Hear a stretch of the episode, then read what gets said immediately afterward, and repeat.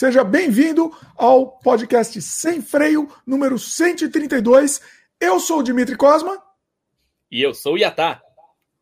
Hoje a nossa live vai ser aquela live é, raiz, papo livre, e a gente vai indicar um monte de filme, um monte de série também, bater papo com o pessoal, o pessoal vai participar também aqui, e vamos ver no que vai dar. Eu gosto sempre dessa, desse carro desgovernado, sem freio, e a gente vai ver para onde vai o papo. É, mas aí que é bom mesmo, né? Sim que a gente gosta. Pois é. Bom, Vamos lá para os recados e aí depois a gente já começa o papo. Pessoal que está assistindo, já aproveita e já vai dando like logo no começo do programa. Se ainda não é inscrito, já se inscreve logo, clica no sininho de notificação, ajuda a gente compartilhando. Isso é muito importante, né? Para avisar para o famigerado algoritmo do YouTube. É legal também que você vai receber, receber os avisos também. Muita gente fala assim: ah, você começa a fazer ao vivo sem avisar ninguém e tal. A gente até tenta avisar, mas o YouTube não distribui, o, o, o Twitter também não distribui, é melhor você se inscrever e, e clicar no sininho, né? A gente está disponível em vídeo no youtube.com barra Dimitri Cosma e também em áudio no Spotify, Google, Anchor, entre outros, todos os, os feeds de podcast.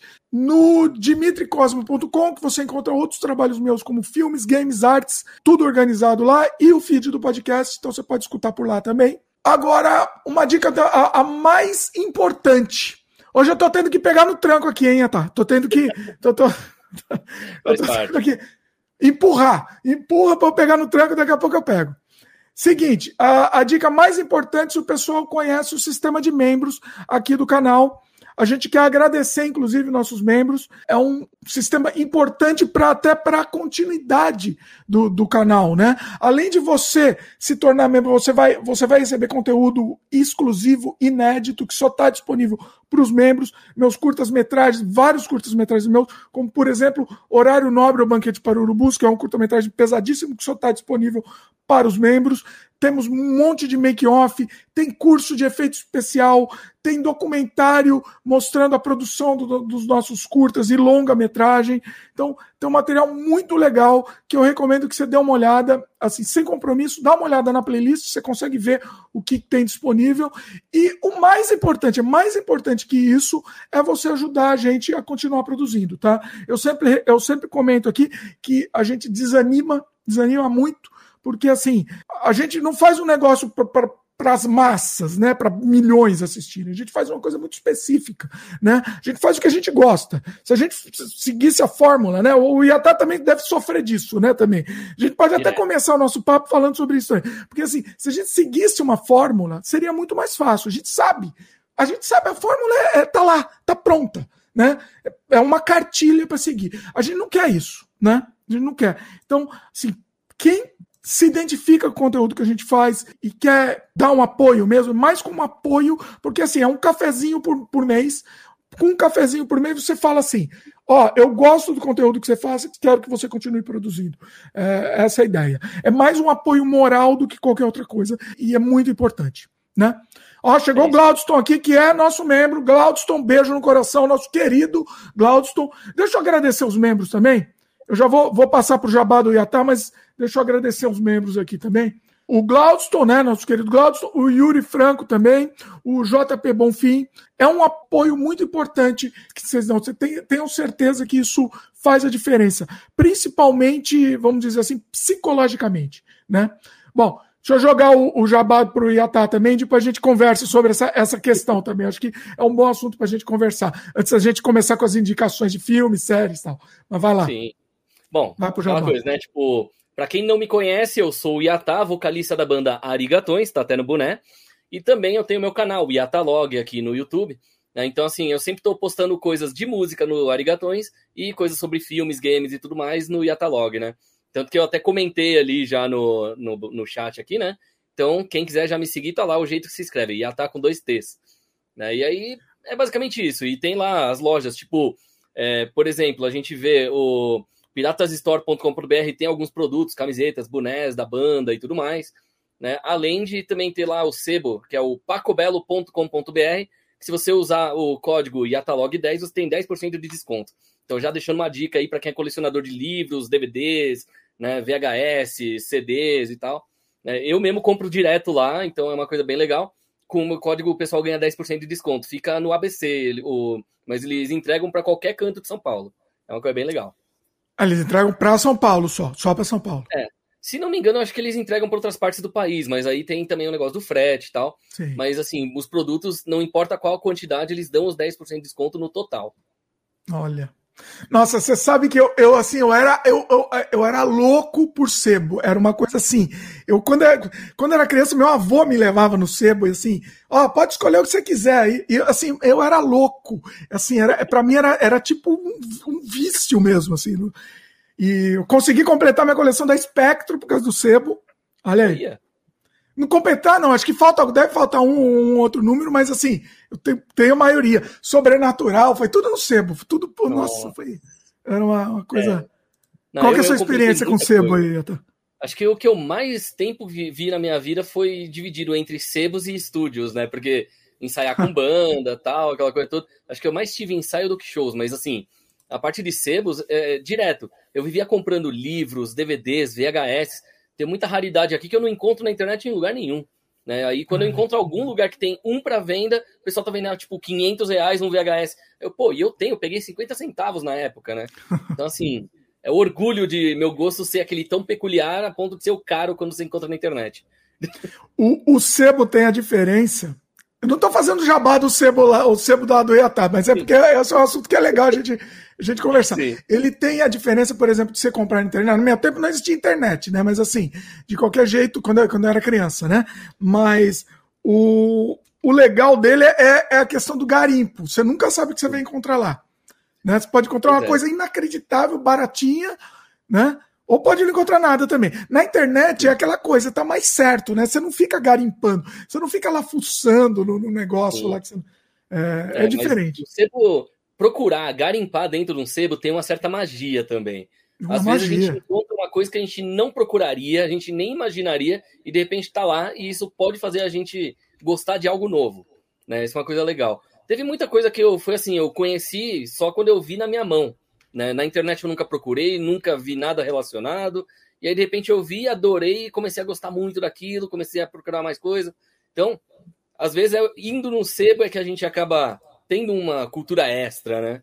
Então, assim, por exemplo, vai, em DVDs, eu ia lá, sei lá, no Sebo do Messias, no, aqui no centro de São Paulo. Aí eu ia lá, aproveitava, ficava olhando a parte dos DVDs que estavam a 3, 5 reais. De repente eu via lá uns filmes lá, DVD gringo, né? De filme que nunca veio pro Brasil, não tem dublado, não tem legendado. Aí eu vejo, pô, tipo, tem aqui o negócio da sorveteria das mulheres que matam pessoas para usar o sangue para fazer sorvete. Eu nunca imaginei que aquele filme existia até eu comprar ele. Comprei a três reais, trouxe para casa, assisti o filme do começo ao fim, rim até, até não querer mais. E graças a isso eu acabei é, reencontrando filmes tipo aquele O Sorveteiro, né, da década de 90, né? Ai. Aí, tipo, e daí vai indo os negócios, né? Palhaços Assassinos do Espaço, eu consegui encontrar os VHS que eu procurava. Aí depois finalmente lançaram em DVD agora, no ano passado. Então, assim, você vê, né? Tipo, demorou o quê? 20 anos, 20 e poucos anos aí pra ter o DVD do Palhaços Assassinos. Mas em VHS eu tenho três, né? Duas é, normais e uma gravada da TV. O da TV Olha é o único dublado que eu tenho, então... Você mantém o VHS ainda, você mantém. Olha aí. Sim. Oh, você já é, mostrou sua coleção no seu canal? Você devia mostrar sua coleção, hein? É, não, o problema de mostrar a coleção é que não dá para mostrar ela completa. Eu teria que mostrar realmente poucos itens por vídeo. Vai é fazer, é, muito... vai fazendo aos poucos, é. Porra, ia ser bem legal, hein? Ia ser Sim, bem legal. É... Esse aí é um plano para daqui mais ou menos um mês, um mês e meio começar a lançar. Tanto que eu já gravei um vídeo que vai essa semana falando de um dos filmes que eu tenho em VHS aqui, né? Que finalmente eu encontrei alguém que tem gravado o dublado dele. Aí, agora que eu tô com ele dublado, finalmente dá para eu falar sobre a dublagem do SBT do filme. Né, que é aquele o elevador assassino, não sei se conhece. Eu já ouvi falar, mas eu não assisti. não assisti. Então, ó, pensa na situação. Ah. Década de 80, lança o filme Der Lift, né? Ou seja, é um filme, se me engano, da Hungria, alguma coisa assim. Aí, hum. beleza, hum. então ele tem aquele, né? A palavra não tá em inglês tal, mas beleza. Aí, né, aqui veio como elevador assassino, Eita. E depois teve o Elevador Sem Destino na segunda leva de VHS, que foi Nossa. o nome que deram no SBT. Então, de assassino para Sem Destino foi um negócio meio complicado. e assim, eu era fascinado por filme trash desde criança. Então, esse filme aí, tipo, pô, eu adorei quando eu vi na TV, né? Aí, quando eu vi o VHS, eu comprei, né? Beleza, até aí. Aí, de repente, tipo, eu tava lá garimpando na, lá pra 2004, 2005, mais ou menos, e tinha acabado de lançar naqueles, é, os DVD que é a caixa de papelão, aquela fininha, de 5 reais. Aí eu fui lá, de repente eu vi lá, o elevador assassino, eu, pera, será que é o mesmo? Aí depois fui ver e logo do lado tinha o Elevador da Morte, que era o remake dele com a Naomi Watts, a mesma lá do, do chamado.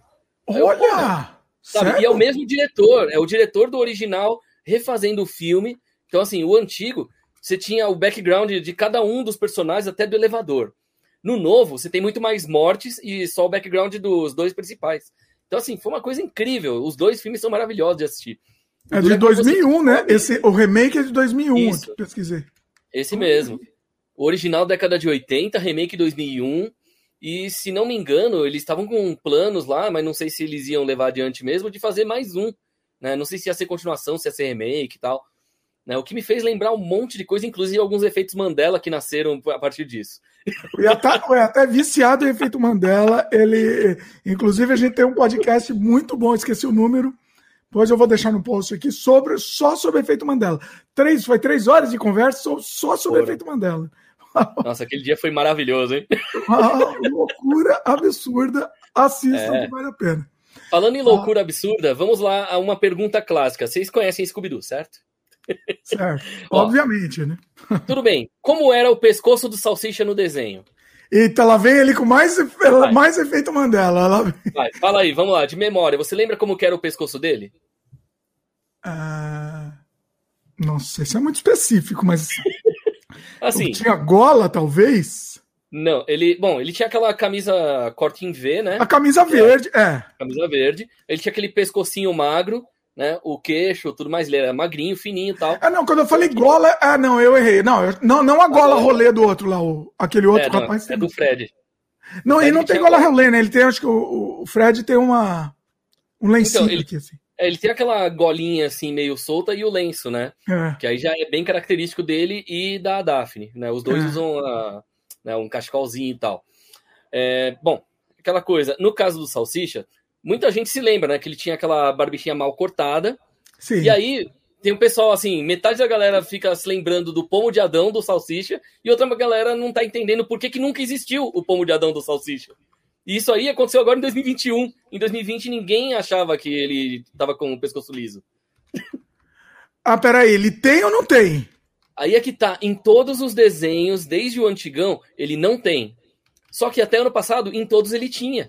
Então, agora a gente tem um indício de que talvez realmente seja um efeito quântico e não apenas memória falsa. Ah, ele tem. Ele é, ah, tá. Tô vendo aqui a foto. O desenho. Ele é pescoçudo. Isso, e o pescoço e... é liso, só que todo mundo lembra dele com o gogó. Olha, e, e o pescoço e ano é passado estranho, né? o pessoal ainda comentava do gogó dele. E, e mostravam Olha. e tal. E chega esse ano, não tem lugar nenhum esses indícios mais. Eu não, eu não lembrava do Gogó, mas eu nunca reparei no pescoço dele e é bem estranho. Eu nunca tinha reparado Sim. que era assim, porque é muito comprido. Exato. E eu não e lembrava disso. É que assim, o Gogó era aquele V deitado, né? Então, assim, o que acontece? A maioria das pessoas lembra disso, principalmente nas horas que ele engolia alguma comida. Aí o que que acontece? Isso até ano passado, o pessoal ainda falava, né, do, de como desenhar o salsicha e tal, por causa do Gogó. De repente, nem quem falava, nos próprios vídeos antigos, não tá mais falando disso. E aí a pessoa fala, mas eu falei, como é que não tá no meu vídeo? Sabe, mas foi muito louco. Assim. Então, esse é mais um efeito Mandela, é um mais lá atual. Lá vem o Yatá com o efeito Mandela. é, mas se a gente for ver, esse foi um incrível, né? Porque é o Salsicha, é Scooby-Doo. É você podia tem... fazer, ó, a dica aqui, você podia fazer um canal só de efeito Mandela, hein? Olha ah, aí. Seria engraçado. Fica aí, é, ó, não, mas, é, aí. Ia ser meio bizarro, que cada vídeo ia ter que ser específico para um efeito. É, né? exatamente. Você detalhar um efeito, ó. Exato. Olha, olha o, o, o, tema interessante, isso vai chamar atenção. Você sabe que, que a gente fez o podcast sobre o efeito Mandela? Teve uma audiência, uma audiência legal. Teve. Aí é bom. É, o efeito assim, Mandela ele tem bastante coisa interessante. Né? Tipo, toda hora sempre vai surgir alguma coisa nova. Essa é a melhor coisa sobre esse tema. É, então, sempre vai ter uma surpresa aí. Agora, Bom, você sabia que a gente tem, ah, só para complementar aqui, né? Eu fiz inclusive uma música baseada nisso que vai lançar daqui duas semanas no Spotify. Hum. E o nome da música é 40 Segundos. Não sei se você já ouviu falar na teoria dos 40 segundos. De quando a pessoa tá morrendo, aí nos 40 segundos finais ela, tipo, vê a vida toda dela passar. Ah, sim, sim. Então, agora essa virou, tipo, uma espécie de ramificação, virou uma terceira teoria do efeito Mandela, por um motivo muito específico. Que lembra que antes eu tinha falado, né? O efeito Mandela tem as memórias falsas e tem o negócio de universos paralelos que podem estar se misturando. Ah. A terceira teoria, que nasceu por causa desses 40 segundos, foi justamente agora no final de 2020. Por quê? Hum. Né, a, jogaram na internet a ideia de imagine o seguinte: por que, que a gente lembra coisas que às vezes estão diferentes do que todo mundo lembra e todo mundo se lembra diferente do que é hoje? Né? Aí, de repente, pode ser que, como a nossa memória, né, ela, tipo, ela pode ser falha, então, imagina o seguinte: a gente está nos 40 finais segundos ali e a gente vê nossa vida toda passar em tempo real, né, ao invés de em 40 segundos. Então, nesse tempo real, é, pode ser o que a gente está vivendo e não a vida real. A gente só está na lembrança ainda. Nossa. Então, tudo que a gente está revivendo o que a gente já viveu e por isso que tem tanto déjà vu. Aí é uma coisa curiosa, porque realmente pode explicar os déjà vus. Agora imagina se dentro desses 40 segundos você chega de novo nos últimos 40 segundos e tá em outra memória dentro da memória. E por aí vai indo. É o, o efeito da Matrix. É, é o, é o Inception, é o efeito Matrix, é tudo junto. Então, na hora que terminar a última é um Inception, camada, É um Inception do efeito Matrix. Matrix. Olha, olha que, que, loucura. Exatamente. Então a gente já tem aí uma coisa curiosa, que são os 40 segundos. Já pensou se a gente está em uma dessas várias camadas e por isso que as coisas estão todas modificadas, tanto na nossa memória quanto no que está acontecendo? Olha que, olha, eu, pois é. achei interessante. Aí eu fiz uma música falando sobre isso. E justamente no refrão, eu falo, né, tipo, deixa eu até abrir a letra aqui só para confirmar o que, que eu canto na letra. Aqui, ó. Né? ó. Não existe espelho, espelho meu, salsicha não tem pomo de Adão. Por que existem déjà vus? Estes são os meus 40 segundos. Esse é o refrão da música. Olha aí. Eu gostei é, disso. Eu, se é verdade ou não, não sei, mas que daria um bom, uma boa ficção aí para criar, daria, hein? Daria uma boa história. Pois é. Ah, imagina, a gente pode fazer um curta-metragem, pode fazer um desenho animado, tem muitas ah. opções. Né? E o legal é que sempre vai dar ideia extra.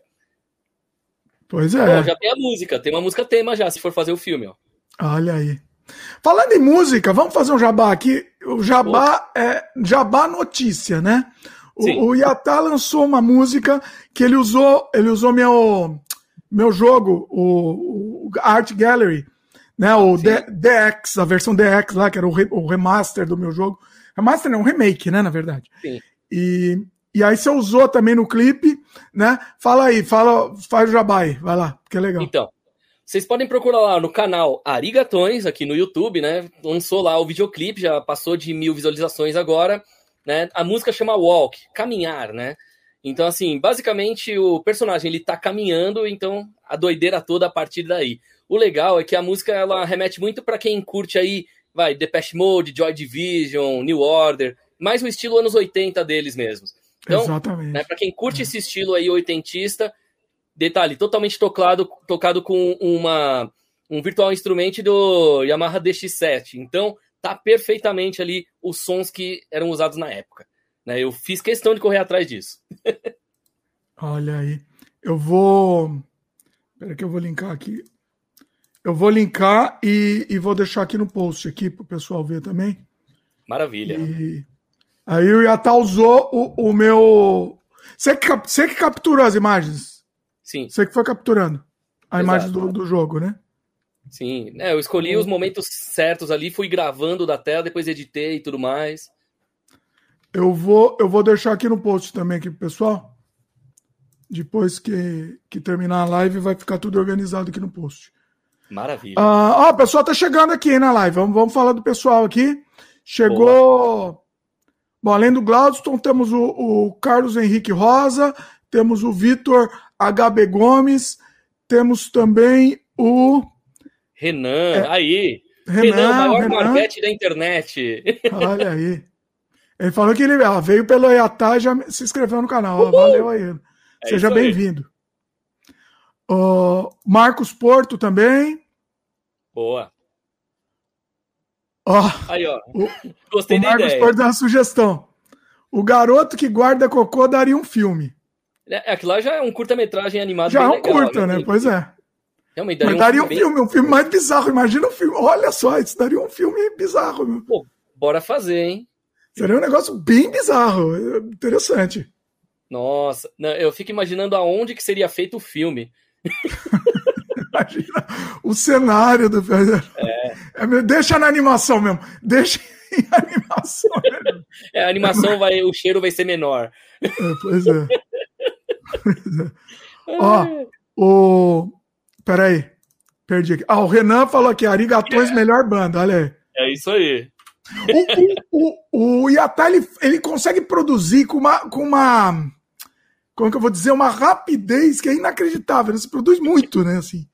É, não, tipo, em menos de um ano eu já lancei oficialmente 29 músicas pela banda e acho que mais 14 ou 17 músicas pelo meu nome é, individual, né? Então foi uma coisa bem. Assim, e ainda tem como várias você, outras. Como que você. Mais 7 ou 8 para lançar ainda. Como que você define o que vai ser pela banda ou vai ser individual? É pelo tema, na verdade, que a banda, assim, a gente tá com o termo meme rock, né? Então a gente toca as músicas de anime e músicas de filmes, né? Quando tá em evento, por exemplo. Mas quando a gente vai criar a música, normalmente é baseada em alguma coisa cômica, né? Algo que uhum. virou meme em algum momento, né? Então, tanto que, né, se a gente for ver bem, por exemplo, tem música sobre a Tentáculos do Amor. Tava tendo aqueles memes de tentáculo com hentai, né? Ou então, tipo, quando eu fui lá e né, fui criando outras músicas, tipo agora que vai lançar na semana que vem, tem a E-Girl, né, que é pra zoar, né, o fato das minhas que vende o pack de fotos do pé, né, uma coisa meio doida, assim. Então, tá lá. E essa música, inclusive, tá em duas versões, né, em português e em inglês. Então, tipo, você pode escolher qual das duas faixas você acha mais legal para continuar ouvindo. Então, em breve eu vou fazer também outras versões de outras músicas em japonês, em russo, é, em romeno. Deixa eu ver o que mais que era. Era Bom, tem mais outras línguas que eu tava para fazer. É, eu acho que você, fazendo versão você consegue, você consegue abranger mais. Principalmente porque você tem muita música focada na letra, né? Exatamente. Então, assim, é, é, você vai conseguir ampliar o público aí, né? Abrir o leque, é interessante. Sim. O Renan perguntou aqui qual é a sua maior inspiração para escrever suas músicas. Curiosamente, qualquer coisa vira inspiração para mim. Então, assim, tipo, por exemplo, no começo da pandemia, começou a quarentena e, tipo, Aí tava aquele negócio lá, ah, beleza, vai ser só uma semana, vai ser três, nada como virou dois meses. Aí todo mundo começou a ficar pé da vida. Não, eu quero sair para beber, quero não sei o quê. Aí era a época que tava indo para junho. Beleza, duas da madrugada. Aí o pessoal, pô, eu furei a quarentena para dar uma furada com a minha namorada, não sei o quê. Isso o tecladista. Aí eu cheguei, pô, cara, tive uma ideia. Deu um minuto, eu mandei uma letra para eles cantada em áudio.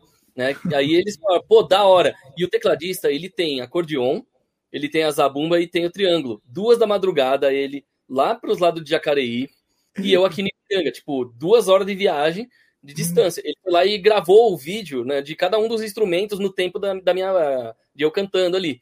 E aí a gente já uhum. lançou no dia seguinte pro Spotify. Então aí virou, furei a quarentena só pra dar uma furada, furei, furei só pra dar uma furada. E virou o refrão.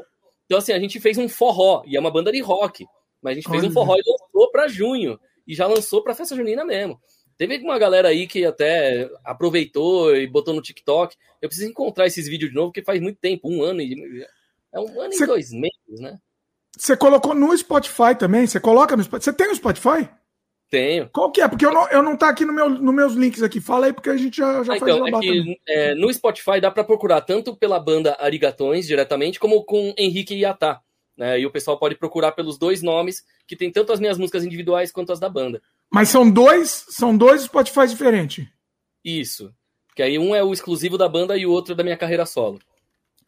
Mas as músicas são, são. Tem as mesmas músicas ou só tem música diferente? Não, tem algumas coisas diferentes de uma para outra, né? Por exemplo, as que não são cômicas ou que não tem a ver com os temas da banda, aí vão pro meu nome mesmo. Ah, eu achei aqui. Eu achei ao seu pessoal, eu achei o do, do Arigatões eu não consegui achar. Eita. Você me manda aqui, eu boto no link. Ah, sim. Um, tá, tá no post aqui.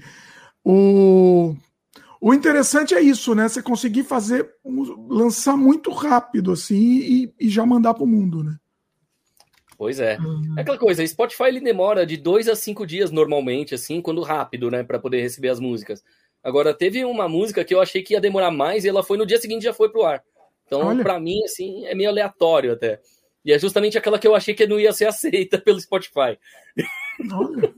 O Spotify é, assim, é, bem chato, né, para colocar música, né? é, né? Bem complicado, né? Assim, toda hora vem algum. Eles ficam fazendo cri-cri para qualquer coisa. Ah, sua capa não tá nas dimensões. Ah, ela tem uma parte que tá pixelada. Ah, não sei o quê. Começam a reclamar da sua arte que você criou exclusivamente daquela forma.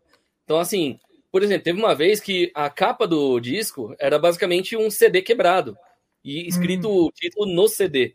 Beleza, eles falaram, ah, não pode mostrar mídia física na capa aqui pelo Spotify porque é rival ao Spotify. Eu, porra, mas é uma mídia quebrada, sabe? E aí foram é, 17 e-mails de ida e volta até eu resolver esse negócio e tive que fazer outra capa pro negócio. Argumentando e, e discutindo. Pelo Exato. menos eles têm essa abertura para argumentar, então. É, então, e menos... às vezes demoram muito para responder. Às vezes demora tipo de 3 a 5 dias para responder, para depois você poder dar uma justificativa para ver se ele responde de novo. Então oh. é complicado. O, assim, é, o RPM, por exemplo, eles dão muito problema com isso, né? Eles demoram mais, mas eles são a única gratuita, por assim dizer. Né? Uhum. Quer dizer, em aspas mesmo, porque eles comem 15% da receita que for, que for vindo para a vida toda. Né? Então, assim, eles deixam você é, colocar sua música no Spotify, no Deezer, em todas as plataformas, só que toda a receita que vai vir vai porcentagem para eles, independente de qual época vai ser. Quantos né? então, por cento? É 15%. O, é bastante. O One RPM, né? É. E você usa ele para não precisar pagar independente. É, é uma Porque das assim... que eu uso, né?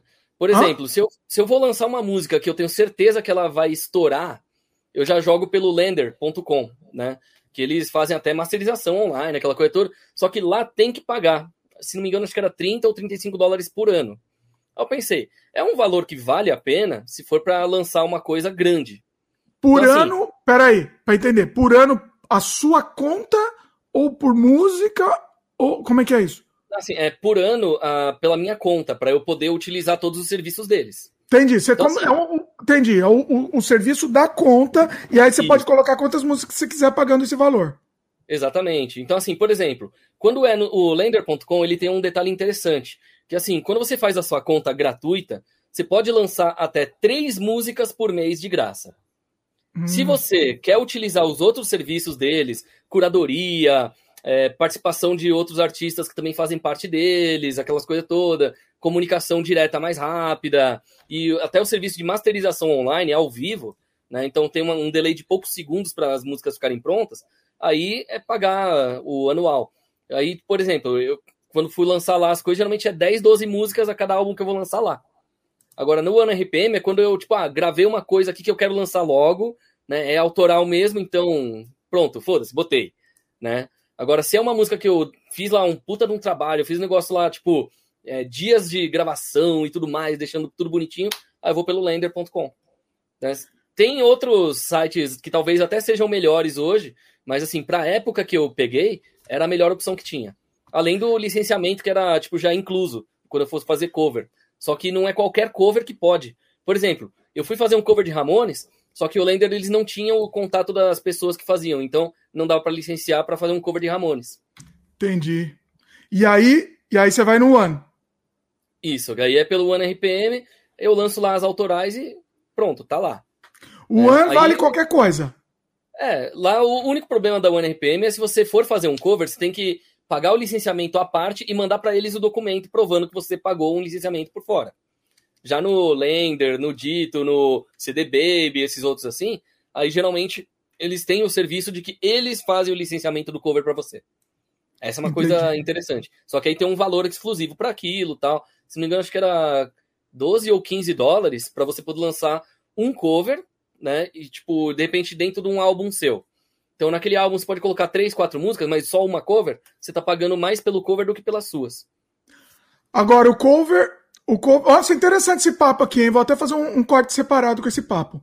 Boa. O cover, é, ele. ele... Isso que me perdi até, porque eu falei do corte aqui e me perdi.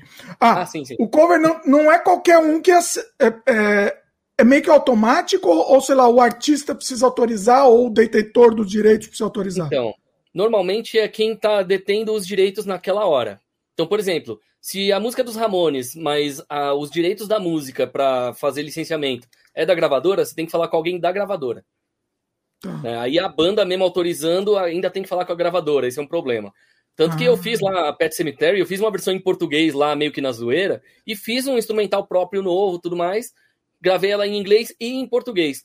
E aí eu falei, ah, eu tô tentando fazer o licenciamento para tentar lançar junto do, do remake do filme. Não consegui a tempo. Falei, ah, quer saber? Foda-se. Lancei no YouTube de graça mesmo ali. Recebi negócio de direito autoral em cima ali mesmo, mas tá lá. Tá no ar pro pessoal ouvir. Né? Ah. Agora, eu mandei o link pro Didi Ramone, ele gostou, o único dos, dos vivos do, do original, né? Ele curtiu, então para mim já foi um top ali. Pena que não teve muito público, né? Porque a música não tava em alta quando eu consegui colocar no ar. É triste que se você lançar no YouTube e bombar, você não vai ver um centavo. É. Né? Mas o bom é que pelo menos eu vou estar tá reconhecido pelo que eu fiz. Que é um é. dos mais importantes pontos nesse caso. Que é. o, o, canal da banda ele ainda não é monetizado, né? Ele ainda tá nos 500 inscritos, aí tem que chegar em mil tal, aquela coisa toda. Uhum. Né? Ainda não chegou nem a 10% do, das horas de visualização. Porque o canal da banda, querendo ou não, ele é novo, né? O meu canal pessoal é que ele é mais antigo, por isso que já é monetizado tal. Então, assim, eu ainda tô atrás da monetização do canal da banda. Então, se eu conseguir fazer com que os vídeos autorais consigam bombar também, vai ser perfeito. É, é porque sempre você, é, a questão é ter um, um, um, um, misturar um pouco dos dois trabalhos, né? Isso é interessante. Um é, ainda mais que o estilo que a minha banda toca é diferente do comum, né? Então tem que aproveitar. É, é. O... Nossa, interessante esse, esse papo aqui. O... Agora, o Spotify, eu, eu fiz um, um podcast aqui com o, o, o, meu querido. Foi aqui a gente falou sobre a produção do Carpe Diem, tá? Hum. Foi com o Sid Beck, que ele é produtor musical, né? Bom. E ele contou um pouco sobre como que, como que é o Spotify e tal, contou detalhes também por trás. E, e ele falou que assim, não recebe um centavo, assim, né? Ele tem um monte de música lá que tá, que, tá, que tem uma boa audiência, uma audiência ok, assim, não, não é não é um estouro, mas tem uma audiência ok, mas não, não recebeu um centavo praticamente, porque é uma merreca que paga, né? Você também é assim, né? Para você também é assim. É, tem que ser um estouro. Você só vai receber se você for, sei lá, os Beatles, né? Porque de resto. Quase isso. Aliás, Fala falando aí. em Beatles, isso me fez lembrar o Spotify como tá nos últimos. nas últimas semanas, né? Tipo, os Beatles, se não me engano, eles estavam com 48. Acho que é 48 milhões de seguidores só. E Queen tava, tipo, passava de 200 milhões. Eu, pô, tipo, Queen tá, tipo, 5, 10 vezes mais do que os Beatles ali em números. Olha. Justamente nos dias de hoje. Agora, os pop que estão estourando tá, tipo, na base de 40, 45 milhões. Sabe? Tipo, se os pop estão abaixo do Queen, imagina, né? Tipo, né? Esse é um dos lances do fato da internet ser atemporal, né? Se for para pra analisar. Que assim, por exemplo, vê um cara lá no TikTok andando de skate, bebendo um suquinho e tipo, tocando a música do Fleetwood Mac de fundo. A música, ninguém lembrava que a música existia, do nada ela estourou, foi uma das mais ouvidas no Spotify e mais procuradas lá no aquele Shazam, né? Sim. Então, pô, sabe, é uma coisa genial, porque, tipo, por exemplo, teve uma vez aí que foi até engraçado. Um amigo meu chegou e falou: Pô, meu, tem uma banda nova aqui que eu nunca ouvi falar na vida tal, acho que você vai gostar. E mostrou o Joy Division. Eu, Mano, essa banda é de 81, caralho. o rapaz, rapaz conhece. É, não, tipo, sabe aqueles caras que realmente só conhecem aquilo que passam para ele, assim? Uhum. Aí, de repente, ele foi lá, instalou o Spotify e mostrou lá, né? Tipo, ah, você talvez possa gostar disso. Ele clicou e ouviu e adorou Joy Division. Ele não sabia que existia. Olha. Então, assim, é uma coisa legal, porque, assim, os jovens de hoje estão começando a gostar de rock por isso. Porque estão começando a pegar coisa antiga achando que é nova. Né? E é, junta que é legal, né? Tem que, tem que ter. Eu, por exemplo, o, o, a, minha, a minha adolescência foi no, no, no, nos anos 90 e era, era para eu gostar de grunge. Mas eu não gosto Verdade. de grunge. O meu negócio era anos 60, era Doors, era, entendeu? Era, era é, e para mim Doors naquela época era novidade para mim, né? Era, o, era o eu tava descobrindo naquele momento. Então para mim era novo. Só não dava para ir no show, né? Só não deu para ir no show. ah, deu, deu. Eu fui no show, pelo menos fui no show dos três lá. Pelo menos tudo Sim. bem. Não, eu tive uns sofrimentos na minha vida por causa desse negócio de show, viu? Tipo, ah. uma das minhas bandas favoritas, Iron Maiden. Já dando um bom exemplo aqui do porquê. Década de 90, era eu comprando todos os vinis do Iron Maiden. Eu tenho até o vinil do México escrito Assassinos, que é o Killers do Iron Maiden. Olha. Sabe, tipo, todos os títulos estão traduzidos para espanhol. É, tipo, oh. e eu comprei mais por causa disso. Eu comprei trocando por passe escolar, né, de ônibus. quando era passe papel ainda. Aí, beleza. Não existia bilhete único, não existia essas coisas todas. Beleza, então eu troquei lá, foi o equivalente a mais ou menos 4 ou 5 reais o disco. Né? E eu comprei lá num sebo, inclusive. Né? Tava, resolvi ir a pé pra escola, tava na sexta série, né? Aquela coisinha besta assim. Aí beleza, aproveitei, fui, né? Tipo, naquele mesmo dia eu comprei os discos do Jaspion 1 e 2, né? Que tinha lá na loja, porque o meu primeiro tava arriscado, então eu aproveitei que tinha achado um sem risco. Ou seja, tem muita coisa rara por causa disso também, né? Que tem que mostrar, tem que mostrar. Faz, faz vídeo mostrando. Ah, eu vou fazer. Não, eu tenho umas coisas aqui que nem eu acredito que eu consegui até hoje, eu tenho há anos, sabe? Às vezes eu tenho que procurar e olhar de novo para ter certeza, assim. Ó, você sabe que o, o, aqui no, no, meu canal, aqui pessoal, aqui barra Dimitri Cosma, um, um, alguns dos vídeos que mais fazem sucesso foi alguns que eu fui pro Brasil e peguei lá minha coleção, que está na casa dos meus, meus pais lá, hum. e mostrei minha, minha coleção de, de HQ, e mostrei em detalhe mesmo, assim, separei em vários vídeos, né? Fiz vários, separando hum. por tema, mais ou menos. Nossa, bomba, assim, até hoje, assim, sempre, sempre traz gente nova. Isso é legal, o pessoal Ei. gosta. É, não, se eu mostrar as coisas que eu tenho aqui, é muita coisa. Eu acho que eu tenho pelo menos uns 30 anos de vídeo todos os dias. Olha. olha. É, não, ó, vou dar um exemplo de coisa que já tá aqui do lado, vai. Né? Na minha pilha ao lado, você tem aqui. Gremlins. Só que sabe qual o DVD que é esse? Ah, qual? Japão. O japonês, olha. Tá tudo escrito em japonês. Caramba. Então, assim, é um negócio curioso, que às vezes eu pego. Que ele tem, vezes... tem algum extra diferente, não? Nessa versão aqui, acho que o de extras mesmo, assim, é mais tipo com dublagem em japonês, legenda em japonês e tal. Mas os uhum. extras são os mesmos do DVD daqui do Brasil. Mas, ah. se não me engano, acho que só tem um trailer a mais, assim, que só teve no Japão, coisa assim. Mas de resto. Como que você, é... como que você conseguiu isso daí? Então, é que eu tenho amizade com o pessoal de várias locadoras e às vezes oferecem algumas coisas ali pra galera tal. E aí teve um que o cara acabou comprando um lote de, de um gringo e no meio do lote tinha coisa em português e coisas não em português. E no meio tava isso aqui e mais outros três filmes e dois jogos. Os, o cara não valia nada, né? Para ele era, para ele é, não valia. Pra, sabe quanto que eu paguei nesse DVD especial do Japão? Ah. Um real. Olha, e o cara deu, o cara deu praticamente. É. Não, e o legal é que assim é bonito, assim, o negócio, a capa tá inteira. Olha aí. Nossa, eu colecionava muito DVD. Eu não, eu não sei o que eu faço com a minha coleção de DVD, que continua lá. Vendi uma boa parte, mas continua lá. Ah, não, Agora... eu sei como é. Eu descobri alguns DVDs repetidos aqui em casa, que, porque eu comprava, eu não lembrava se eu ainda tinha, né, um ano depois, e acabar comprando de novo. Porque eu não consegui catalogar tudo ainda. É muita coisa. Ó, então, assim, o Marcos Porto perguntou se você entende japonês. Algumas coisas, não tudo. É que eu sou de família japonesa, né? Então aí, quer dizer, por lado da mãe, por lado de pai, árabe. Então eu tenho essa mistura do sangue. O único homem bom é kamikaze aqui do mundo. é coisa básica.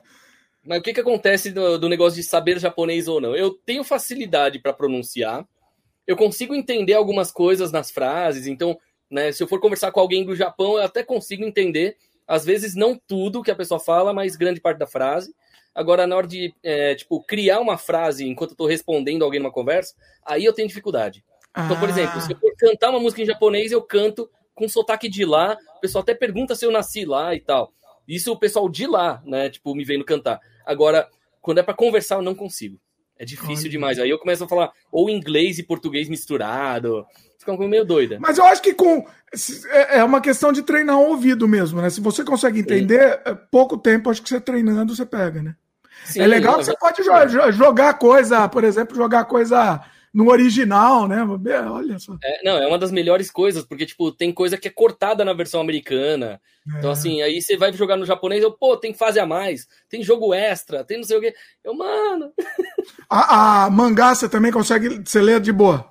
Algumas coisas, não todos, porque tem, é, eu preciso reaprender do zero, né, para poder pegar. Tem muita palavra que a letra é parecida, mas a, a, a jeito de falar é outro, o sentido é outro. Ah, aí é um negócio complicado. complica. É. Ó, deixa eu para os comentários aqui, que eu pulei um monte aqui. Deixa eu, deixa aqui que. Peraí. Ah, peraí, me perdi agora. Cadê o pessoal? Ah, o, Mar, o Marcos Porto falou que ele sonhou com o cara do, do cole, o colecionador. Nossa, não queria, não queria ver esse sonho, não, Marcos. Deve ser uma, Olha, sonho... eu teria medo de um sonho desses, viu? eu já sonhei cada coisa Olha, mas bizarra. olha, você ficou falando, me veio a ideia de um filme, meu. Daria um filme bem bizarro, hein? Então, bora fazer. ninguém no mundo vai querer assistir. Mas estamos aí para isso, né? Eu acho que eu assistiria e provavelmente até o Peter Baestorff assistiria. Então, o Baestorff assistiria, com certeza. Ele eu ah, sei que assistiria. Oh, eu tô querendo chamar o Baestorff de novo aqui, fazer, fazer alguma coisa com ele aqui. O... Meu, e pensar ah. que eu quase participei do, daquele, do chimarrão zombies dele, cara. Quase. Sabe Olha qual foi o grande problema? Era eu e uma amiga minha pra ir e ele não conseguiu o dinheiro pra viagem dos dois. Aí acabou ah. ela indo sozinha tal. Né? Não sei se chegou a ver um filme que tem uma, uma menina com cabelo enrolado curto, é, que tem uma hora lá que tem até os macarrão de tripa e tal nela, que ela fica pelada. Ah, é eu acho que eu lembro. Ah. Então, era pra eu estar nesse filme também. Olha aí, olha. O, o Baistorff, a primeira mão aqui, não sei se o pessoal já está sabendo, o Baistorff vai participar de um filme com o meu querido Rubens Melo. Você uhum. conhece o Rubens? Por nome, eu acho que eu sei quem é, sim. É, é, é o filme que tem a Nicole Puzzi junto, não é? Nicole Puzzi, a, a, Liz, a Liz também, Liz ah, Vamp também vai participar. Nossa. E quem mais? Tem, além da Nicole Puzzi, também é, é uma outra musa dos anos 80 e 70, agora que eu esqueci o nome. Ah, Eita. Não, não lembro agora. Vai ser o, vai ser o primeiro longa-metragem do Rubens Melo. Nossa. O, vai ser interessante. Vai ser de vampira, eu acho. Vai ser de vampira. Aí é interessante. Olha aí. O Ibai Storff vai fazer um. Acho que ele vai fazer um caçador de vampiros, se eu não me engano. Eita, aí é legal. Ó, ah. Eu queria ser convidado para um monte de filme assim também. Eu porque... também queria, eu também tô, tô, tô, tô, pedindo aqui também ao vivo também. Me chama aí que eu, eu tô meio né? longe, mas me, me viro para fazer. Não dá é para viajar coisa, se agora. Tivesse, né? Se eu tivesse equipamento aqui, primeira coisa que eu ia fazer era já te chamar para participar de alguma coisa, porque, meu, é aquela coisa, câmera, equipe, essa é a parte mais difícil.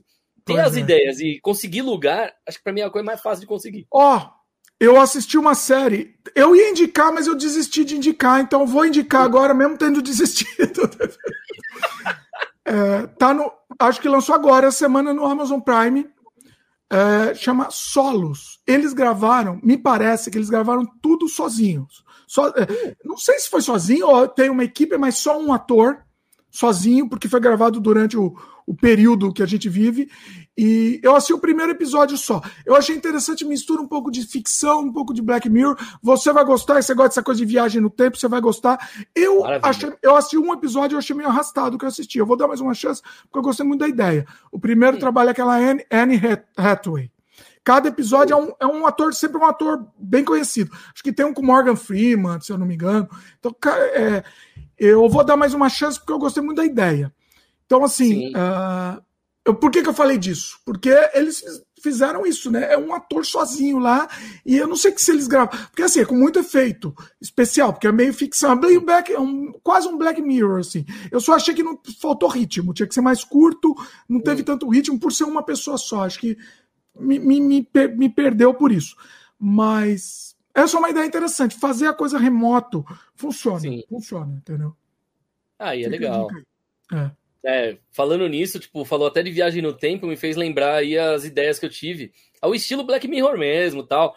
Só que mais uhum. puxado para tipo, contos da cripta, para além da imaginação, assim, sabe?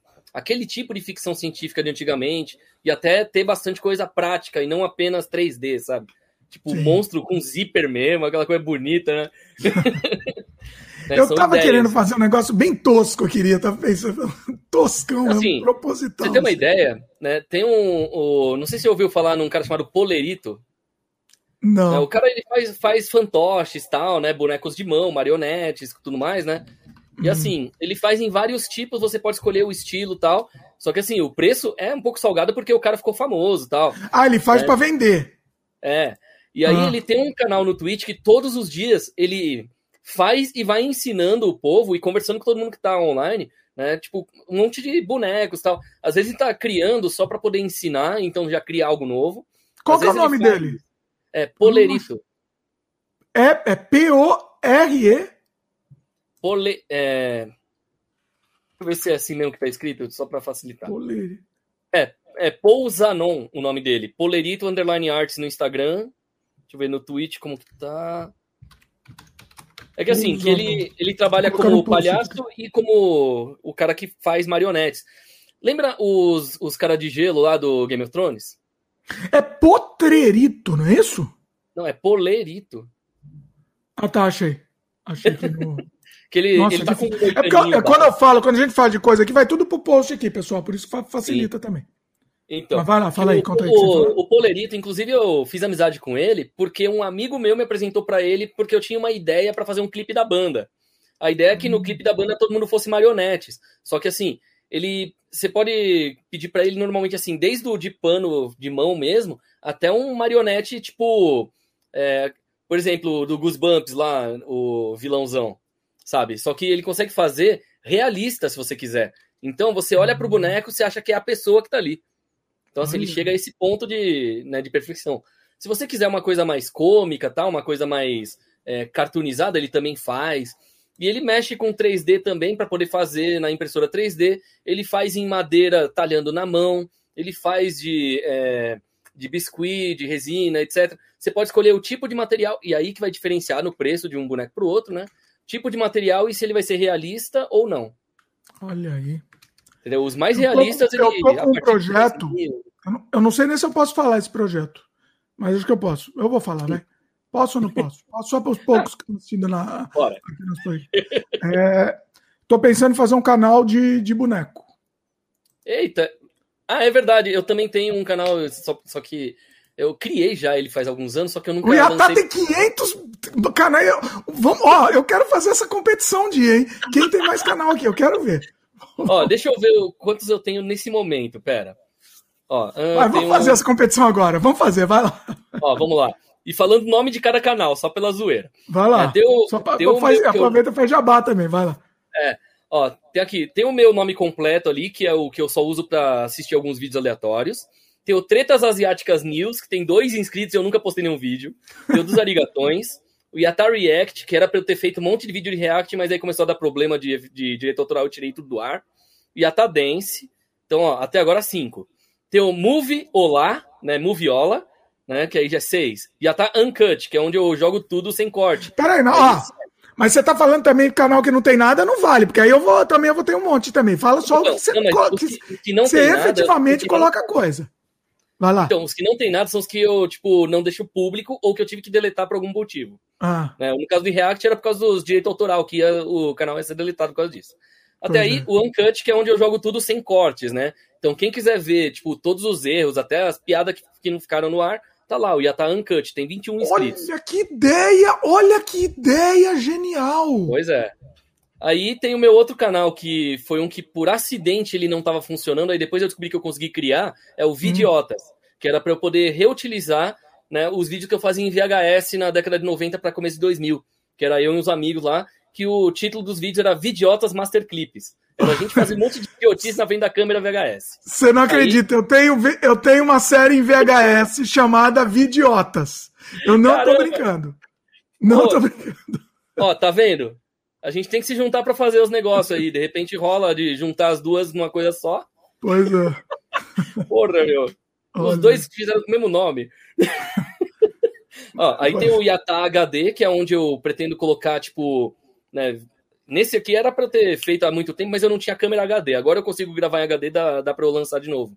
Ah. Que nesse aí seria, tipo, é, todos os vídeos, assim, por exemplo, eu tocando com a banda ou eu falando alguma poesia, só em formato HD. Né? Porque tem vídeo que eu salvo, tipo, em qualidade baixa tal. Aí tem o Opinião Mustache, que eu só gravo meu bigode e eu falando alguma coisa que tá acontecendo na época. Olha aí. É, aí tem o Stupid Dog, né? Que seria tipo onde eu posto vídeos de cachorros fazendo estupidez. aí tem, tem, aqui o Mio, né? M-Y-O, que seria de um trio musical que eu tive né, com uma menina e um amigo lá muitos anos atrás. Só que o único vídeo que foi pro ar, tipo, deu problema e o som não sai, a imagem ficou preta. Eu não sei o que aconteceu nesse canal. Aí tem o Palabang, que seria, tipo, uma dupla jogando Paladins no Play 4. Aí eu fazia as lives, o cara ia lá e editava pra gente lançar aí as piadas. Aí tem o Yata Gamer, que é onde eu só posto, é, tipo, vídeo eu jogando videogame. Mas é só vídeo editado. Tem o Anime Fair, que era de um evento, só que aí acabou, né, tipo, não deu certo as lives porque precisava de um número de inscritos para fazer live e tal. Hum. Aí tem o meu principal, o Yatalog, que esse tem 3.870 inscritos. Aí tem o Jun Games, que é onde era para eu só fazer as reviews de jogos pro meu, é, pro meu site, jungames.com.br. Aí vem o que eu tô tentando fazer bonecos, que é o Larry Beats e Norman Bites. Uh, o nome é bom, hein? O nome é bom. É uma dupla, né? Tipo, e basicamente é isso, Beats e Bytes, né? Aí o Larry e Norman. O Norman, a ideia é Norman Bytes por causa do Norman Bates, né? Então Sim. ele seria o psicopata dos dois. Olha, eu gostei é, muito Então a gente já nome. tem uma ideia. E o Larry Beats, apesar de ser beat com I, aí, tipo, teria a piada de que ele gosta de ser baterista e toca na praia. Que aí dá o beat, beat, beat. Ah, olha aí. É um negócio meio doido. Aí eu tenho um canal com o ex-guitarrista da minha banda, que a gente sempre pega e toca improvisado alguma música, voz e violão. Né? Ele toca, eu canto, às vezes eu que toco, ele canta, que é o 20, né? número 20, cantar. Olha, Trocadilho bom nome né? Cê, é que você pensa numa ideia boa e faz um canal. Uma ideia boa de um nome já faz um canal. Ó, você precisa, precisa de sua ajuda para fazer os nomes. Você é uma criativo nos nomes aí. Tô dentro. Ó, Vai o lá. próximo é um que, tipo, só tem um inscrito, que era, assim, vídeos que. A, a ideia desse canal é meio besta, mas assim, é, o vídeo ele ficaria um ano no ar, só aquele vídeo, e depois é deletado para ir outro vídeo no lugar. O nome é Destrua Este Vlog. Uh, tipo, é meio. Eu gosto da ideia, eu acho que é melhor, ó. Melhor que um. É que assim, para monetizar isso é difícil. Mas melhor Sim. que um ano seria assim. É, viraria, viraria, vir, é, seria viral isso, hein? O vídeo, Verdade. sei lá, fica uma semana. O, o, o, o, mais absurdo seria o vídeo ficar um dia. Um dia Verdade. sai do ar, né? Mas é bom, Mas aí, aí seria, seria o roxinho lá, né? Seria o roxinho, que a gente Sim. não pode falar o nome aqui, in, in, in, inominável. Verdade. Agora, uma coisa curiosa é o próximo canal, né? Hum. Que é, o nome é VDR, Vai Dar Ruim. Que é, tipo, ah. só os erros de gravação. Então é editar só os erros e jogar lá. Só que só o único vídeo que tá lá eu botei como secreto porque tinha umas coisas que não podia mostrar. Talvez eu até possa botar mais pra frente, mas é que como o que aconteceu ainda não foi pro ar tal, e já faz um ah, tempo tá. até. Hum. Aí tem, tem um outro que é onde eu tô tentando colocar né, eu estou terminando alguns vídeos aqui para colocar lá, que é uhum. justamente um para a pessoa se acalmar com frases sem sentido enquanto tem uma música calma de fundo. O nome é Calmalizando. Olha que nome! Tá vendo? O nome é assim, bom nome. Você chegou é, a fazer, não? Uma... Esse é... Então, o canal tá aqui. Eu tô lendo os nomes dos canais aqui no meu YouTube mesmo. Senão Aí, você não vai acontece? lembrar, obviamente. É, não, assim, mas eu só não lancei nenhum vídeo nele oficialmente ainda, justamente porque né, eu preciso ainda colocar em ordem, editar as frases, né? Uhum. Aí tem o antigo videolog da, dos meus sobrinhos, né? A Isabela e o Lucas. Aí tem sete inscritos.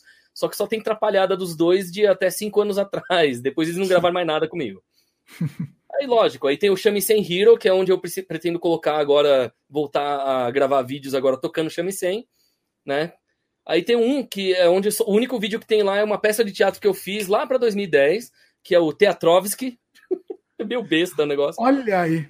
Eu acho que assim, o, o, é que o problema é que você, você, você segmenta muito. Se você colocasse. Eu, vai, continua falando, depois eu, eu, eu, palpito aqui, vai lá. Ah, sim. Ó, aí eu vai, eu vou palpitar agora, vai, peraí, antes vai. de você continuar. Vou Esse, por exemplo, o Teatrovski podia ser uma sessão no seu canal principal. Ele não precisava ser um canal separado, entendeu?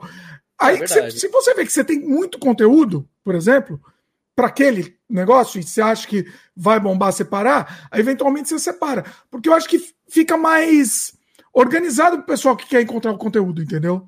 Ah, isso é. Mas vai lá, é. fala aí, que mais? Bom, o próximo canal, ele é um canal que eu uso para making off das coisas que eu faço, né? Só que ah. por enquanto só tem quatro vídeos. É que eu não tive coragem de editar os making off de tudo. Mas o nome é Making It On, né? Então, assim, Ué, mas você não tinha um outro de make-off? Ah, não, o outro era de erros. Ah, não, o outro é de bruto, é. de material bruto.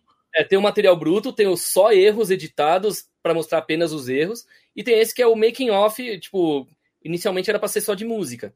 Tanto que ah. a foto do avatar é o teclado, né, o é, controlador MIDI em frente ao computador. Né? Mas, Aí, o make, mas seria o make-off editado. É, editado. É por isso que eu tô falando. O make-off editado Sinceramente, acho que poderia pro canal principal, por exemplo. É, uma opção também. É. é que tem gente que divide, né? Tipo, o canal principal, making off em outro canal e né, coisa do tipo. Aí eu, ah, pra não ficar tão misturado e bagunçado, né? É, Aí vira bagunça, próximo... né? O meu aqui é, é uma bagunça, porque eu tinha que fazer mais canais também. E eu acabei deixando tudo junto e, e dá uma. Mas vai lá, vai lá que depois eu falo, meu. Vai lá. Então, agora eu, eu, aí tem agora o canal da minha antiga banda, Karma Sutra. Acho que tem seis vídeos.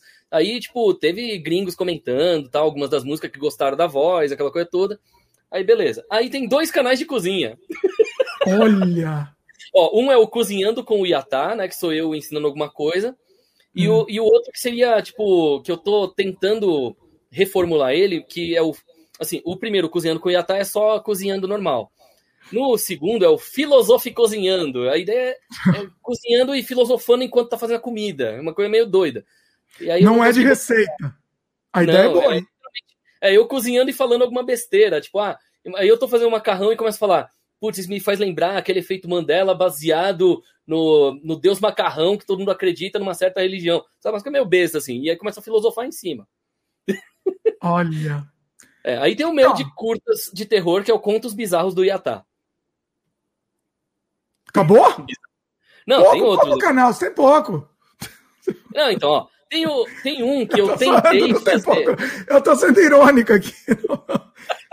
tem um que, assim, que eu tinha roteiro para três vídeos, só que o roteiro tá no meu antigo HD e eu não consegui fazer os vídeos por causa disso. Mas já tem 10 inscritos, não sei como. É o Bizarrices Pop.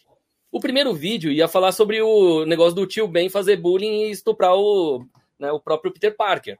Que isso aí é canônico, querendo ou não. Como assim?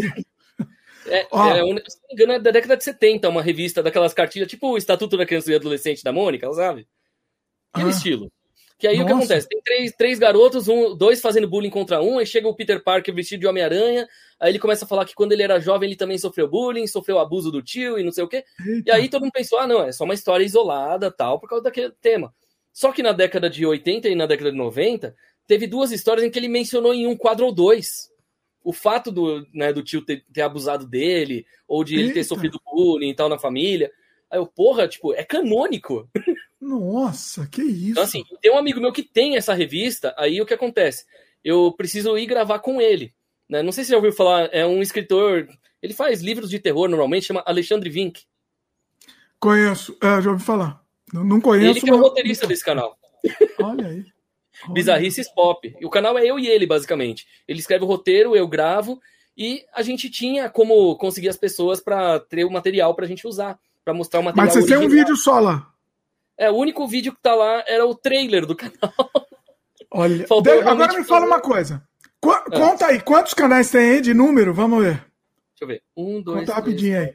6, 7, 8, 9, 10, 11, 12, 13, 14, 15, 16, 17, 18, 19. Ó, pessoal, já vou comentar, fazer, ler o comentário de vocês aqui, tá? 17, 28, eu deixei passar aqui, mas já vou ler. 32, 33, 34, 35, 36, 37, 38, 39. Vou ler na ordem, inclusive, tá? Ó, 40 canais no meu usuário principal e 4 canais no meu secundário. Meu Caramba. Deus! Meu Deus! Isso sem contar os canais que eu faço parte de vez em quando, tipo o Snap. Ganhou, ganhou, ganhou, ganhou.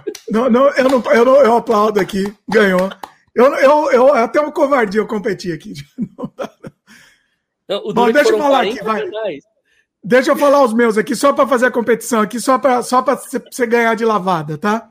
Vai. Eu tenho meu, o meu canal aqui do, do Sem Freio, que é o, que é o Dimitri Cosma né? Que era meu canal anterior, eu devia talvez ter feito o sem freio separado como um outro canal, mas eu quis aproveitar os inscritos do canal do canal anterior para o sem freio, né? E eu, hoje em dia meu, o, o, meu esse canal não tem mais tanto vídeo. Eu quero voltar a fazer, talvez voltar a fazer, mas eu fazia vídeos curtos, vídeos de, sei lá, de, de opinião, vídeo de crítica, é, opinião sobre algum assunto, tal, vídeo curto de 10 minutos editado, né? E aí eu resolvi mudar, colocar nesse canal aqui o Sem Freio, que é um bate-papo sem edição e um papo solto. Uh, eu, eu talvez fosse errado, talvez o certo seria ter feito um outro canal, mas eu quis aproveitar o, o, o, os inscritos desse canal já, né? Tava na época que eu comecei o Sem Freio, sei lá, devia estar com uns 10 mil inscritos. Hoje tá, cresceu pouco também, porque o Sem Freio não cresce também, porque as pessoas só assistem só assistem podcast de, de gente fumando maconha. Ó, ó, ó, ó, a polêmica, que sabe o que, eu quis falar, não sabe quem eu, quem eu cutuquei. Eu sei. O segundo maior podcast atual. É o segundo? É, o, é o primeiro. Passos, o segundo é esse. Peraí, qual, falhou, quem que é o primeiro? O primeiro lugar é o Rafinha Bastos, em números. O ah, é? O Rafinha? Os caras que estão fumando as maconhas lá. Ô, Rafinha! Sério que o Rafinha tá em primeiro? O Rafinha passou? Ô, oh, é, aí sim. Aí gosto. Passada, pelo menos a semana passada e essa semana, ontem ainda, eu tinha visto ele tava em primeiro. Então... Oh, aí eu fico mais feliz. Eu tava, eu tava descrente da humanidade, agora, pelo menos o do Rafinha vai bacana. Aí um que eu gosto muito também, deixa eu ter que fazer essa, o que eu fico falando, não tô, eu, tem vários que eu gosto e vários desses desse Sim. nova tendência aí que eu escuto. Mas esse daí eu não, não consigo assistir, esse do, dos carinha aí, não, não consigo assistir. O, eu gosto muito do Inteligência Limitada. Conhece? Hum, conheço. Do meu querido meu querido Vilela, Rogério Vilela. Detalhe: é, se você é amigo dele, nós temos um amigo em comum extra. Eu não acredito. Eu não acredito nisso. Eu acho que você conhece meu primo também, então, pelo visto, André Kitagawa. Eu conheço. Não, não, não, não sou amigo, mas eu conheço. Já ouvi, já ouvi falar dele. Aí, ó, tá vendo? Que assim, por causa desse meu primo, né? Antes dos piologos ficarem famosos, na época eles estavam abrindo ainda a página do Mundo Canibal. Foi uhum. aí que o meu primo me apresentou pros irmãos Piologo e pro Vilela. Olha aí, rapaz. Então, assim, tipo, que eles faziam parte lá do, do Fábrica de Quadrinhos antes. Sim. Foi nessa época que eu conheci eles, eu era menor de idade e tal.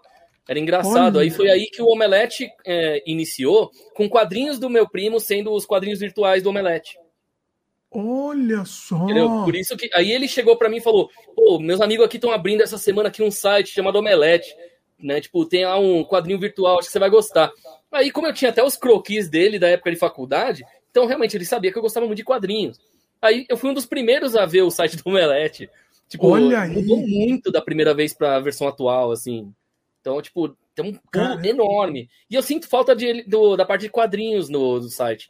Era muito legal é, né? no começo e depois não tem mais. Acho que não estava dando retorno, né? Mas é uma coisa que chamaria, chamaria público. Eu tô querendo Sim. muito voltar a fazer, fazer tirinha diária. Eu, eu, eu começo a me, me, me, impor, mas não dá, mas não, não dá. Não tem como, não tem. Eu querer, eu quero, mas não, não adianta. Deixa eu falar do Vilela. O Vilela, ele foi uhum. meu professor na, na Pan-Americana. Nossa! 1993. Caramba, isso é. O Vilela não fala a idade dele, hein? Ele não fala a idade. É, não, ele é muito ele mais velho que eu. Porque se ele foi meu ele professor, tem, então ele você não já tem calcula. coragem de falar a idade e agora entendi o porquê. Tá vendo? Tá explicado aí. Caramba! É. Olha aí. Mas ele é, e ele é muito bom, né? Ele é muito. O desenho Sim. dele é muito é inacreditável. Ele é, eu, eu, eu sempre considerei ele o Bill Sienkiewicz brasileiro. É. Eu considero. Nossa. É assim, Isso me fez é, lembrar. É no Inteligência Limitada, esses dias aí teve bastante convidado, né? Nos últimos dois meses, três meses aí, é tipo, vários convidados por dia ele gravando. Sim. Praticamente ele não tá parando. Não tá, é. é, é, é assim, a gente tem que entender assim, o mérito que tem esse estilo de podcast mesa mesa cast aí, né? O, o, o, Sem Freio eu criei antes de, de, do, do Mesa Cast, tá? Eu, só, quando eu fiz o Sem Freio só existiu, só existiu o Nerdcast. O padrão de podcast era Nerdcast. E Sim. eu falei, não, vou, vou fazer e soltar a conversa aí. Não, não tinha. Depois que lançou esses outros aí, entendeu? Depois pelo menos depois que eu vi, né? Mas eu, eu gosto, eu acho legal esse, essa ideia. Eu só não gosto de ser ao vivo durante uma pandemia, né? Para mim não faz é. sentido é. isso. Não é verdade, é, é, complicado. Tá é aquela coisa Mas... que, tipo, assim, que tem aquela coisa, você tem dois tipos de podcast de vídeo e o clássico podcast de áudio apenas. Então, o que acontece? Os de vídeo, é, o pessoal começou a fazer esse de mesa durante a pandemia, praticamente, estourar. Aí então. o que acontece? Tem que ter um distanciamento social aí e tal. Então fica aquela dúvida, né? E aí, como é que tá sendo cuidado em cima disso? E se o Nenhum. convidado tiver não souber, sabe? É um negócio meio doido. Eu não sei, eu não acho que não tem cuidado, não. Eu não acho que tem. Pois eu é. E o pior, todo mundo toda hora me chamava para tentar ser co-apresentador em algum desse tipo de mesa. E eu falando, não, mas tipo, só posso depois que acabar esse negócio todo que tá acontecendo. Falaram, não, mas tem que ser agora, porque agora que tá estourando. Eu falei, mas pode ser online, né? Tipo, eles falaram, não, não, online não é tão legal, quando é na mesa que chama atenção, que não sei o quê. Eu, pô, eu acho que se chamar o mesmo convidado na mesa e o mesmo convidado na, no online, vai dar na mesma. A diferença talvez, é que na mesa lado só. Talvez, ó. É, eu pensava isso também, mas a, hoje em dia eu, talvez eu tenha tô, tenha mudando. Talvez exista um, um, preconceito nesses que são virtuais. Talvez, é. entendeu? Eu não sei.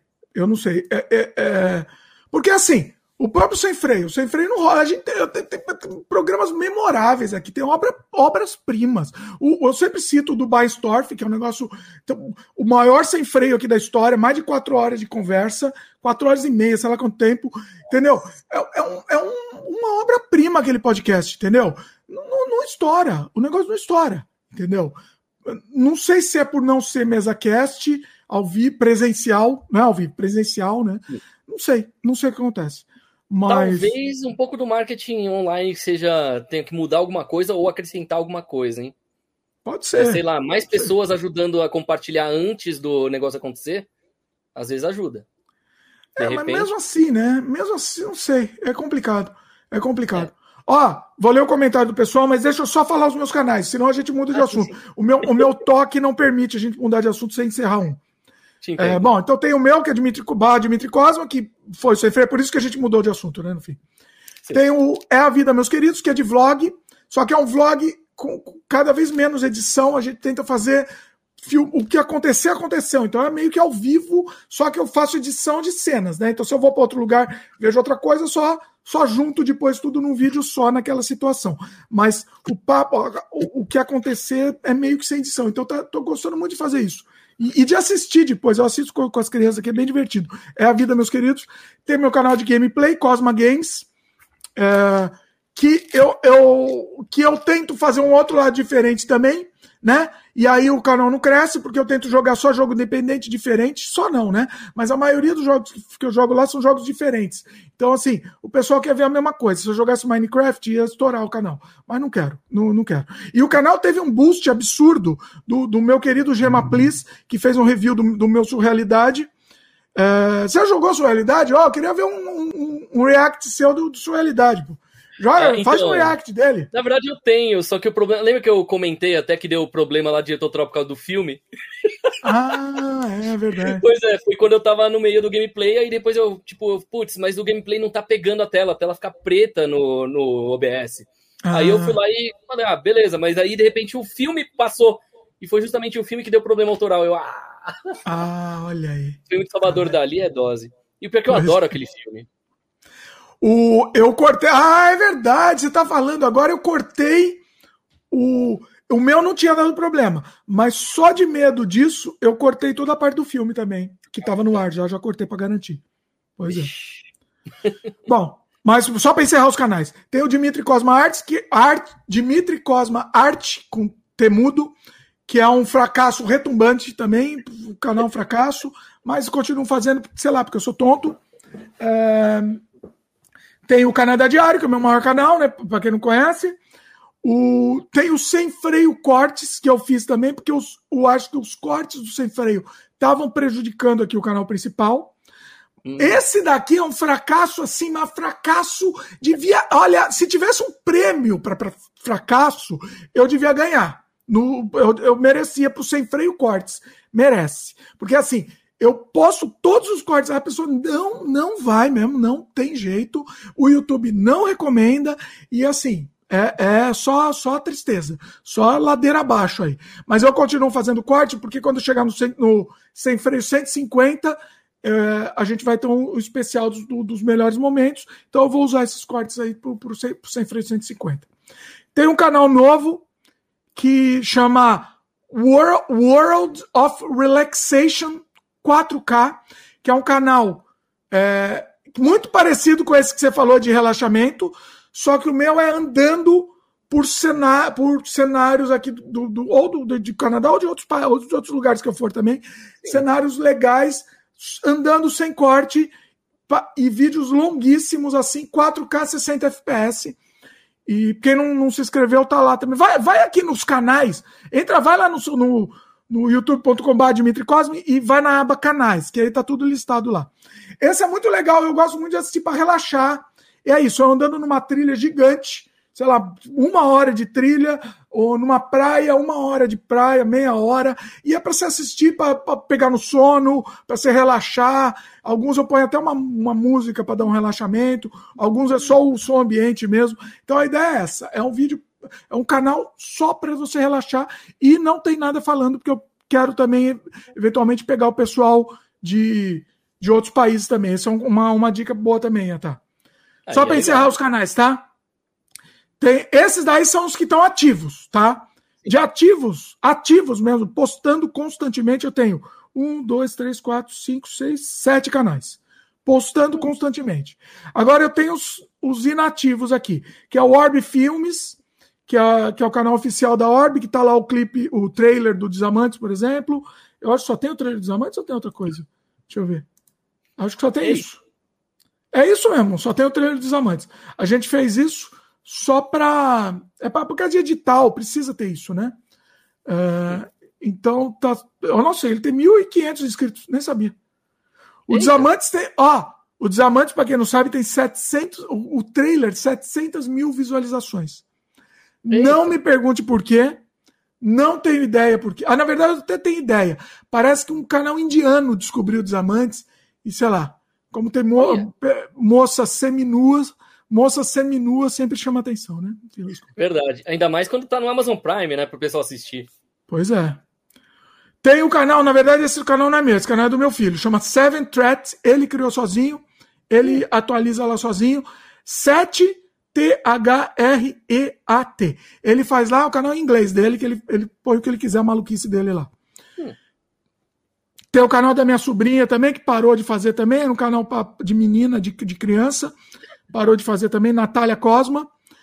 Tem um, um meu podcast falecido que eu tinha com, com, a, com um amigo meu, chama Surrealmente. Era um embrião do Sem Freio, mas eu não, não, não dá para ser um, um, outro canal, porque era com ele, então não tem nada a ver. Chama Surreal Espaço Mente. Hum. Tem um, o, o canal também do meu falecido podcast também, que também tinha com, com ele, é, chama Terra Estrangeira. Era um outro podcast também sobre morar em outro país e tal. Tá lá, tá tudo no ar lá, mas, mas não tá, mas tá descontinuado. E tem um canal do meu filho quando era bem pequenininho, que é eu que eu que era um canal bem engraçadinho de criancinha, assim, chamava o Mundo de Eric. Era ele fazendo fazendo falando umas coisinhas engraçadinhas e tal, e também tá descontinuado. Então é isso. Então, ou seja, resumindo, você ganhou, você ganhou, tá? de lavado. Assim, agora, peraí, quero ver se você ganhou. É, atualizados constantemente, você tem quantos? Deixa eu só confirmar o número. Confirma o número. Ó, constantemente mesmo, é mais esse dos arigatões principais. É, aí o, o Uncut, que é o que jogo tudo sem cortes. Toda hora eu tô postando coisa. Você lá. joga sem corte só para você guardar, né? Eu já, já, já imagino. Literalmente é. só para guardar. Então, coisas que são muito perigosas que alguém possa usar contra mim de alguma forma, eu boto como secreto. Ah, olha aí.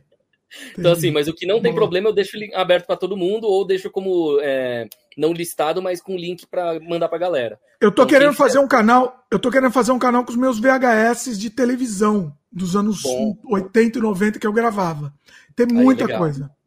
Só que eu não sei, a qualidade tá bem ruim, né? Mas eu tava pensando Dependendo do que for, pode ser coisa que não tem na internet a galera tá procurando, pode ajudar com bastante. Com certeza, com certeza é coisa que não tem na internet, sim. É coisa absurda que eu gravei, entendeu? Ah, então. Ó, aqui, ó, também o Opinião Mustache, que de vez em quando aconteceu alguma coisa, tipo, uma semana ou outra, aí eu vou lá e gravo na hora e já lanço. Geralmente é eu reclamando da vida, mas assim, é mostrando direto o bigode. né?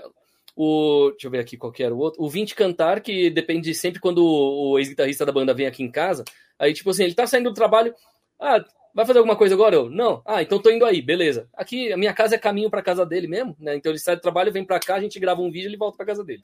Olha né? Então esses aí são os principais mesmo que eu mais... Você é que nem eu, né? Você precisa gravar vídeo para viver, né? Eu preciso é. disso. Se eu não gravar vídeo, eu, eu não consigo sobreviver, né? Não, não, não tem jeito. É, é, é... Não tem. E não tem explicação é. também isso. É. Não, detalhe, eu tenho até um canal secreto que ninguém sabe que é meu. Olha aí.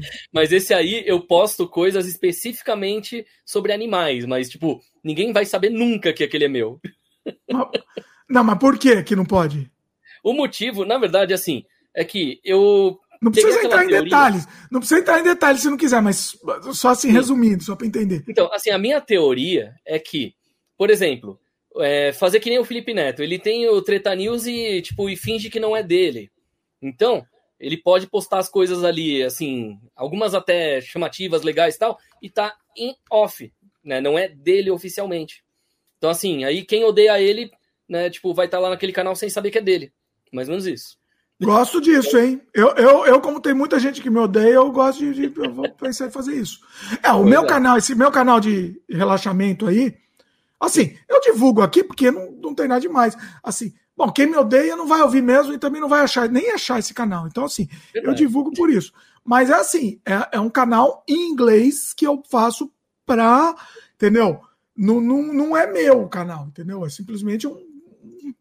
Assim, não é que não é meu, né? Assim, mas. Sim é, é, é, exatamente isso. É. Sabe quem tem muito canal? Aquele carinha do Área Secreta.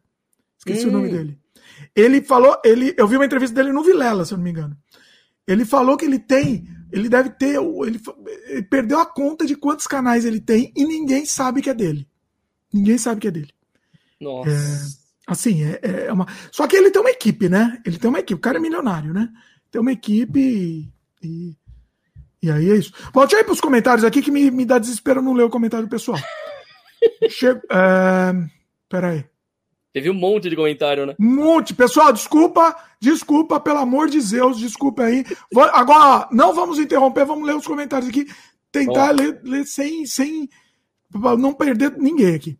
Tem o Cotrix, ó, seu fã aqui. Não sei Boa. se é assim que pronuncia. O Renan falou que lembrou da menina que vendia água no banho dela na internet. Sim, Boa também. Boa, isso é bizarrice total. Ah, o Renan falou que a, a, sua porta é sobrenatural. Ela abre e fecha sozinha.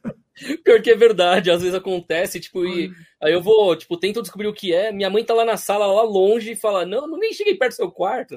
Ó, isso dá um meme, né? Você cria um, um, um, Bota um motorzinho lá que abre de vez em quando, aí cria, fala que é um fantasma, vai, vai, aí viraliza o Não, vídeo.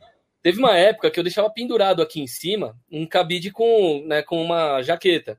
E aí, tipo, quando eu deixava aqui o ventilador ligado, Aí ah. tipo, tinha um momento, o ventilador virava para cá e começava a se mexer. Bom. E aí você tava conversando com alguém, a pessoa fala, tem alguém aí atrás.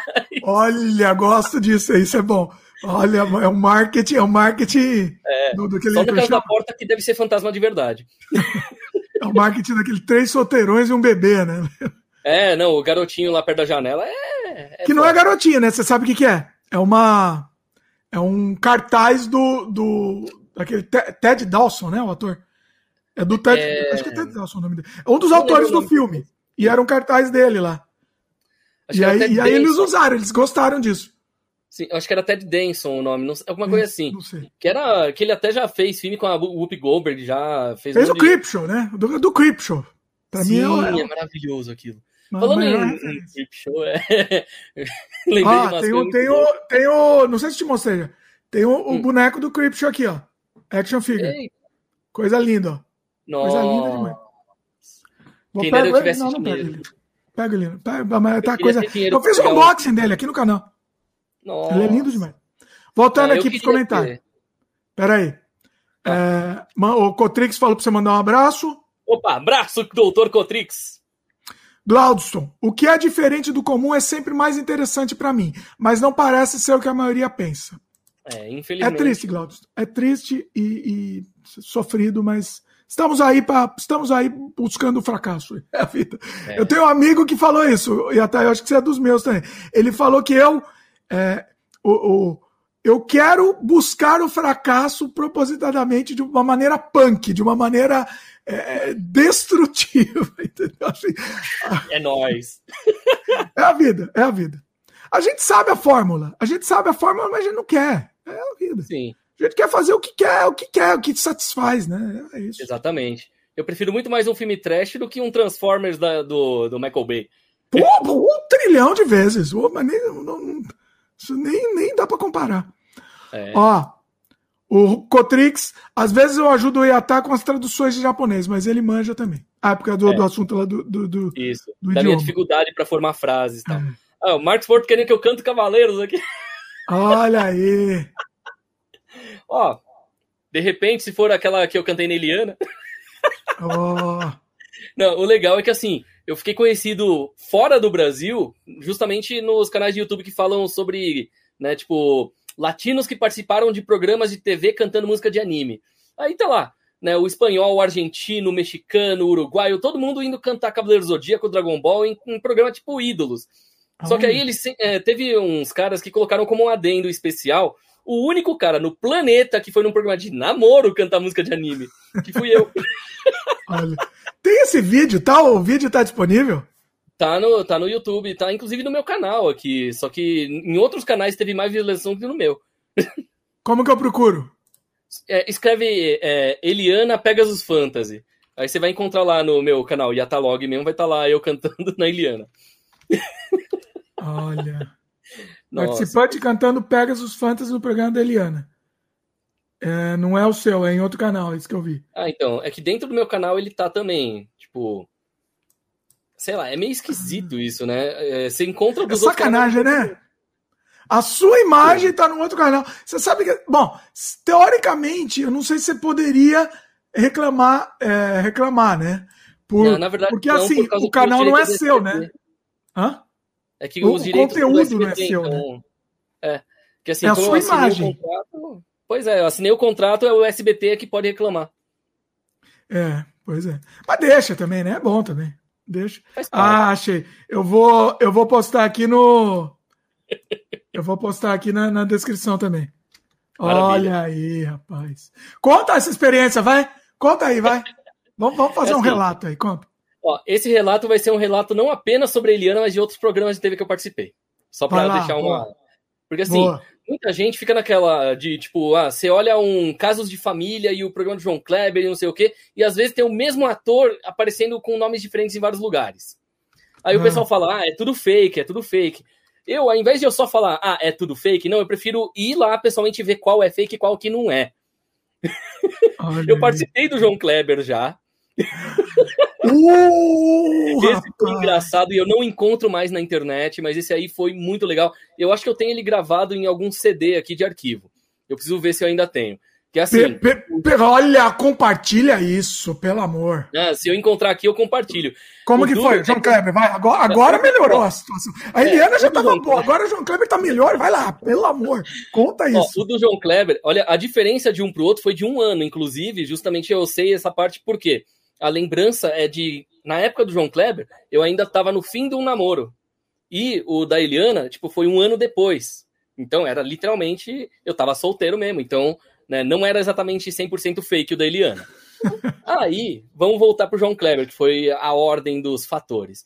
O João Kleber foi quase na mesma época que eu apareci no programa do Datena. Então, o João Kleber foi assim: é, um amigo meu trabalha lá com o elenco né, da Rede TV e tal ele chegou para mim e para o Salomão Roma, né? Aquele que faz stand-up, que a gente trabalhou junto com o stand-up, a gente falava lá no programa de rádio do Diguinho Coruja, e hoje o Diguinho tá lá no programa do Gentili, né? Então, mas assim, ah. o que ah. acontece? A gente fazia vozes, piadas tal, e o Salomão era conhecido como o campeão das piores piadas do mundo. Né? E eu fazia a voz do Alf, do Maluf, etc. Aí a gente chegou e falou: ah, vamos tentar fazer uma zoeira? Aí a gente combinou, né, com o cara lá e com o Diguinho da gente divulgar para o nosso dia, tipo, ter bastante gente zoando o Salomão no vídeo, né? Porque aí chamaria bastante atenção. Por quê? A gente tentou fechar uma, um restaurante para fazer stand-up lá na Liberdade. E os caras falaram: não, vocês têm que ser famosos, vocês não são famosos, a gente não, não pode fechar com vocês, não sei o quê. Falei, não, se a gente. O que, que a gente tem que fazer para poder aparecer aqui? Ah, se vocês aparecerem na TV, aí a gente fecha. Eu falei, Olha. mas qualquer programa serve? O cara falou, qualquer programa serve. Qualquer mesmo, né? Aí o cara, sim, beleza. Hum. Aí no ah. dia seguinte, a gente conversou com esse nosso amigo e ele conseguiu botar a gente pro João Kleber, porque eu tava precisando de um dinheiro mesmo, ganhei 150, ele 150. Então, fomos lá, né? Tipo, café da manhã, almoço, janta e viagem de volta, tudo por conta da rede TV. Hum. Aí, lógico, eu sou aquele cara, né, com muita fome, como até não querer mais. E aí a gente se preparou para aquilo. Era para ir eu, ele e o sobrinho do Luciano Zafir pra gente fazer o negócio. Só que o Pedro Imitador, Peraí, vocês iam, vocês iam fazer o quê? A gente ia. Uma história que a gente criou junto com o pessoal do programa, né?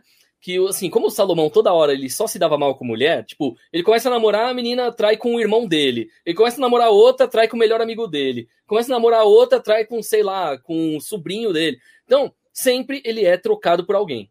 Nelson né? Rodrigues, é isso. É bem nisso mesmo. Esse é o Salomão Roma, né? Aí a situação. Aí eu falar, ah, vamos fazer o seguinte então. Vamos pegar aquela ideia do American Pie, né? Que o cara, tipo, tava transando na frente da câmera webcam, e vamos jogar isso na história. Aí o que, que os diretores lá falaram? Ah, bom, pode ser, então vamos lá. Né, o Salomão, né, muito banana tal, e o melhor amigo dele era o Pedro Imitador. Né, e que a menina que estava namorando o Salomão teria dado em cima de mim, e aí os caras ligaram o Skype para mostrar a menina tentando me pegar lá no meu quarto tal, e mandava para ele. Só que acabaram mandando link para um monte de gente. Essa é a história que foi criada. Peraí. Era para eu ser o talarico da história. Mas, mas isso é o teste de fidelidade? Não, era o outro, era o Você na TV, que também é do João Kleber. O teste então, de fidelidade mas, é, mais. Mas essa história era como para ser como se fosse real. É, a ideia era que assim, a gente tava lá para é, eu e o Pedro na história, a gente estaria revelando para o Salomão. No teste de fidelidade, geralmente a pessoa tá assistindo o outro, hum. né? Então assim, essa é a maior diferença na verdade dos dois. Aí o que que acontece, né? o Pedro, ele sumiu do nada. Tipo, ninguém conseguia falar com ele, não conseguiram buscar ele. A gente tava lá na TV esperando ele e, putz, tá quase na hora de gravar e ele não tá. Aí falaram, pô, tem uma moça aqui que a amiga dela também não veio. Né? E o filho dela também participa de coisa de TV e tal, e aí ela tá aqui para gravar, mas não tem. Vamos tentar misturar as, as histórias? Tá bom. Aí, beleza. Aí aparece a moça lá, né? Tipo, meio feia e tal. tipo, mano. Não era ao vivo, era gravado. É, era gravado, mas é, fingia ser ao vivo. Ah, olha, tô gostando muito. Olha, tá, isso é genial isso aqui.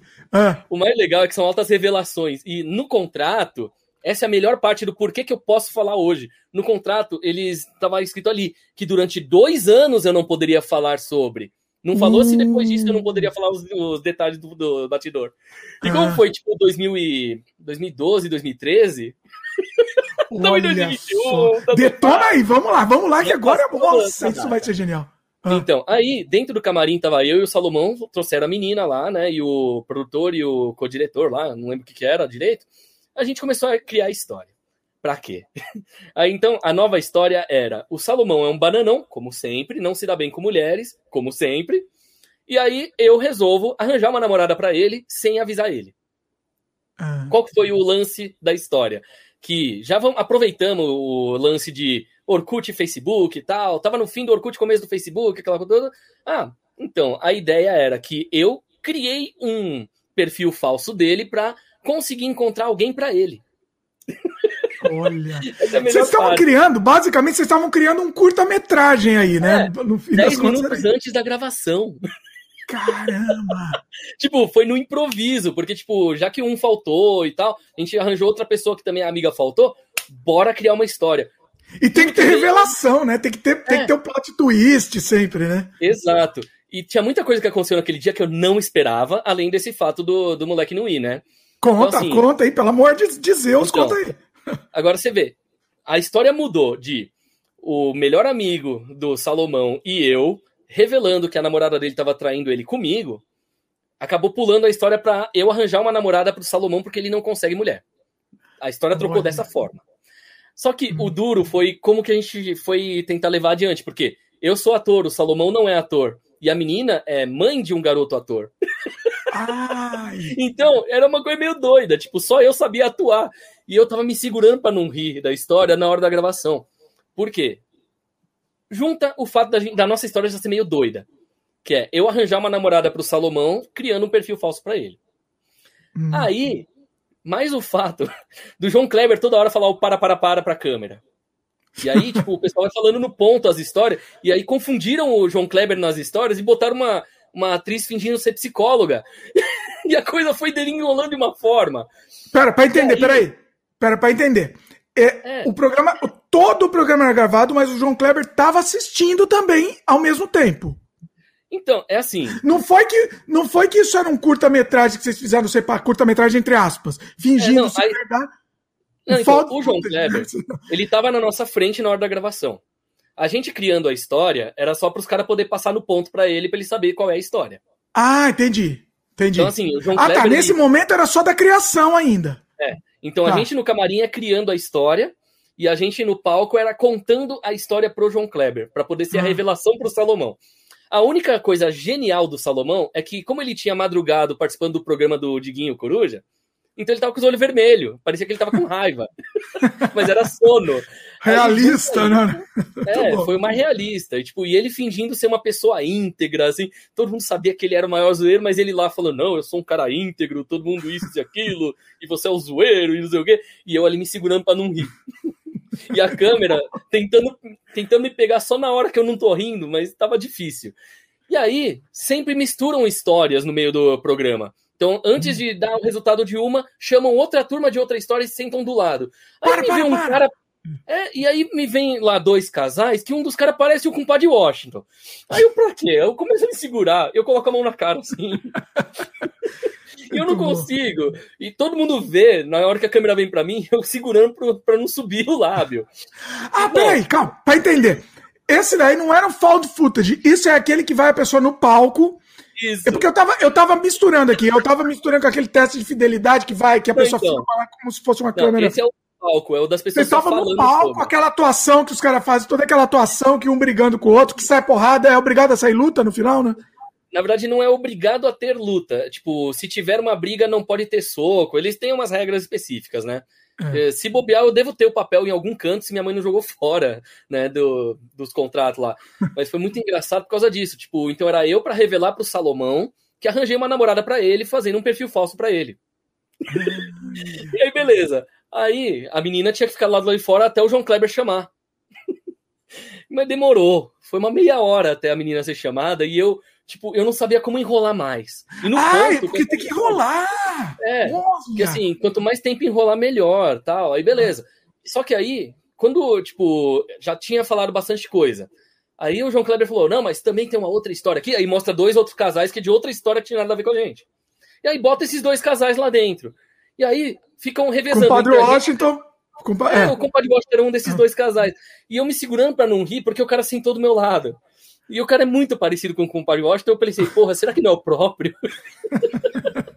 Aí eu, pô, beleza. E era um programa que era pseudo sério. Né? A gente tem que fingir que é sério, por mais que a história seja bizarra. Aí, beleza. Pergunta, pergunta. Eu tenho um monte de pergunta aqui. Esse, esse daqui, tô, eu, tô, aliás, eu tô adorando isso aqui. O, o, se você rir no meio, eles vão cortar, porque é gravado. Sim. Eles têm que cortar. Mas aconteceu isso? Quase. Ah. Por pouco, não vou dizer. Assim, é que realmente tava difícil de me segurar. E olha que, mesmo sendo ator, eu tava com uma dificuldade tão grande que dava pra. Até os câmeras estavam rindo. É, se aí você tipo, vê o câmera rindo, você não aguenta, né? Você, exatamente. Eu me segurando assim ao máximo, tava difícil. Aí, beleza. Aí o João Kleber, com aquele negócio de vamos parar, parar, parar, não sei o que, tem o livro do Alexandre Frota aqui dentro do, do, do sei lá, do, do cofre. E aí do nada muda a propaganda, depois volta para o outro casal. Aí quando voltou pra gente, falou que era hora da revelação. Aí eu falando, e eu não sabia mais o que falar. Aí o João Kleber falou: Não, então, agora, Salomão, espera, entra tal menina aqui, aqui pra conhecer o Salomão. Aí o Salomão, ué. e o Salomão se segurando também para não rir. Com aquele olho vermelho, parecia que ele ia chorar. A menina, na história, ela era ex dele, era uma ex. Não, não a menina era uma menina que é, gostou dele pelo perfil falso e queria conhecer o verdadeiro. Ah, tá. tá. É, a história, basicamente assim, a, o resumo né, do, do resumo, meu lado é. com a menina era: eu criei o perfil falso do Salomão, e aí eu conheci a menina e, comecei, e expliquei para ela que aquele perfil não era meu, era do meu amigo, que eu, eu tava tentando arranjar uma namorada para ele. E aí ela viu as fotos, eu contei a história dele e ela se interessou em conhecer o Salomão. E aí, por isso que a gente combinou no João Kleber. Essa é a história de, de pano de fundo desse lado. E, Do outro e, lado era o Salomão. E os nomes eram os nomes verdadeiros? Sim. É, nas regras tem que como? falar, o, o, primeiro nome tem que ser o verdadeiro. Porque aí. Era só o primeiro nome que falava. É. Tipo, dificilmente se fala o completo. Só que no caso não era Salomão, melhor inventar outro nome? Eles não deixam. Porque, assim, regras. No seu caso, por exemplo, o seu personagem, ele não se. Ele não se você não teve problema com, com, a sua pessoa, com o seu personagem, que você não fez nada. Agora, o outro lá que, sei lá, traiu, ou sei lá, corno. Se bem que nessa história não, né? Nessa história não teve um vilão, é um, um cara é. que, que, que, teria. Nessa história especificamente foi tranquilo. Mas. Sim. Né? Mas o pior de tudo é que eles tinham aquela. A pseudo-advogada psicóloga. Né, que ficava lá só jogando lenha na fogueira. Nossa. Eu queria tipo, entender ela... como, não dá pra rir, como, como, não rir, né, nessa história, eu não sei. É, não, o mais engraçado é que é, depois eu tenho que contar essa atriz psicóloga anos depois do que ela fez. Eita. Mas vamos continuar aqui primeiro. Aí ela tava lá, e aí eu explicando a história, né? Que eu fui lá, conversei com a menina, expliquei que eu não era o Salomão e ela queria conhecer o Salomão tal, por isso que a gente marcou lá. Aí a psicóloga lá, tipo, sei lá se ela tava bêbada ou coisa do tipo, ela começou a falar que, na verdade, a menina ficou afim de mim pela aparência do Salomão e não do Salomão e tal. Uma coisa muito doida, assim. Eu, porra, o que, que essa mulher tá falando? Então, mas eu, eu acho, que, eu acho que tava no roteiro dela também. Roteiro, ela inventou o roteiro junto ou não? Ela tava separada? Ela tava improvisando, porque o roteiro. Eu acho que, é improvisar, meu. Olha, que, é. olha, olha que arte! Que, isso é arte, pessoal. O pessoal Mano, fala mal do João Kleber. O, o, isso é arte pura! Olha. Assim, o João Kleber, ele só, ele só não é uma pessoa muito boa, assim, para conversar, né? Ele não Imagina. gosta muito né? Porque, assim, oh, ele. Peraí, deixa eu fazer um disclaimer que eu tô sendo irônico falando que isso é arte pura, tá? Mas eu tô impressionado porque, assim, é muita improvisação. Então, assim, é, é, interessante. É um Nelson Rodrigues do. do sei lá, do. É do, do inferno. fazendo Nelson Rodrigues. É o Nelson Rodrigues do inferno. É a melhor resolução. Por aí mesmo. Não, agora pensa na situação. Quando finalmente entrou a menina tal Aí o Salomão não sabia o que fazer. E ele, tipo, ele segurava para não rir. Aí ele conseguia fingir que era raiva, ele segurando a risada. Aí, tipo, aí a menina entra, oi Salomão, não sei o quê, ela toda fofinha pra cima dele. E, e ele fala, né, tipo, aí o João Kleber fala. Não, mas aproveita, conversa com a menina, ela tá aí agora na sua frente. Aí, não, primeiro eu quero me resolver com ele, depois eu resolvo com ela, e não sei o quê. aí pronto, aí foi-se, aí terminou Nossa. o negócio. Então o resultado foi o Salomão, né, que não conseguia namorada, ficou puto porque não gostou da menina que apareceu. Tudo bem que ela parecia aquela atriz da. Lembra aquele filme Preciosa? Ah, Preciosa, sei. Então, Aqui ela lembra um pouco. O, assim, o rosto dela tal, lembra um pouco. Ah. Aí o que acontece? O Salomão, eu, tipo, ele não é ator, então ele fala para dentro. Ele parece o Danilo Gentili falando, né? Parece que ele é uma criança lendo. É um negócio meio esquisito. Aí, beleza. E aí foi. Essa foi a participação do João Kleber. Na semana anterior a isso, foi quando eu tinha participado do Datena. Ah. Daquele Quem Fica em Pé. Como? Quem ah, fica em pé. Que fica uma pessoa no meio respondendo várias perguntas e os em volta tem que responder também. Se o do meio perder, o, um dos de volta lá vai ganhar o dinheiro. Se ah, é um jogo. Meio, ah, tá, é um jogo. É, se o meio derruba todo mundo, aí o do meio ganha lá os 500 mil. Peraí, peraí, peraí, calma, calma, para, para, para, para, para, para, para, para, para, para, para, para, tem que, tem que ser. Deixa eu entender uma coisa. Peraí, o João Kleber acabou a história do João Kleber. Sim, eu quero ter umas dúvidas, eu tenho umas, uma dúvida ainda antes de você mudar de história, calma. Sim. Calma, que isso é importante essa dúvida. O, você estava falando que o João Kleber, o pessoal deve estar até se perguntando nisso, que o João Kleber não é uma pessoa fácil de se conversarem. Ele deve ser uma pessoa insuportável. Eu posso dizer, ele deve ser uma pessoa insuportável. Certo? É. É deve ser uma estrela insuportável. É, assim. Então. Vai lá. Que nos que bastidores, né, o João Kleber é aquela coisa. Ele, assim, é, se algum fã quer tirar foto ou pegar autógrafo, ele pede pro segurança segurar o fã. Ele não quer chegar perto. Literalmente, Olha. assim, ele, ele se concentra a tal ponto que tipo, ele nem quer chegar perto das pessoas, mesmo dos fãs. Então, assim, é como se ele não gostasse do carinho dos fãs, por assim dizer. Não sei se é esse o motivo, né? Porque de verdade só se eu tivesse na pele dele para saber qual é o pensamento, né? Mas o que eu prefiro acreditar é que seja porque ele estava concentrado porque era um dia cheio de gravações. Não, não, não. Eu não. espero. Não é isso. Eu sei que não é, mas eu esperava que fosse. É inocente, rapaz inocente. Não, não é isso, não. É, é aquela, a, a, a, sua frase acabou de remeter novamente ao compadre Washington. sabe de nada, não sabe, sabe, de nada, inocente. Grande filósofo. Mas Muito você entende, bom. né, qual é a situação pro meu lado ali. Mas aí, assim, não teve luta, você não teve briga lá na hora, ela não teve a ceninha de briga. Não, o máximo que teve foi, tipo, bate-boca mesmo de longe, né? Tipo, dois metros de distância, os dois sentados. Mas foi engraçado, tipo... Olha, Olha, ah, eu gostaria muito de participar de um programa desse. Eu, eu gostaria muito, esse é muito bom. Não, assim, ó, é, eu tenho que ver, de repente, quando você estiver aqui no Brasil de novo, for uma semana, que o meu amigo estiver trabalhando pro programa lá, de repente, é pra chamar a gente, Bora lá fazer alguma zoeira. Estamos aí. Agora... E outra coisa que eu gostaria muito, eu pagaria para assistir essa sua participação aí no João Kleber. Pagaria para assistir. Acha Olha isso. Acha eu isso. Eu vou tentar encontrar aqui. Se eu conseguir encontrar, eu vou postar no meu YouTube. Vai ser uma coisa muito linda. E ainda vou fazer comentários do diretor. Ah, comentários. Faixa de comentário. Isso eu quero, hein? Posta uma versão dele inteiro e posta uma versão do comentário. Nossa, isso, é, isso vai bombar. Vai bombar, ó. E se você fizer isso, me manda que eu vou colocar no link desse programa mesmo. Tenta fazer isso logo, porque aí já fica, Sim. pega o hype aqui. Tenta fazer, porque vale a pena, vale Beleza. a pena. Incrível. Quanto antes eu encontrar, eu mando o link. É, uma coisa curiosa sobre esse dia do programa é que, pelo que eu consegui saber no Ibope, foi o episódio que mais teve público assistindo o João Kleber por causa da gente. E aí Olha. vem a parte legal do porquê. Lembra que eu tinha comentado antes que a gente estava no programa do Diguinho Coruja, na Band FM ainda.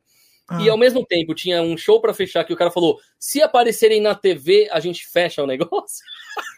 Ah! Agora vem a parte legal. Que assim, na hora que a gente falou qualquer programa, qualquer coisa que a gente apresenta na TV já serve, e o cara falou que sim, ele não deu, é, tipo, assim, ah, tem que ser num programa do Faustão, tem que ser. Não, pode ser no João Kleber, então tá na TV. A gente foi lá, fez esse programa. Só que, alguns dias antes, o Diguinho foi lá e anunciou pro povo da madrugada que aquele dia em específico a gente ia estar tá no ar, que era pro pessoal assistir em peso pra zoar o Salomão depois. Então, a gente conseguiu fazer com que batesse o recorde de visualização ao vivo, quer dizer, ao vivo no sentido na hora que estreou o programa na TV, justamente por causa dessa história. Então, foi assim, com a ajuda do Diguinho, antes de ter o programa do Gentili ali, a gente colocou o programa do João Kleber no topo ali. Né? Se não me engano, a, assim, a gente só perde assim em comentários com a história do prostituir por cheeseburger e do cara que, que foi falar pra esposa que era careca. Porque de resto.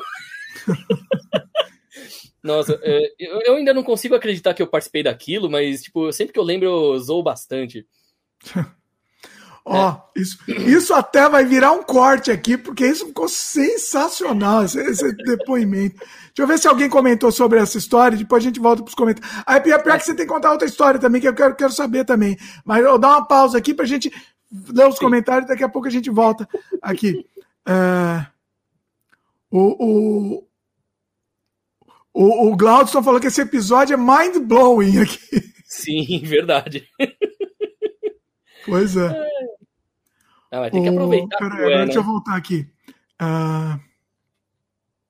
Calma aí, pessoal. Vou voltar aos comentários para não deixar passar os comentários, tá? O... Deixa eu achar aqui. O, o Cotrix falou que ama filme trash. Só uma pausa aqui, daqui a pouco a gente vai voltar com a história. Hein? O Dema de João Kleber também. Para, para, para aqui. o Cotrix falou para fazer um filme de terror em Paranapiacaba. Ó, oh, bonito lá, hein? A única coisa que eu fiz lá foi um curta da zoando Marvel, DC e Scooby-Doo. Olha, oh, tinha que aproveitar o terror de lá. É, Outro dia eu, fui numa de... cabana aqui, parecia a cabana do Evil Dead. Eu fiquei. Nossa. Eu fiquei tão desesperado que eu queria fazer um filme. Eu fiquei tão e eu acabei não fazendo. Putz. Um dia eu vou voltar lá só pra fazer esse filme. Olha, se tiver uma oportunidade de eu estar junto, eu quero participar desse filme. Vai ter que vir pra cá, né? Vai ter... Ah, beleza. Por mim, acho que a única dificuldade é o dinheiro para viagem. De resto, eu me viro. Olha, é, é, foi incrível, foi um negócio incrível. O Cotrix falou para fazer um filme de caçador de vampiro viciado em churrasco grego. Aí é comigo. uh, peraí, deixa eu ver os comentários aqui. Nossa, Cotrix também gosta do Tales from the Crypt. Uh, que mais que temos? Ó, falando do Evil Dead, ó, o Renan falou que você tem até filme com, com o Bruce Campbell. Você já falou no outro que a gente fez aqui, é. você comentou desse filme aí. Pois é, o pois do é. o monstro assassino. Pois é. Tá no canal do Yatai. Vejam aí. É isso aí. Marcos comentou: dá para é, dá pra fazer teus filmes com os bonecos. É, faz o filme do garoto estoquista, boneco. em boneco. Ah, o, o, o colecionador, né? Em é, boneco. Pelo menos não é cocô. Pelo menos a gente vai fazer um cocô de, de brincadeira, né? Pois é. Ele falou aqui, estúdio no basement. Ah, eu comprei um negócio genial aqui, deixa eu mostrar. Eu não fiz o unboxing, mas vou fazer. Não vou fazer aqui, mas eu vou mostrar o que eu comprei. inclusive, tá. É muito bacana. Eu vou fazer depois um unboxing, por isso que eu não abri. Jabá aqui sem, sem, sem ser jabá. Eu comprei um, um. Como que chama? Um, um uma cabine para você gravar. Ou você grava miniatura, ou você faz coisas com stop motion. É, toda iluminada, ela abre, ela vem fechada desse jeito. E ela abre e ela é iluminada que você pode mudar o fundo infinito, que você pode colocar croma, vários tons de croma, é, ou fundo branco, fundo preto. Então, assim, ou para fazer unboxing, ou para fazer é, stop motion. É, putz, dá para fazer muita coisa bacana com isso. Dá pra fazer muita Aí é coisa é baratinho. Baratinho, custou acho que 15 dólares. Só pra você ter ideia. Já é, ilumi com iluminação, com luz, com tudo. tudo. Eu entendo que 15 dólares no Brasil equivale a 2 milhões de reais. Praticamente. Mas. É, eu não sei, deve estar o quê? 6 reais o dólar agora aqui? É, não, o dólar, o dólar canadense tá 4 reais. Ah, tá 4? Ah, então vai. 60 reais ali dá para pegar isso aí. Pois é, pois é. Ok, tem o frete, tem os imposto extra, tem a alfândega. Aí, lógico que vai ficar 200 reais. Mas no mínimo, né? Só para só começar. É triste, é triste. É triste. O... Peraí, deixa eu ver mais comentários. Temos também o Pathfinder aqui. Oh, yeah. Temos a, a Gelly. Gelly! Ela falou aqui, quer? 20, 20 ver e ah, tá, olha aí, só fã aí, Gelly. Uhul! Uh, o Renan falou que ele quer o link dos outros canais do Iata, só conhece dois canais. Você é, também vê que... pelo. Você consegue ver no canal do Iata, você entra lá e você vai na aba canais, né? Tá Sim. tudo listado lá, certo? Eu acho que a maioria tá listado, acho que não todos, porque tem aqueles que não tem vídeo ainda, eu não listei eles. Ah, é, o que é, pois é. A Gelli ficou impressionada aqui. O cara tem uns 30 canais. Na verdade, 44 se for contar os dois usuários, sem contar o outro canal que é. Pois é. Sala de espera filmes. Ai, o Cotrix falou aqui, Yata, qual é o canal que você quer falar sobre filmes? Então, é no Movie Ola, né, no caso, que a ideia era Movie de filme e o Ola de Olá. É... Você, você muda muito, tem muito foco, Yata. Eu, eu, se fosse você, pega o que você acha que junta tudo no tema, entendeu? O, esse meu aqui, o, o, o do sem freio, é isso. Tudo que não enquadra nos outros canais, eu coloco aqui, entendeu? Assim, eu sei que não. Por exemplo, eu, eu faço um monte de unboxing de, dos meus bonecos, eu faço aqui. Porque eu não tenho onde encaixar ele. Eu não vou criar só um canal de unboxing. Entendeu? Não, não, entendeu? É, é, é, aí eu prefiro jogar tudo aqui. Beleza, gameplay não faz sentido. Eu preciso de um canal só de gameplay. Entendeu? Então, assim, é, eu acho que tem que separar o, o, o tentar abranger, abranger um pouco mais. O que você acha que caberia junto, entendeu? É, ó, o Renan falou que ele só decorou Yata Log e Arigatões. É, um é da banda e o outro é o meu principal, né? Então. Mas no meu principal eu posto tudo que eu posto nos outros, então. Você tá posta repetida aí, não vou falar uma coisa pra você. É, não, a diferença é quando é a versão sem cortes ou a versão apenas o que foi cortado e coisa assim, né? Então. É. O Renan falou que lembra da Havaianas de Pau, né? Que a gente tava comentando do, do Vilela. Sim, verdade. O Glaucio falou que ele gosta do maloqueiro Popeye, do maloqueiro Popeye do Vilela. Vilela, Vilela, olha, Vilela é gênio. Eu, eu gosto muito dele, ele, ele é gênio. É, não, eu tô, tô, até hoje esperando ele me chamar lá pro Inteligência Limitada. Eu, eu falei, eu, eu mandei um tweet para ele, ele, ele falou assim, tal, que não dá porque é, é, é, presencial, né? Então, assim, quando eu for pro Brasil, eu vou mandar uma outra mensagem pro, pro Vilela. Eu, eu, quero, eu quero muito participar do Inteligência Limitada, eu quero muito. É, é. Não, já pensou se a gente acaba participando no mesmo episódio até? Olha, pensou? a dupla de cineasta. Pois é. Bom, Tem no caso, muita história, seria... né? Muita história. É, falar, eu seria né? tipo o Kevin Smith, assim. Baixinho, gordo, barba, cabelo comprido. Quer dizer, agora tá cabelo curto, né? Mas... Kevin, Kevin, a, diferença, é. a diferença entre eu e o Kevin Smith é que eu, pelo menos, não ia matar o He-Man no primeiro episódio da nova série. Uh, rapaz! Vamos falar de He-Man, daqui a pouco vamos falar de He-Man, vai. Eu vou até anotar aqui, vai. Pronto, falei. Anotei, a gente vai falar daqui a pouco. Deixa eu terminar os comentários aqui, vamos falar de He-Man aqui, vai. Pronto. Encontrei, encontrei a que tá afim de falar também, então vamos nessa. Vamos é, lá. Peraí. Um... Ah, falar de animações. Por falar, de, por falar em animações, Atá, você já planejou algum videoclipe com animação estilo do Vilela? Sim, eu gostaria. O problema é ter dinheiro para pagar por anima pela animação, né? é caro é, fazer essas coisas. É, é, é, complicado, porque é uma coisa muito trabalhosa, né? É muito pois é. trabalhosa. Eu poderia até me predispor a, a, fazer, mas é complicado. Assim, a última vez que eu consegui fazer uma animação foi antes da minha filha nascer, faz sete anos. Nossa. Aí eu, não deu mais. E aí o que, que aconteceu? Tinha uma em stop motion, não sei se eu já te falei. Eu não hum. tinha eu tinha parado de fazer ela em, sei lá, 80% feita e parei de fazer. Aí eu peguei esse ano e falei, não, vou me dedicar aqui, vou parar três, quatro dias pra, só para finalizar isso. para nascer o filho aqui, precisa nascer, entendeu? Mas é muito trabalho, a animação é muito complicado.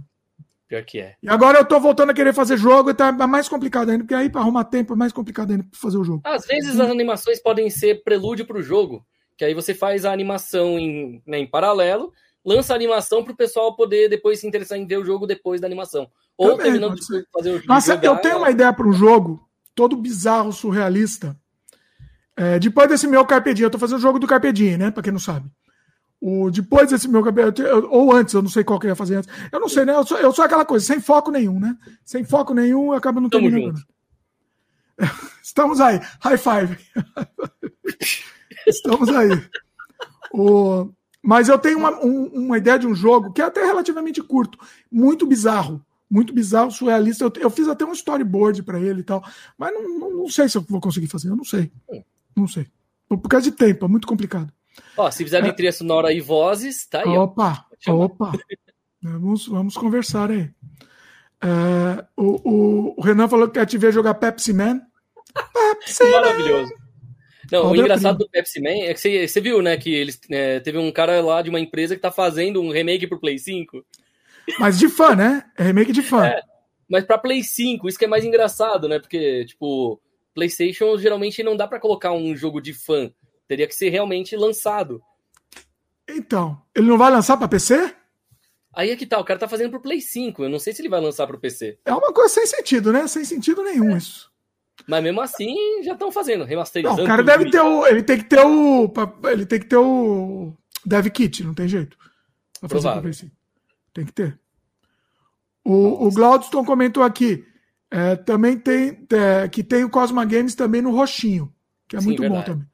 Cosma, é, é verdade. Deixa eu fazer jabá. O, no roxinho, TW, TW, sei lá o quê ele a gente está transmitindo todos os gameplays que a gente faz no Cosma Games, a gente passa ao vivo antes no roxinho, e aí eu vou cortando os, os trechos dos jogos, em, separando os jogos, e publico no Cosma Games do YouTube. Então é, é, fica a dica aí. Você tem roxinho também? Sim. E aí, usa? É o mesmo no Instagram. Assim, eu praticamente, quando eu vou fazer algum gameplay de Play 4, eu faço mais por lá do que pelo YouTube. E quando eu vou fazer algum vídeo ao vivo jogando o jogo do computador, aí vai para os dois ao mesmo tempo. Ah, tá. É, eu queria fazer o Roshimon, eu comecei agora, assim, tá muito, é muito, é zero quase, assim, é uma ah, sim. desgraça, zero de audiência e tal, eu não, eu não sei, vamos, vamos não, ver. Não se preocupa mas... não, eu, eu dou uma ajuda nisso aí.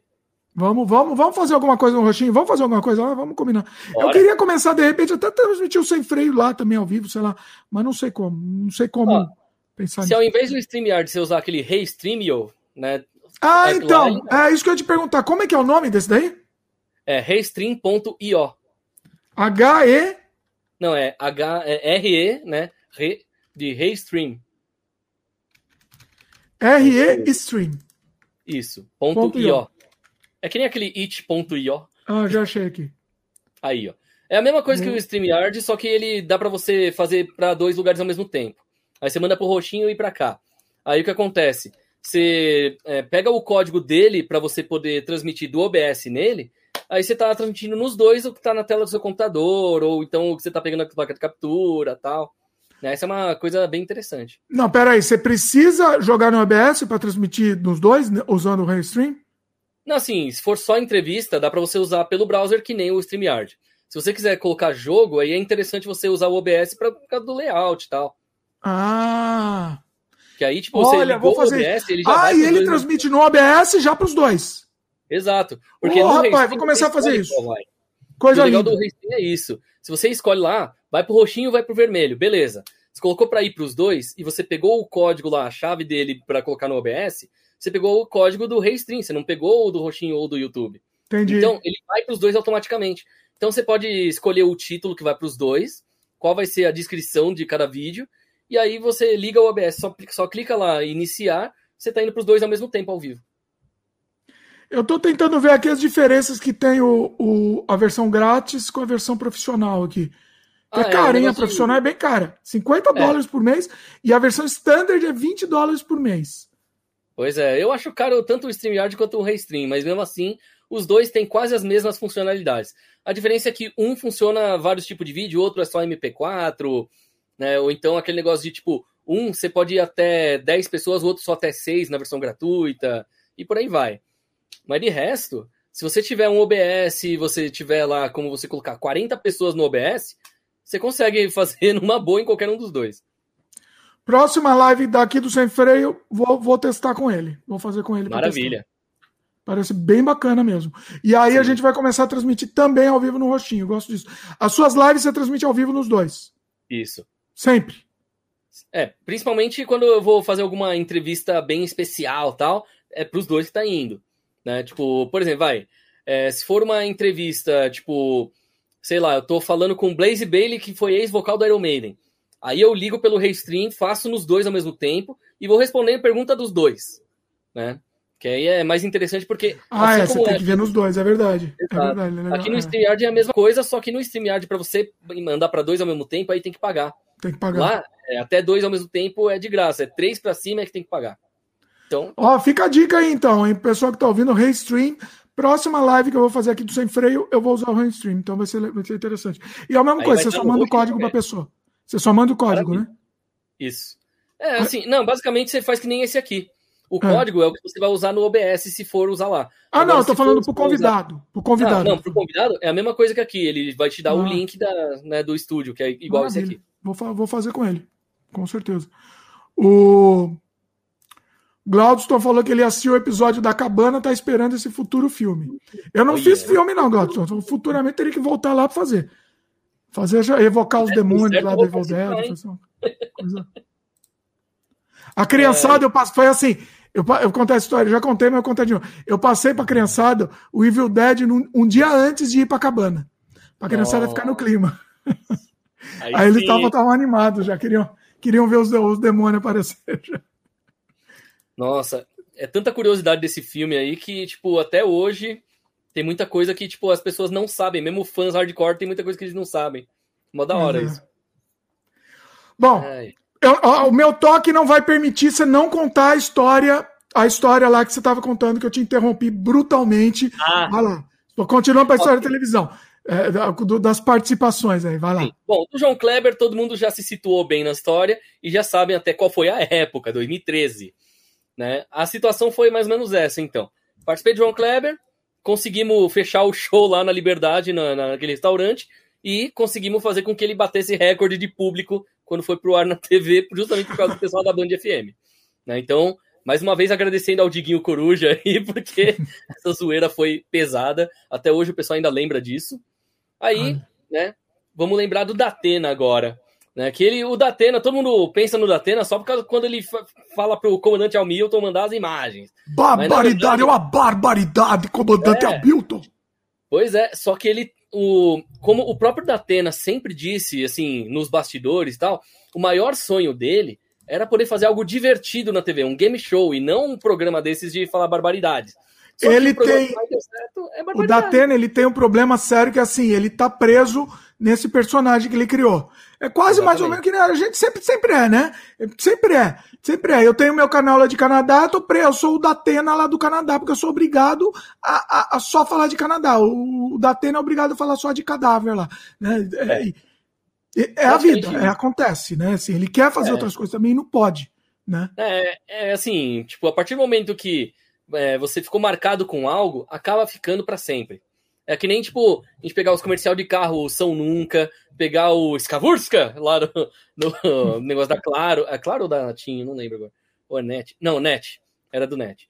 Quer dizer, essas coisas, tipo, ficam. O baixinho da Kaiser, que só era o baixinho da Kaiser, não pegava outros trabalhos porque não conseguia mesmo. Todo mundo lembrava dele como baixinho da Kaiser. Então, é esse tipo de coisa. A gente fica marcado. Então, aí, a gente, pra gente desvincular o que foi marcado, demora. Isso se conseguir ainda. Tipo Johnny Depp, agora ele é sempre o mesmo personagem em todos os personagens. É, o Johnny Depp acabou, né? Você sabe que acabou a carreira do, do é. rapaz agora também, mas. Não, e o pior de tudo é que ainda tá uma coisa cabulosa a história dele, né? Até hoje só tá aumentando mais a bola de neve. Vai piorando. É, não, não tem mais. Eu acho que o Johnny Depp acabou de vez também.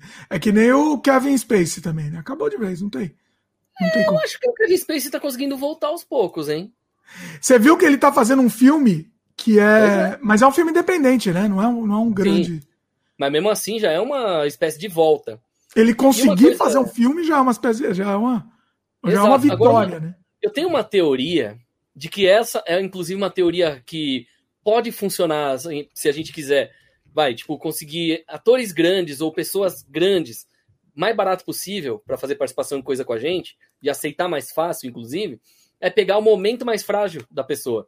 Vamos dar um exemplo meio besta. Rede Brasil, né? O canal Rede Brasil que é conhecido por, tipo, toda hora só passar as coisas sem pagar o direito autoral para ninguém. Situação. O Fernando Vanucci, quando foi expulso, se não me engano, ele estava na Globo, e aí ele estava tomando os remédios e parecia bêbado. Foi demitido porque estava bêbado online, né? Falou, falou um monte de besteira na Copa lá.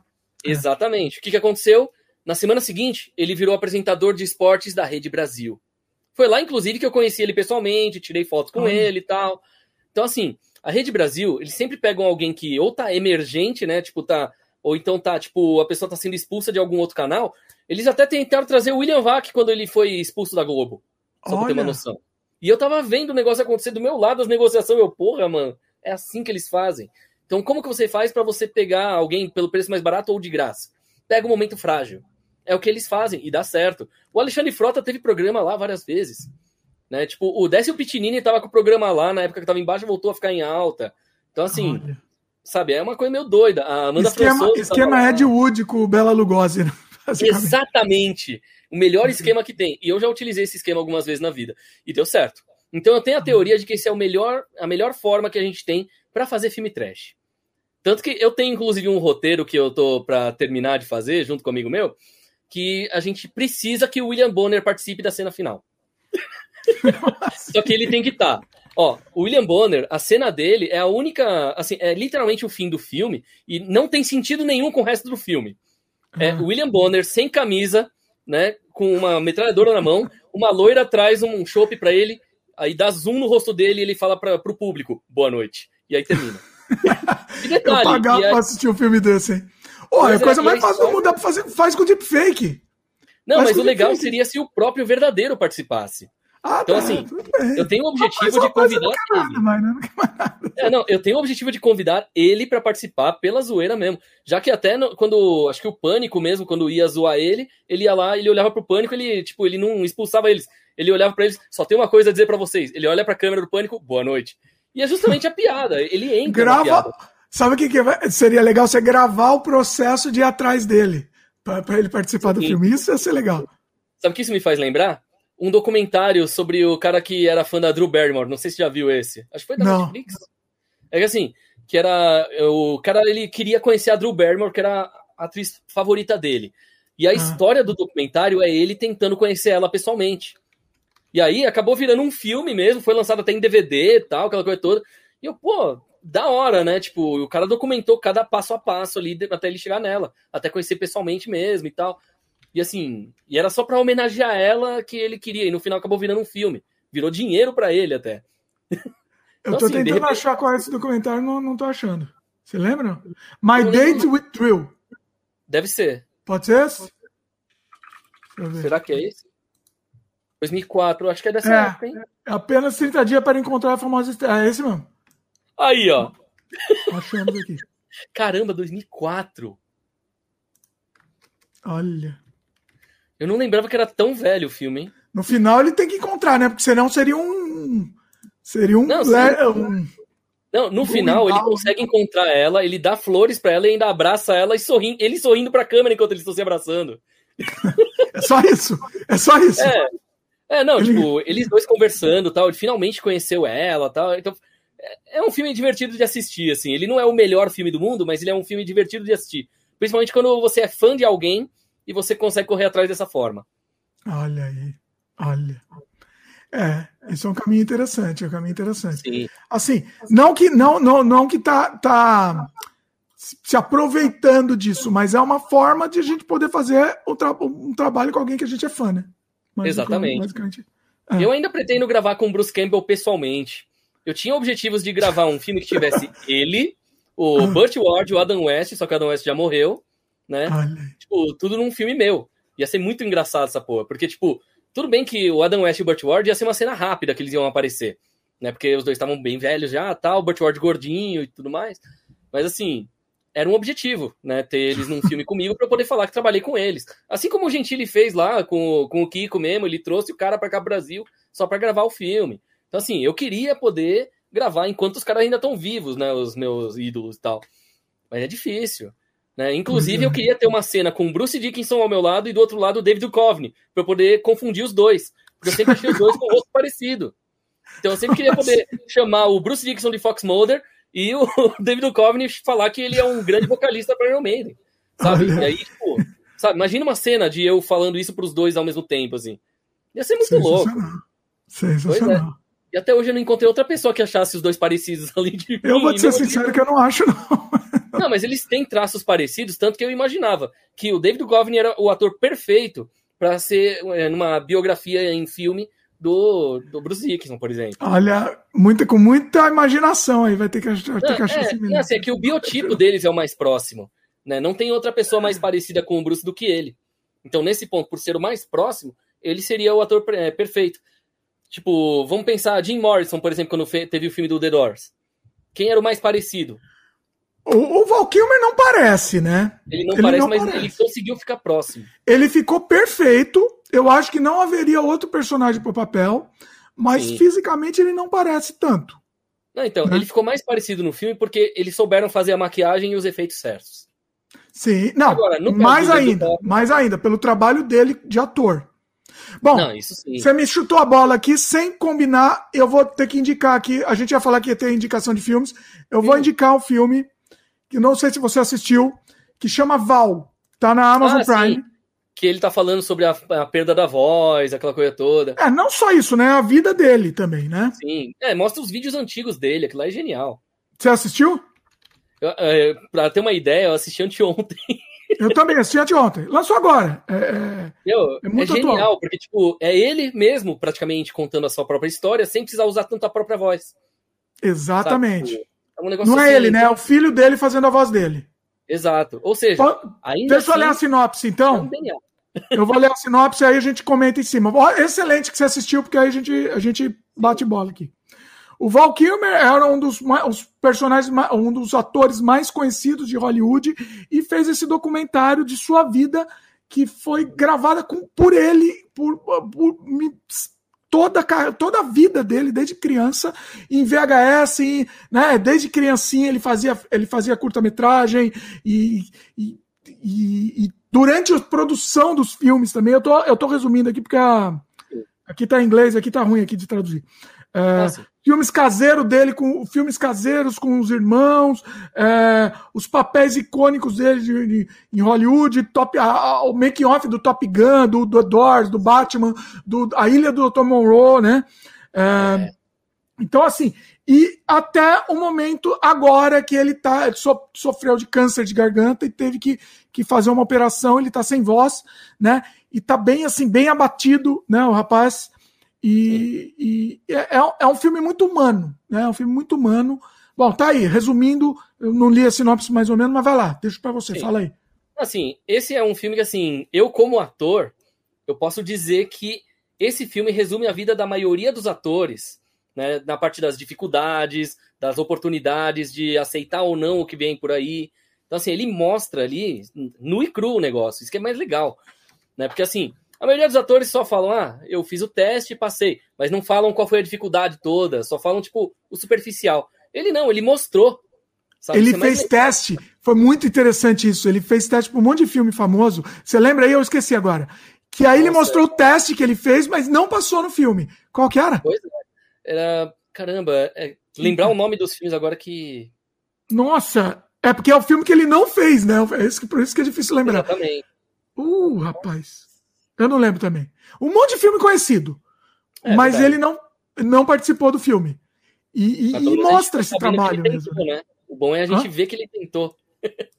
Pois, e, e você vê que ele, assim, eu, eu, eu gostava dele, mas assim, gostava dele ok, assim, né? Eu achava ok, mas depois desses daí, agora eu tô gostando muito dele.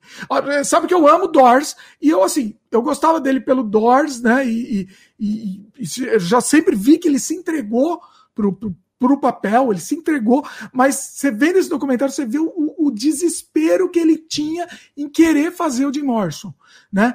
Ele, ele e, e, como ele se entregou, você vê ele ele ele se entregou ao máximo para fazer aquele papel, né?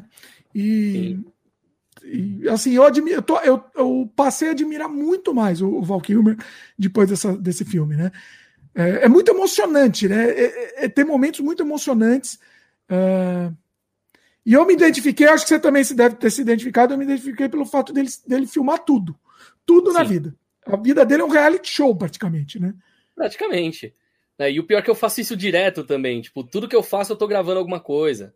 Mesmo que seja para nunca lançar, tá tudo gravado e tá salvo. É, não, eu faço para não é para lançar, exatamente. Eu faço para fazer, tem que, fa tem que fazer, né? Exato. Tem que gravar. Se eu não gravar, tá me faltando alguma coisa. É, Exatamente. É, isso. é porque são lembranças, né? Tipo, em algum momento você vai pensar, putz, o que, que tinha acontecido aquela vez? Aí você vai lá e pega aquele vídeo, era isso que aconteceu. Sabe? Às vezes é só para você mesmo reassistir. Ninguém nunca mais vai assistir, é só você que vai ver.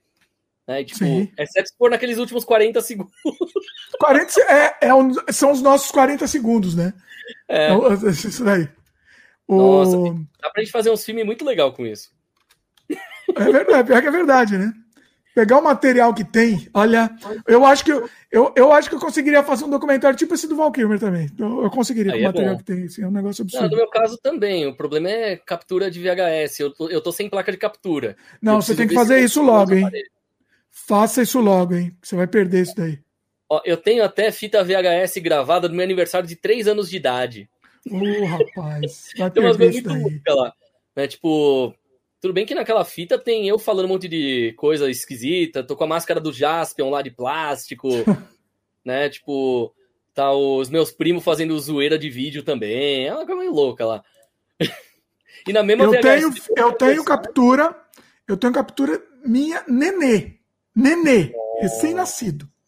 Foi gravado com câmera Super 8, depois foi Sim. passado para o VHS e depois foi, foi digitalizado. Nossa. Não existiria não mais. Vídeo, assim, eu só não tenho vídeo Super 8, mas VHS eu tenho de mim, assim, de bem criança, bebê e tal. Olha. Tanto tem um que o meu pai, que é careca e cabelo branco em volta, assim, na época ele era careca e cabelo preto em volta, né? Mas. Coisa básica. E eu no colo dele e tal, e ele com uma cara séria, assim, no meio de uma festa de família tal, anos 80, né? Então, tá lá. Eu tenho essas coisas em VHS. Tem que digitalizar. O Val Kilmer, ele mostrou o acervo dele. É, é inacreditável, né? O acervo Sim. que ele tem de, de gravação, assim. É. Aí o que, que me surgiu a ideia? Quando vem desse negócio, a, a ideia não. Eles precisam fazer, não, não dá, não dá só para ser um filme com esse material. Eles precisam Verdade. pegar isso fazer a mesma coisa que fizeram com o Borat. Verdade. O Borat 2, que teve o filme, aí ele fez, fez tanto material que ele fez uma série. Ele precisa fazer isso com o Val Kilmer, com, com esse material Sim. do Val Kilmer.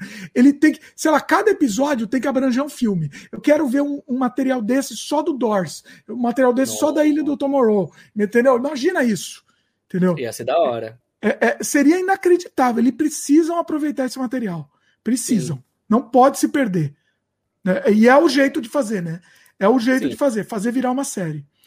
É... Eu gostei dessa coisa das muitas curiosidades do bastidores, né? As brigas no set, por exemplo, do Dr. Morrow. Você viu aquilo que inacreditável. Ele filmou as brigas, ele conseguiu registrar tudo. O, o diretor brigando com ele, o diretor surtando. E e o Marlon Brando não querendo fazer o filme, nem, nem aí. E o Marlon Brando, um, um dublê do Marlon Brando, ele perguntou: Ah, você não é o Marlon Brando, não. como que você chama aí? Aí o carinha lá, o dublê, que é parecido, né? Até parece, de longe, né? Você vê de perto, você vê que não é ele. É, é... não. É isso que é a parte legal dos dublês, né? Corpo é parecido, tal, a parte da aparência é parecida, de longe você já vai achar que é. Pois é.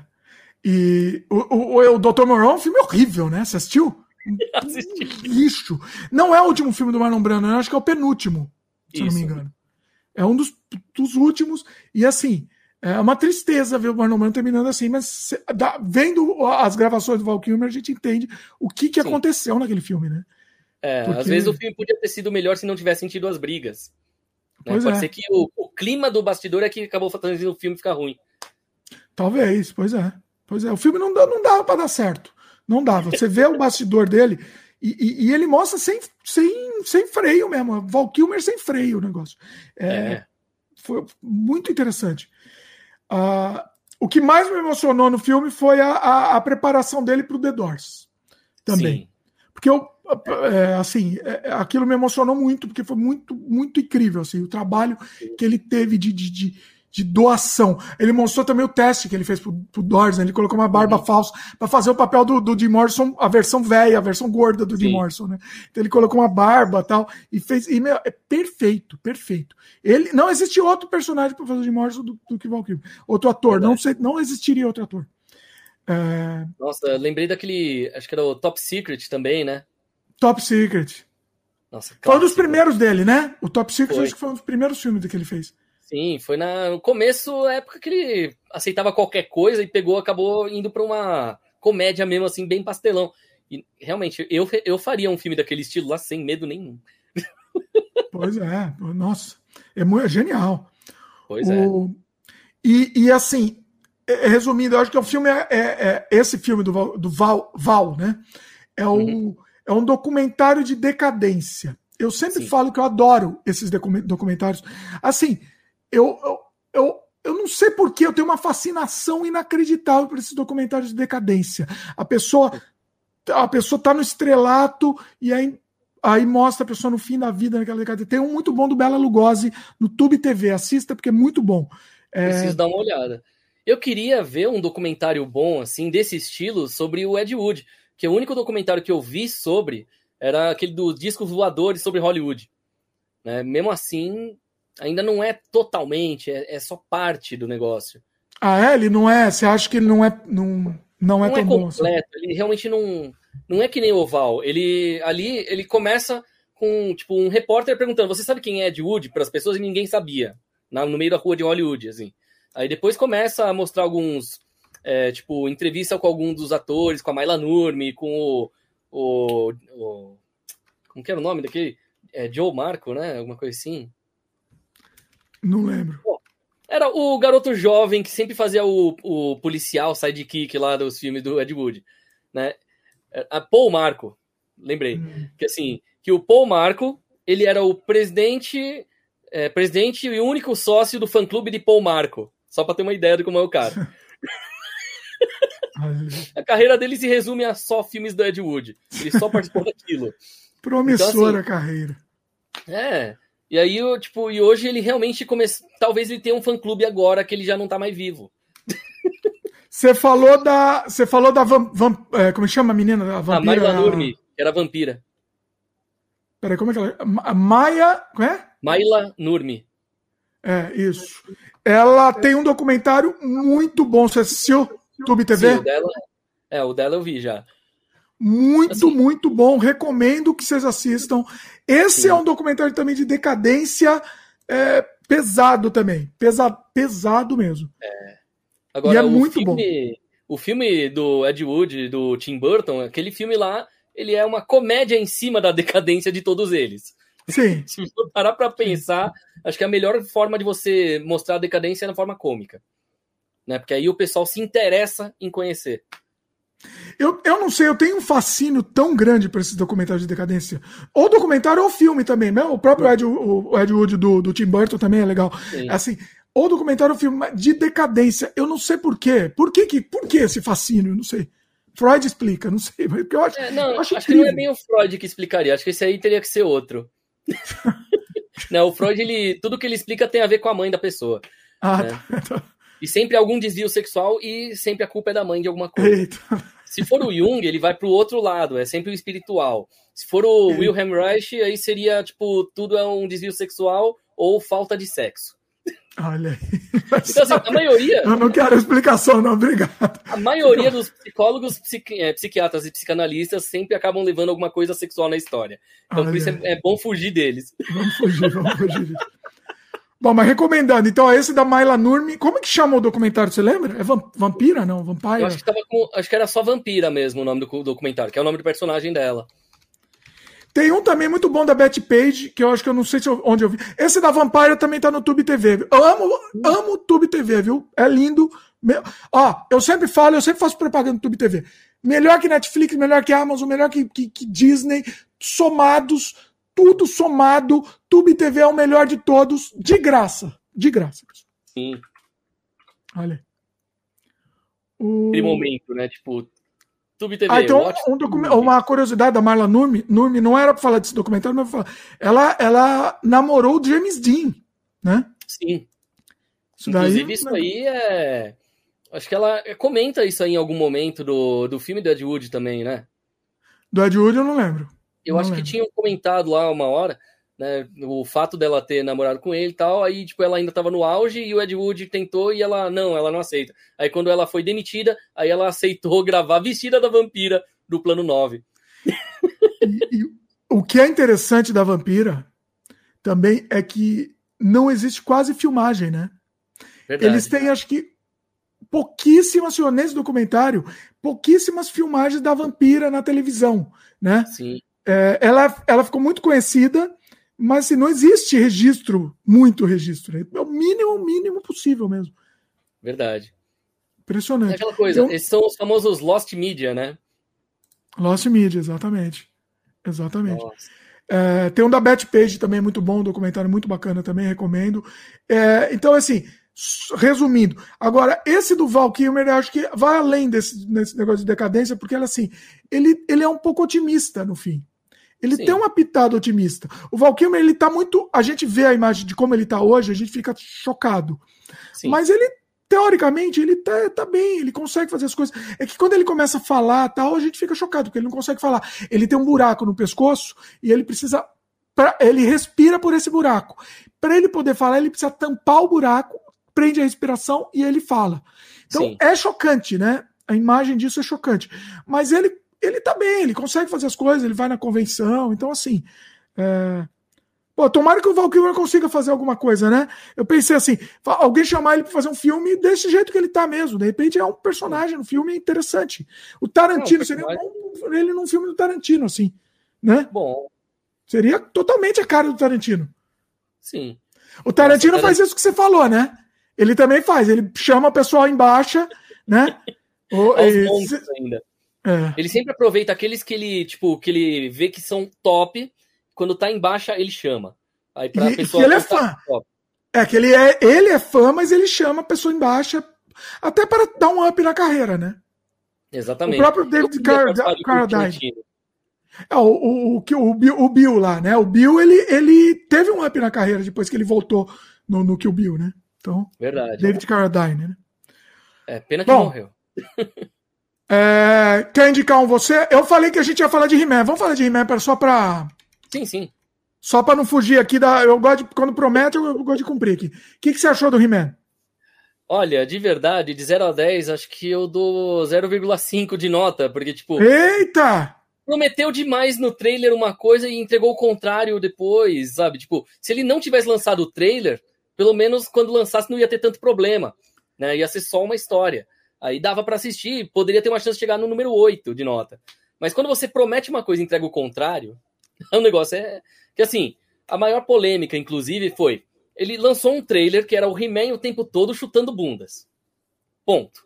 Uma trilha sonora anos 80, prometendo pro público, nas entrevistas, que ia ter He-Man em todos os episódios que ele ia ser o principal da história o tempo todo. Ele não prometeu ele... isso, não, hein? Não, mas ele falou em várias entrevistas e o pessoal começou a utilizar os vídeos dele falando isso contra ele.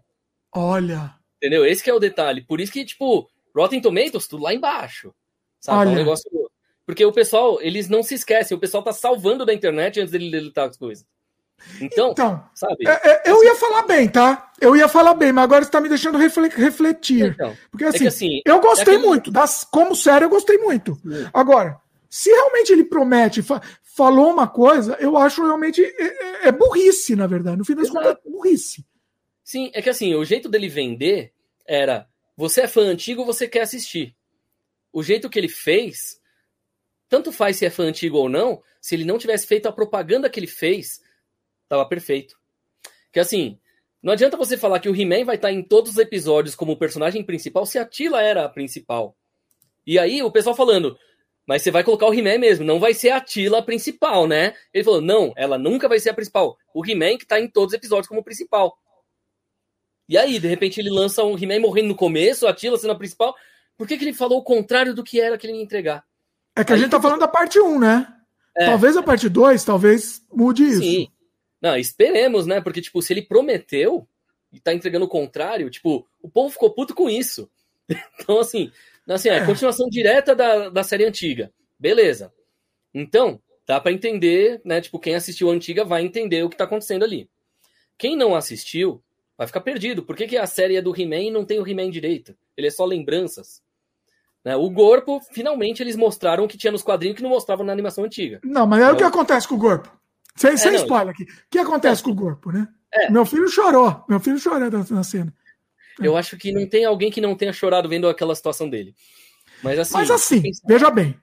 Veja bem. Entendi, mas eu sempre repito que o pior vilão da humanidade qual é? Fantasma da expectativa. Exato. É o assim, pior vilão. Quem assistiu o trailer antes de ver, quem viu as entrevistas dele antes de ver, ficou puto com a série. Ah, o Glaudston falou que ele não, ele não chegou a ver o trailer, ainda bem que ele não chegou a ver o trailer.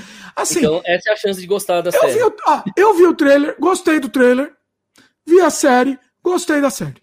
Sim. Adorei. Eu vou ser sincero, adorei. E vou ser sincero mais ainda, para me cancelarem. Gostei mais da série do Revelations do que do He-Man original. Olha, Olha. Aí, pode me cancelar. Podem cancelar. Agora, eu tenho que te perguntar uma coisa. O que você achou das homenagens a Conan que eles colocaram? Não, não era. Era ah, aqueles. Era homenagem. Não era Conan, eram, eram os. Eram os protótipos, né? Exato. Ou seja, foi uma homenagem ao Conan justamente por causa de onde veio a origem do He-Man. Ou seja, aquilo para mim foi genial, foi muito bom. E assim, era algo que eu foi, já esperava, né? Porque foi fanservice. É. é. Nesse ponto, bom. o Kevin Smith acertou bem. O problema foram as entrevistas dele. Esse é o grande detalhe. Então, assim, se você assiste o He-Man antigo e quer assistir esse novo, gostar, é só você assistir direto. Não vê entrevista, não vê trailer. Vai direto pra animação. É a melhor dica. Eu é entendo o que você está falando, mas isso foi de você, porque eu acho que a maioria não foi por causa de entrevista. A maioria foi do mimimi que eu quero o meu He-Man, eu não quero Tila, porque a Tila está ah, lacrando. A Tila é. é. lacradora, eu não quero lacradora. Porque eu quero assim, o meu He-Man. Entendeu? Eu acho que o que o pessoal caiu na ideia de que a Tila era lacradora foi só por causa do raspou o cabelo de um lado e tem uma namorada mulher. Porque de resto, ela é simplesmente uma mulher forte desde a década de 80. Ela sempre foi. Ela só não era a principal na época porque o título era He-Man e os Mestres do Universo. E agora é só os Mestres do Universo Revelações. É. não lembro qual foi o português, qual foi, acho que foi Salvando Eternia aqui em português. Nossa, sério, que coisa horrível. É, não, eles deram o nome, né? Tipo, Mestres do Universo Salvando Eternia. Nossa. Tipo, pior Revelations, mas... Parabéns, parabéns. Não, você vê, tipo, o negócio é bizarro. Mas assim, eu gostei muito dos fanservices. Tem, tinha personagem que aparece um segundo lá, que é um fanservice. Tem aquele gambá, o, o, como chama? Stinkor, que aparece. Se eu não me engano, o Stinkor nunca apareceu no desenho original. Verdade. Porque para mim. Ó, coisas, né? Para mim, a minha memória emotiva são dos bonecos. Sim. Eu assistia muito desenho, o desenho original, adorava, mas eu fui reassistir. Eu assisti com meu filho, agora o Revelations. Assisti primeiro o Revelations com ele. Aí depois que terminou o Revelations, eu fui assistir com ele o original. A gente foi assistir uns episódios do original.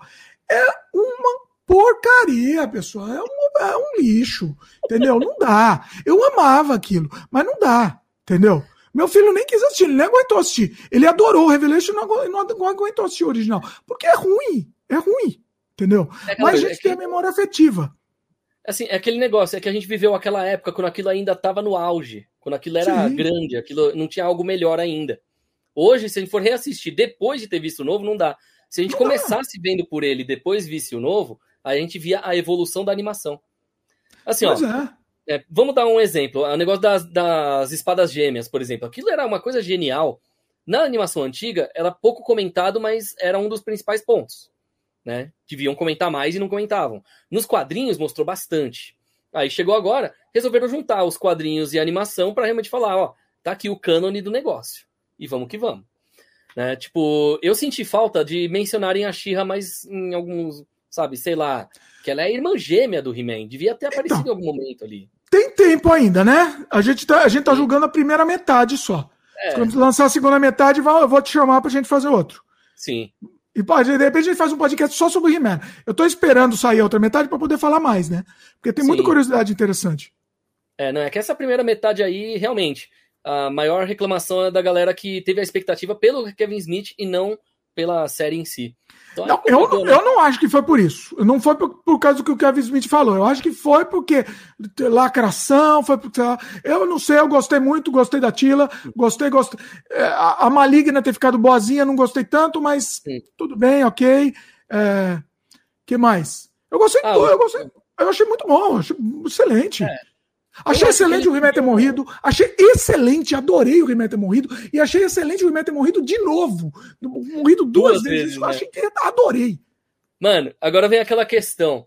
E o esqueleto? Você gostaria de ter visto ele na, na forma anterior, antes dele virar o esqueleto do jeito que é?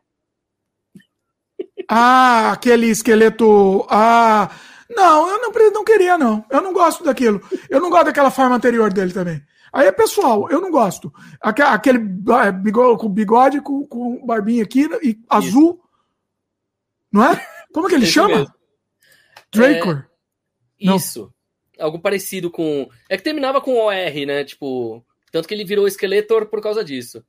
Nossa, eu, não, eu acho que não tinha nada a ver aquele esqueleto original, pra te falar a verdade. É. Você queria ter visto?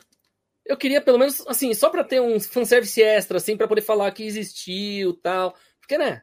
Querendo ou não, faz parte da história. Deixa eu lembrar do nome dele aqui pra ficar com informação aqui. Sim. Pera aí.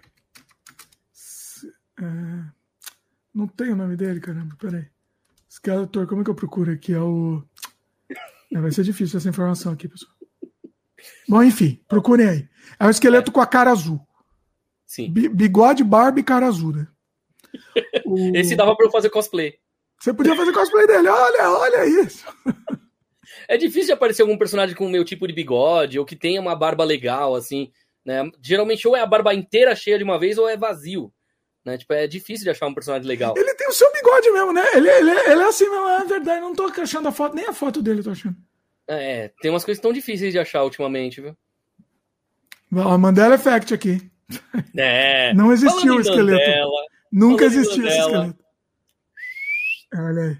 Ô, oh, é, você tá me falando em off, fala, fala, fala, aí, fala dele. Olha que coisa linda. Pra quem não tá, quem tá só ouvindo, o, o Yata, ele fez um Baby Yoda, só que ele fez no estilo, um estilo, como é que eu vou chamar esse estilo?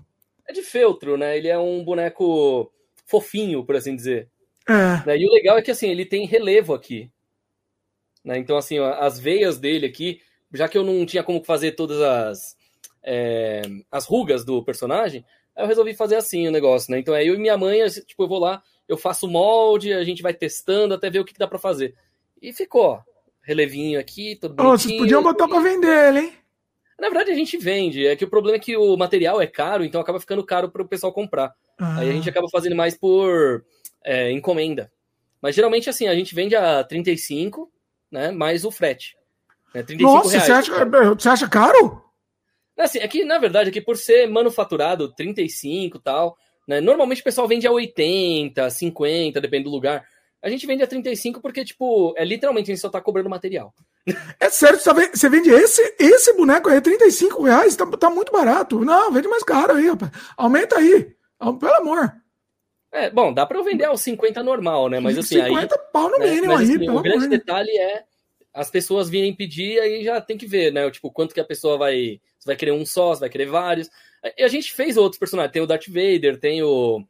É, os clássicos, tem, tem também a, a Rey, tem o. Caramba, esqueci o nome do filho do Han Solo. Não Kylo tem, Ren. não tem, não tem esse daí, não tem. Não tem nem, a Ray também não tem, não tem nada, não sei nem o que você tá falando, eu nem sei do que você tá falando. Mandela Effect. Você tá inventando, você tá inventando personagem aí, eu tô achando. É, é, deve ser fanfic que você deve estar tá falando, deve, deve ter visto.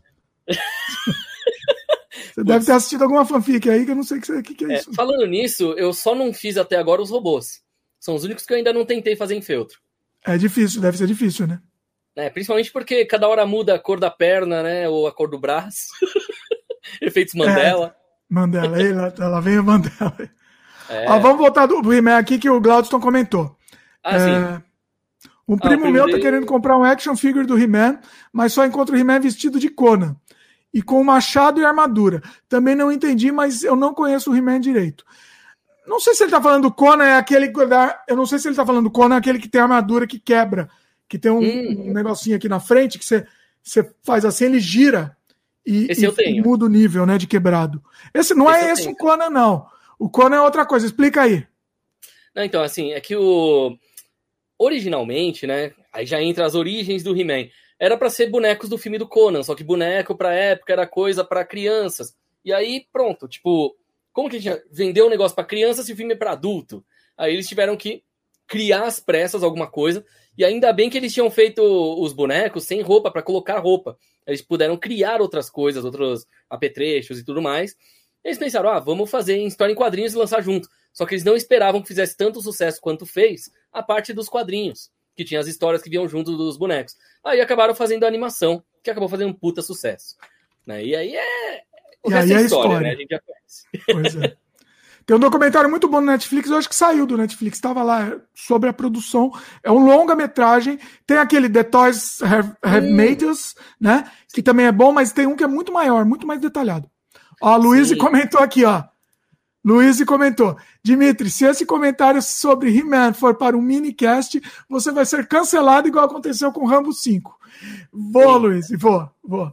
E esse comentário vai para o minicast, vai para o Quartz. Porque vai. Assim, eu não entendo, eu não consigo entender porque o Revelations foi incrível para mim. Eu teve hora que eu quase eu não chorei de emoção, eu quase chorei de emoção. Foi incrível, incrível. Eu não sei o que as pessoas, eu não entendi, eu, eu não entendo. Foi incrível. É, uma coisa eu, que eu achei não, esquisita foi a mudança que eles fizeram da transformação do He-Man. Tipo Mas que... não precisa de mudança. não, a transformação foi igualzinha. Não, não, o He-Man, ele não era magrelo daquele jeito na animação original, ele era magrelo no então... remake que fizeram. Ah, peraí, peraí, você não gostou disso? Não, não é não gostou, eu só achei estranho eles terem usado a transformação da, do remake e não do original, já que é a continuação do original. Só achei então, estranho. calma, calma. não fazia sentido o He-Man se transformar só ele só ser, ser, bronzeado a transformação dele e ficar pelado, só isso. Não fazia sentido. É, é, ele tinha que ser magrinho e tinha que ser mais diferente ainda, né? Sim. Eu tenho o Principiada aqui, peraí, deixa eu mostrar o Principiada. O antigo ou o novo? É aqui. Eu tenho isso aqui porque eu paguei barato, viu? Porque eu sempre odiei o Principiada, não tá? Sempre odiei. Eu paguei um dólar, então é por isso que eu tenho. E tá faltando o, casa, o casaquinho rosa dele aqui. Mas, faz sentido isso daqui, pessoal? Faz sentido isso daqui? Isso é ridículo. Isso é muito ridículo. Olha aqui. Alguém vai reclamar que ele tinha que ser. Eu, eu queria um bonequinho. É eles não iam fazer um outro bonequinho aqui fraquinho, né? Eles não iam poder fazer nessa época, era, todos eram o mesmo molde, né? Não tinha jeito. Sim. Mas olha que coisa tonta, entendeu? É, Sabe o que é, é pior? As cores dele, a parte de baixo é as cores do esqueleto, né? O roxo. Ah. É a ca... Olha o que você tá falando, é verdade. A calça, eu tô vendo o esqueleto aqui para comparar. Mas eu acho que é outro tom, hein? Eu acho que é outro tom. Posso é, até pegar é o esqueleto para ver. Quer que eu pegue aqui para ter certeza? É uma boa.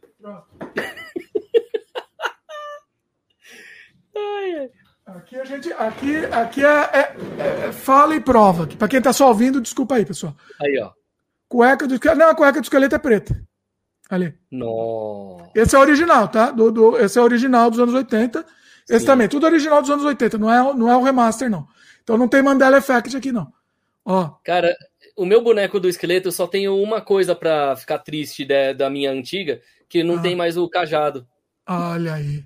O meu tem tudo, é, é completar só. O esqueletão lindo. O esqueleto é meu personagem favorito. Meu personagem é. mais lindo. Não, eu tenho dois favoritos, o esqueleto e o mandíbula. São meus dois personagens uhum. favoritos aqui do He-Man. E. Cara, eu acho que eu ainda tenho os bonecos do cara de peixe e do cara que muda o rosto. Além do He-Man que tem o peito que muda. Ah, eu tenho, eu tenho o. o... O aquático eu não tenho. O cara de peixe chama de aquático. Não tenho, eu tenho o multiface está aqui também. Cadê? Bom. Aqui, ó, ó. Eu queria continuar tendo aquele meu castelo de Grayskull, mas, tipo, sabe quando, tipo, ah, é, meu filho tá viajando, vou dar o brinquedo para outra criança. Aí, Eita. É. E era o meu Ai, brinquedo favorito. Eu colocava todos os outros bonecos para brincar dentro do castelo de Grayskull. Mas eu tenho até mais coisa rara aqui, ó. Tipo isso uh. aqui, ó. Isso é raro. Realmente, esse é muito raro. Pra quem não tá vendo, é o Mantena, né, que chama. Nossa. Mantena. Ó, saltorinho nunca... dele. O pior é que eu nunca vi esse em nenhum lugar para comprar. Então, no, no Brasil não vendia, eu comprei aqui no Canadá. Um oh. dólar. Só pra você chorar. Um dólar. Se achar de novo, eu quero, hein? Eu comprei, ó. Eu fiz um vídeo, aí eu publiquei lá, não é a vida, meus queridos, não publiquei aqui. Eu fiz um vídeo com a, a, um pacote inteiro que eu comprei aqui de He-Man clássico, gigante, gigantesco, numa loja de coisa usada, tipo um brechó. Sim. Tá aqui, ó, gigantesco. Não, não é toda a coleção, porque tem muito boneco, né? Mas coisa raríssima. Paguei é, um dólar cada boneco. Foi um negócio absurdo. Eu preciso morar fora do Brasil urgente. Pois é. Isso aqui, olha. Isso eu, fiquei desesperado aqui quando eu vi isso. Ai, que... Esse esqueleto, né, esse é meu original mesmo. Eu tinha de, quando eu era criança. Esse daqui é. Nossa. É, a minha situação é aquela: se eu for morar em outro país, eu provavelmente vou ter que levar um monte de coisa, então eu vou ter que comprar um galpão em outro país, porque é muita é, então, coisa. Eu deixei a maioria das minhas coisas acabou ficando, acabou ficando no Brasil, não teve jeito. Complicou. Eu ainda teria que, sei lá, pagar o aluguel de alguma daquelas coisas de container, porque aqui é, minha mãe não quer deixar na casa dela, é mais ou menos isso. É, o meu ficou tudo lá, ainda tá, tá, é. me, me, xingam, sempre me xingam. É, não, a minha mãe já me xinga, ela quer que eu saia da casa para levar as coisas, né? Olha aí. pois é. é. Bom, isto posto só para encerrar o He-Man, então. Então, você não gostou? Eu gostei. Assim, a animação, eu teria gostado mais se eu não tivesse visto aquelas entrevistas e comentários dele de que ia ser o He-Man o tempo todo e não a Tila. E aí, de repente, ele mostra o contrário. Tirando isso, eu teria gostado bem mais e poderia ter chegado a uma nota 8, por exemplo. Ah, olha aí. E é difícil eu passar da nota 6 em algo, né? Mas é aquele lance, né? Tipo, é como você mesmo falou, expectativas. Esse é o grande problema. A hype eu, pode ó, tudo. Eu vou dar nota. Eu vou dar nota eu posso julgar como, como um produto de mídia de massa, dando julgando como um produto de mídia de massa, eu vou dar nota 9. Hum. 9. Não estou julgando como um, um, um, produto artístico, né? Estou julgando como um, um desenho para criança, que é o que é He-Man, hein, pessoal? Desenho para criança. Me cancelem, por favor. Cancelem. Pode cancelar. Estamos aí para cancelamento. É, é. Eu adoro Amo, tá aqui, ó. Amo o esqueleto, meu querido esqueleto. Ah, eu, ó, se tivesse o mandíbula, eu dava nota mais alta. Parecesse mais o mandíbula. Eu também Puta, verdade, muito. né? Ah, olha uma coisa genial que eu gostei. Eu tenho que comentar aqui. O, o, o Ciclope, ele é um pastor, ele é um, é um padre lá. Eu achei a, a, ideia mais genial que eu já vi. Eu levantei e aplaudi o Kevin Smith nesse momento. Aplaudi. Não, como que pode, posso falar mal do negócio desse? Como? Como eu posso? Ele é gênio, gênio. É. Desculpa. Ah, outra coisa que eu senti falta, além do mandíbula ali aparecer mais, o mentor. Pô, é quase nada dele. É, não apareceu muito. Ah, o mentor eu achei bacanão também, o mentor. Achei, gostei do mentor. Achei Sim, ele. ele... ele mais. É, ele... era um que eu senti falta. Pô, pra mim ele era o seu madruga de músculos, cara. Não, mas eles fizeram um mentor, eles fizeram ele. Eu gostei. A, a, ele, como personagem lá, ele tá mais. Eu não sei, ele tá mais re, relevante, mesmo ele não tendo parecido muito. Sim. Ele ficou interessante na história, né? Ele, é, Verdade. O original, não sei, não fazia nada o mentor original também, não fazia é. nada. Você acha. Agora vamos expectativas da segunda temporada. Vamos lá. Você acha que a Tila vai finalmente aceitar que ela é a sucessora da feiticeira? não sei se vai, mas eu gostaria que fosse. Ia ser legal. Eu, é eu ia achar é legal. Eu, eu, eu espero, o que eu espero, né? Não sei se vai ter. espero que eles continuem com o destaque da Tila, mas o Kevin Smith já falou que o He-Man vai lutar muito na segunda temporada. Não sei se ele está falando isso para de medo do pessoal. Né? Quero ver se vai mesmo. Vai ter muitas lutas. É, isso eu ouvi ele falar, tá? Isso eu ouvi. É, vão ter muitas lutas épicas dele com o esqueleto, sei lá o quê. E assim, a gente sabe que ele vai voltar, né? Sabe que ele não morreu. Sabe que ele não é, morreu. O problema então, foi. Aí entra um errinho do roteiro, na verdade, se for ver. Que assim, lembra que primeira morte do He-Man e tal, aí eles. Chega no fim dessa primeira parte, aí eles. Já jogando spoiler mesmo nesse caso aí, mas uma ah, coisa bem tem leve, spoiler, aqui tem spoiler, né? vai lá. E a ideia é aquela, tipo, eles trouxeram, basicamente conseguiram trazer o He-Man de volta ali, só que aí foi dito o seguinte: essa é a última vez que consegue voltar à vida. Se morrer agora, não volta à vida mais. Então esse já é um erro no roteiro nesse ponto. É erro no roteiro. Né, tipo, a não ser que eles consigam colocar uma viagem no tempo na história. Nossa. Aí é outra história. Então pode qualquer é. coisa, né? Pensa que pode qualquer coisa. Mas realmente é. ficou mal feito. Não, ficou. Vai zoar um pouco. Mas assim, Lembrando, é para a criançada se divertir, pessoal. Para a criançada se divertir. Meu filho de 10 anos amou. Ele amou. Entendeu? É, é pra criançada e a gente que é velho. A gente que é velho, a gente ama também. Aqui, ó. Olha que lindo. O esqueleto é. aqui. Entendeu? Será que nas não, lutas o Breno... Hã? Eita, tá me... Eita, não, calma. Eita. Quem sabe liga ao vivo aqui. Aí, fala aí. Então, será que a gente vai ver as lutas do He-Man e do esqueleto com músicas dos anos 80, como foi o trailer?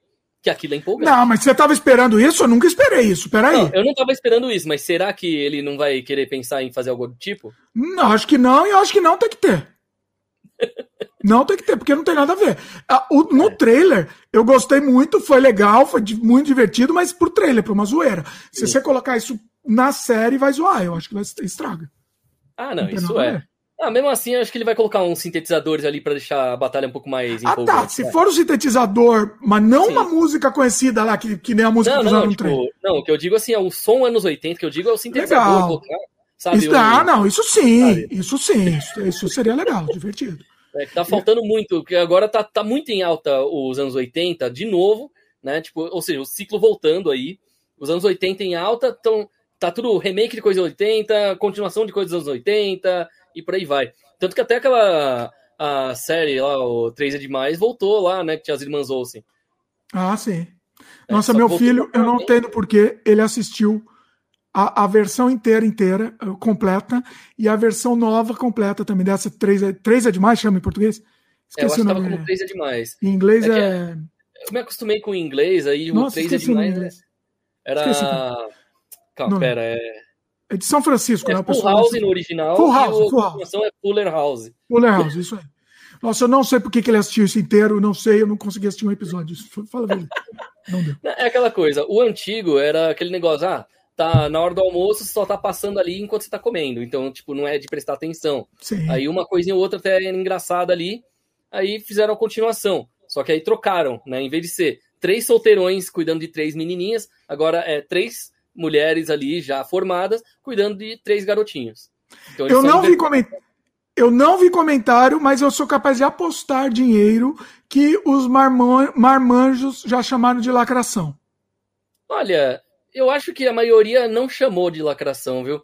Porque nesse caso, tipo, eles não mostraram lacração na história. Tem alguns que realmente mostram descaradamente lacração. E tem os que não.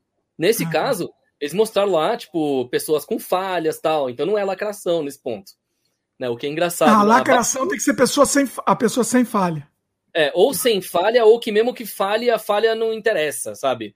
Tipo, por exemplo, Batwoman, você chegou a assistir a nova série aí que fizeram? Não, minha religião não permite essas coisas, não, rapaz. Tô fora. Sorte sua. Porque tá muito ruim o roteiro. O roteiro Ai, mata do começo ao fim, tipo, não dá. Eu, por ser meio sadomasoquista que eu assisto aquilo para garantir que eu vou entender quando eu tiver os crossover. Né? Porque, Ai. tipo, assim, quando teve o Crise das Infinitas Terras, quem não assistiu Batwoman e viu o episódio lá que tinha ela na história, tipo, ficava meio confuso. E aí, o que, que ela tem a ver com essa história? De onde ela veio para onde vai? Né? Então, assim, ela tem a história dela, que aí foi aí que o pessoal começou a usar mais a palavra cringe do que nunca. Né, na primeira temporada. Foi incrível isso. Todos os youtubers americanos, de é, britânicos, ou aqui do Brasil mesmo, até os, os em português estavam chamando de cringe em vez de falar vergonhoso. Sabe? Uma coisa muito bizarra. Então foi aí que a moda do cringe ficou aqui no Brasil. E ó, é, Vou, vou te contar uma coisa. É, é, é, é um semi-jabá, mas é uma, é uma coisa. Eu, no meu canal lá de vlog, é a vida, meus queridos, publiquei uma visita que fizemos agora, publiquei há pouco tempo, no, no set de gravação da série Supergirl. Eita! Não tenho a menor ideia que série é essa, nunca assisti e nem vou assistir, mas eu invadi o set lá e fucei em tudo, tudo. Então você tem amizade com gente lá de dentro? Não, não tenho amizade, não. Eu tava gravando aqui na minha cidade, entrei por trás do cenário, por trás, e filmei lá escondido e fucei tudo escondido. Eita! Muito, muito então, legal. Muito bom. Ó, Supergirl, assim, ó. Eu, como uma pessoa que é meio sadomasoquista e assiste todas as séries para poder ter argumentos positivos e negativos, eu assisti tudo. Olha. Do Flash, do Arrow, do né, da Supergirl mesmo, até o, as Lendas do Amanhã. Né? Então, assim, eu via altos, os altos e baixos de cada uma dessas séries. E eu admito, tipo, teve momentos ali que eu me empolguei bastante, teve momentos que eu falei, vou abandonar a série. Não dá. Tem Olha. coisa que ali nem um cinéfilo aguentaria. Né? Então, assim, é. tipo, por exemplo, Supergirl, eles fizeram muito mais homenagens mesmo do que realmente uma história, assim, linear. Tinha hora que ficava perdida.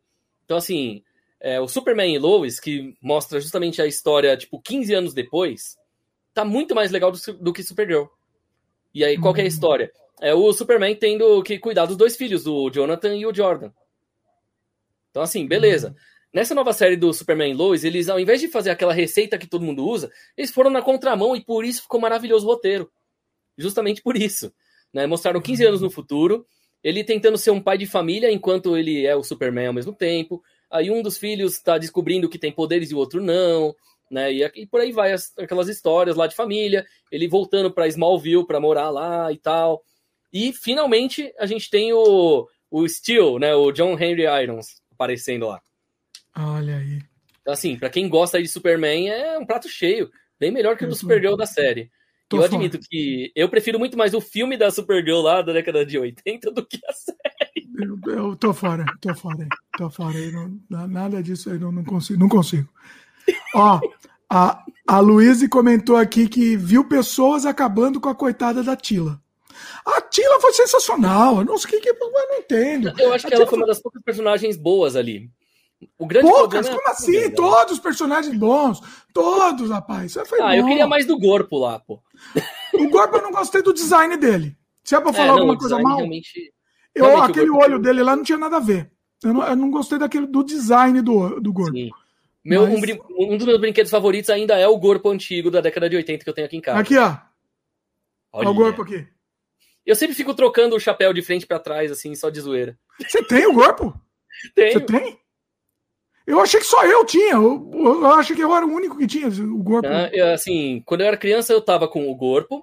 O He-Man sem camisa, né? Mas tipo, cor de pele normal. O He-Man com aquele peito que fica estragado, depois é, você pode. Armadura Isso. lá. É. é. o cara de peixe, o esqueleto e o. O que gira os rostos, né? O multifaces. Multifaces. Isso, o castelo de Grayskull, né? E o, o carrinho lá, que eu sempre esqueço o nome. Qual? Tem um é. carrinho muito louco que, que ele anda e a, a roda levantava assim, né? Era Isso, esse, esse azul? Mesmo. Era esse. Muito louco o design dele. Então, e assim, acho que o que durou mais tempo na minha mão foram realmente os bonecos do corpo, do cara de peixe e do do multifaces, que são os que estão aqui mais fácil para mim, ah, né? É. Logicamente o falta a espadinha que sumiu do, do meu He-Man que, né, que tem o peito modificável e o esqueleto que tá sem o cajado, né? Então, ah, é complicado. Eu acho que eu tinha todos. Eu acho que eu tinha todos. Do que lançaram no Brasil, eu tinha todos. É. E importado eu tinha poucos. Eu tinha pouco. Tinha, tinha um, eu tenho um muito raro, só que tá no Brasil ainda. Chama Modulock. Já ouviu falar desse? Ouvi ele é um, ele desmonta. Você consegue montar vários bonecos com ele, assim. É muito, muito legal isso aí. Isso é interessante. Ó, Glaudston comentou aqui. Eu vi o vídeo do cenário da Supergirl no É a Vida, meus queridos, aquele com todas as pedras em fibra de carbono. Não, é fibra de carbono ou fibra de vidro? Não sei nem, é fibra de alguma coisa. É, tinha pedrinha, assim, só pra você ter ideia, tá? Era numa praia, na beira de um rio. E tinha um monte de hum. pedra de verdade. Só que os caras fizeram questão de colocar pedra de mentira. Tinha umas pedras, assim, meio quebrada. E você pegava lá, era pedra de, de fibra. Fibra de alguma coisa aí. O Glaucio falou que é de carbono, não, sei, não, não entendo dessas coisas. Mas é um negócio assim, você vê que gasta dinheiro desnecessariamente. É uma coisa é. absurda. Assim. Não, não, não, faz sentido. Quem dera eu tivesse dinheiro assim para poder esbanjar, viu? Então, o dinheiro que eles gastaram para fazer essa cena aí, que deve ser uma porcaria no filme, a gente fazia uns 10 filmes, né? Só com esse dinheiro. Pior que é. Não, a gente tem cacife para fazer coisa boa com pouco dinheiro. Pois a gente é. tá acostumado. Pois é. Ó, a Luiz comentou aqui: vai ter que assistir seis temporadas de Supergirl para ver o cenário que aparece no vídeo. Tô horror. Tô fora, Luiz. Nem ó, pagando. Quer saber de verdade o que, que vale a pena de Supergirl? Os crossover. Só os não, episódios. Não vale a pena nada, não. Não, os episódios crossover valem, porque são engraçados. Não assisto, não, tipo, não assisto. Não, vamos dar um exemplo. Você lembra aquela série Glee? Glee? É. Ah, lembro, mas nunca assisti. Sei qual é. Houve, houve uma temporada em que o ator do Flash e a Supergirl, eles, antes de pegarem esses papéis, eles participavam lá. Não lembro que temporada foi, eles fizeram parte do Glee. O que, que aconteceu? Teve um episódio em que um vilão fazia eles estarem no, tipo, num mundo dentro da imaginação de alguém e eles só conseguiam conversar cantando. Que era meio que uma zoeira com o fato deles participarem do Glee antes. Ah. E esse episódio foi genial porque é engraçado do começo ao fim. Então é um dos poucos episódios que vale a pena assistir pela zoeira. A referência, o, né? É. Os crossovers geralmente são as melhores partes das séries ali, justamente porque eles conseguem misturar né, o sombrio e o engraçado e tentar puxar um pouco dos quadrinhos. Então, Crise das Infinitas Terras, Elseworlds, essas coisas assim foram muito legais. O das Infinitas Terras, para mim, a introdução foi maravilhosa. Por quê? Eles começam a mostrar uma cena rápida de 2, 3 segundos de cada universo, antes de começar a história de vai acabar o multiverso. Aí mostram ali é, uma cena com as aves de rapina da série de TV dos anos 90. Mostra uma cena do Batman do Tim Burton, só que com o logo ali no céu do Batman do futuro do desenho animado para mostrar que o Michael Keaton era o Batman de cabelo branco com a cadeira de rodas, mas ele não tá lá ainda. Mas vai aparecer no filme do Flash. Então, assim, mostrando que o multiverso é uma coisa incrível. Beleza. Aí mostra que tem o universo do, do, do Christopher Reeve, que é, ele continuou junto com o.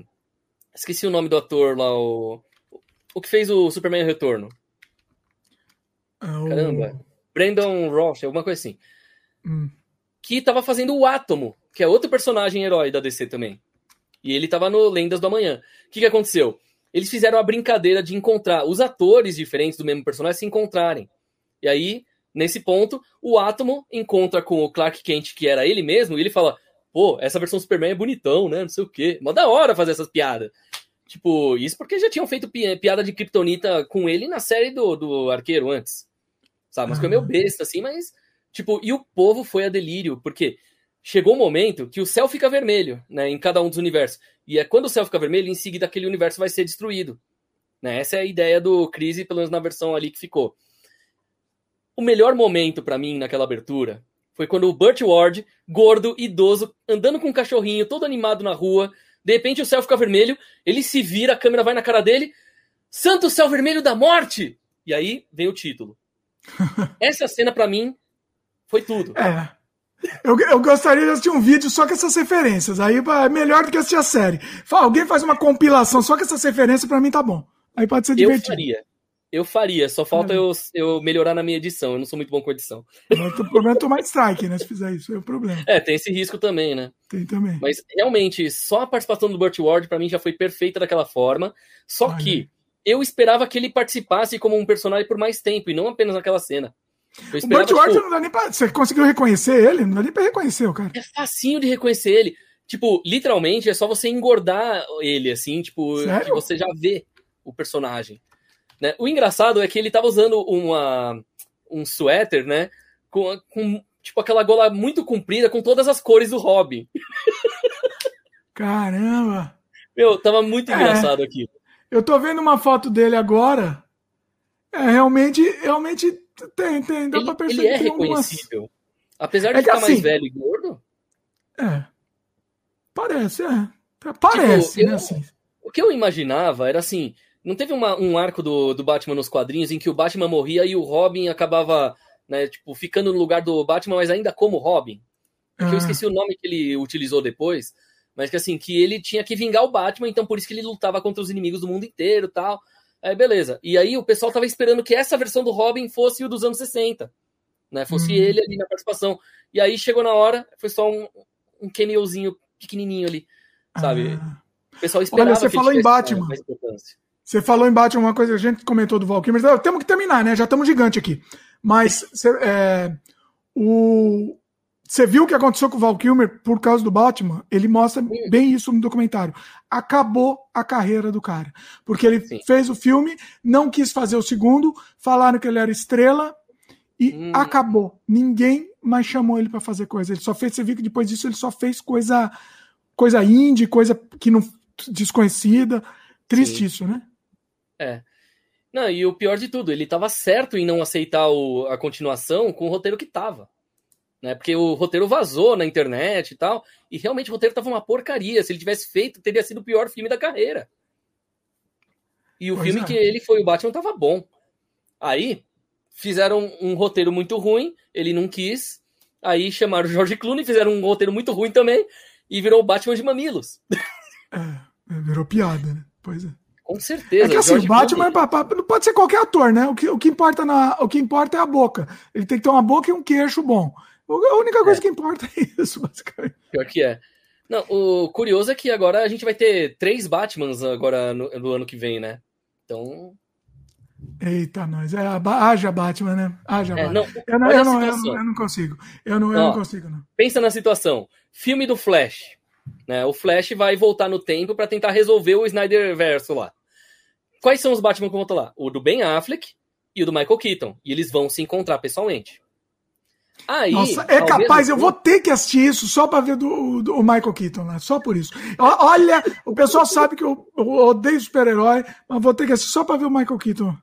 É, não, e, e vai ser legal, porque, tipo, eles já estão fazendo até história em quadrinhos para lançar agora.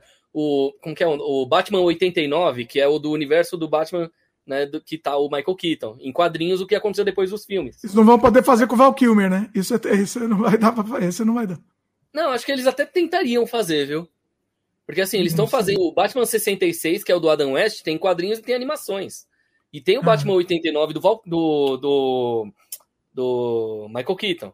Então, talvez eles acabem fazendo dos outros que fizeram Batman.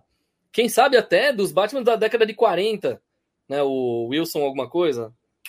sempre esqueço o nome dele, Don Wilson, acho que era isso.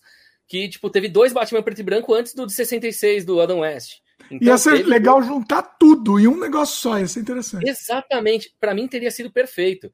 O que eu tipo gostei foi das animações. Né? Tipo aquele do Homem-Aranha que, que juntou tudo. Spider-Verse. Lá é. foi maravilhoso. Os três aranhas apontando pro outro.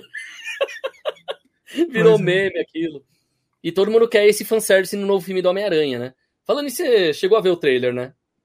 Eu vi, eu vi que vai ter o Dr. Octopus, né? Meu, meu personagem Sim. favorito, o Dr. Octopus. Ó, já confirmaram e mostraram no trailer né, os três vilões do Tobey Maguire, né? Tipo, os originais lá, o Duende Verde com o Willem Dafoe sendo ele mesmo ali. É, então, o Willem o... Dafoe só não mostraram, né? Só, só deram... É, não mostraram o rosto dele, só mostraram a bombinha e tal, e a risada dele.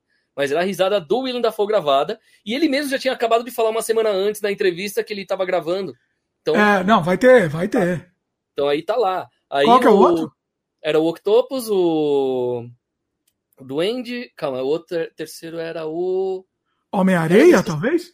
Isso, Homem-Areia, que ele aparece no trailer. Nossa, sério? Eita. Ele aparece já de areia Na verdade, eu não vi o trailer. Eu só vi a, a imagem do, do Octopus, que eu gosto do, do Octopus, hum. então. Ah, o Casa Grande.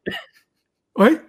Você não viu a piada, né? Tipo, o Octopus ali e tal, ele aparece com óculos e fala: Olá, Peter. Aí chega na hora, o pessoal trocou pelo Casa Grande, já que ele tá em coisa de TV de futebol, e tá igualzinho com o mesmo óculos. Olha aí. aí tem chance do Casa Grande daqui a pouco, tipo, perto de dezembro, começar a ter comercial, ele contratado pela Disney para fazer a propaganda. Olha aí. Caiu na, na, o doutor, na boca o doutor, o doutor Octopus parece meu cunhado. Meu cunhado, igualzinho meu cunhado. Beijo aí, Caramba. beijo aí, Fabrício aí, doutor Octopus. Ó, A Luísa fez um comentário aqui, ó. Aí é mais minha praia, viu? Você tava falando ah. de super-herói, eu já tava tá, tô, tô, meio deslocado, agora é minha praia. A Luísa perguntou se a gente já assistiu Midsommar, se sim, o que acharam. Vai lá, manda aí. Ó, o mal não espera a noite. Isso já diz tudo. Esse nome é uma desgraça. Que, que, que, né, que Eu acho que se tivessem mantido só Midsommar, sem colocar um subtítulo em português, tava maravilhoso. É, é verdade, é verdade. É, triste isso. É. Não, mas fala aí, o que, que você achou? Assim, o filme é de tragédia, praticamente. Isso é legal. Eu gosto. Pode não ser uma coisa, tipo, para todo mundo, mas é uma coisa que eu acho legal. É, então, assim, esse negócio do grupo de amigos na Suécia, tal, do festival local de verão e tudo mais, tentando ter férias tranquilas e não conseguem por causa de ritual bizarro e de adoração e tal, eu achei muito legal. Me lembrou um pouco o Anticristo, é, muito, lembra muito, Anticristo tem a mesma pegada, né? Exato. É. é que assim, é que você lembra que teve duas versões, né? A versão antigona e o remake com Ela da Dafoe. Sério? Eu nunca assisti antigo. Você tá me o zoando. Antigo, o antigo é raríssimo, só que agora ele acabou de ser relançado em DVD, eu não lembro que país. Rapaz! Tem, tem que dar uma procurada. Mas ele de é que ano que é? tipo, eu não lembro se era 79 ou 81, alguma coisa assim. Deixa eu ver se eu acho aqui, né?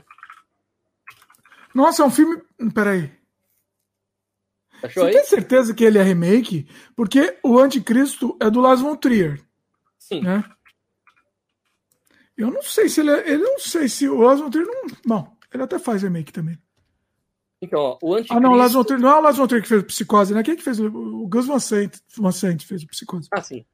Ó, Anticristo de 2009 era o do Lars von Trier. Sim. Deixa eu ver. Qual que era o anterior? Nossa, eu não sei não, hein? Se é, se é remake.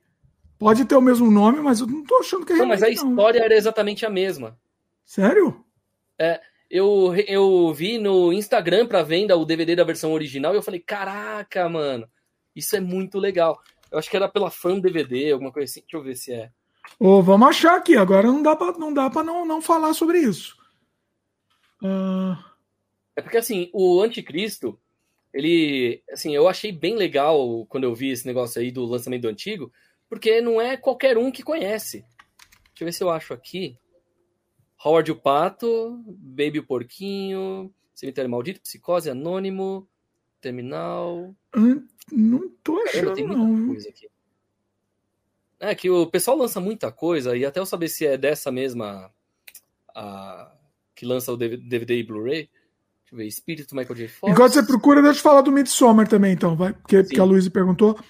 É, eu gostei muito, eu gosto muito de pós-horror. É, é, um exemplar perfeito do pós-horror, né? É aquele filme que te deixa incomodado. É, eu adoro pós-horror. Para mim, eu, eu tô meio cansado do terror. Eu sempre falo isso. Tô muito cansado do terror porque tá tudo igual. Principalmente se tem coisa sobrenatural.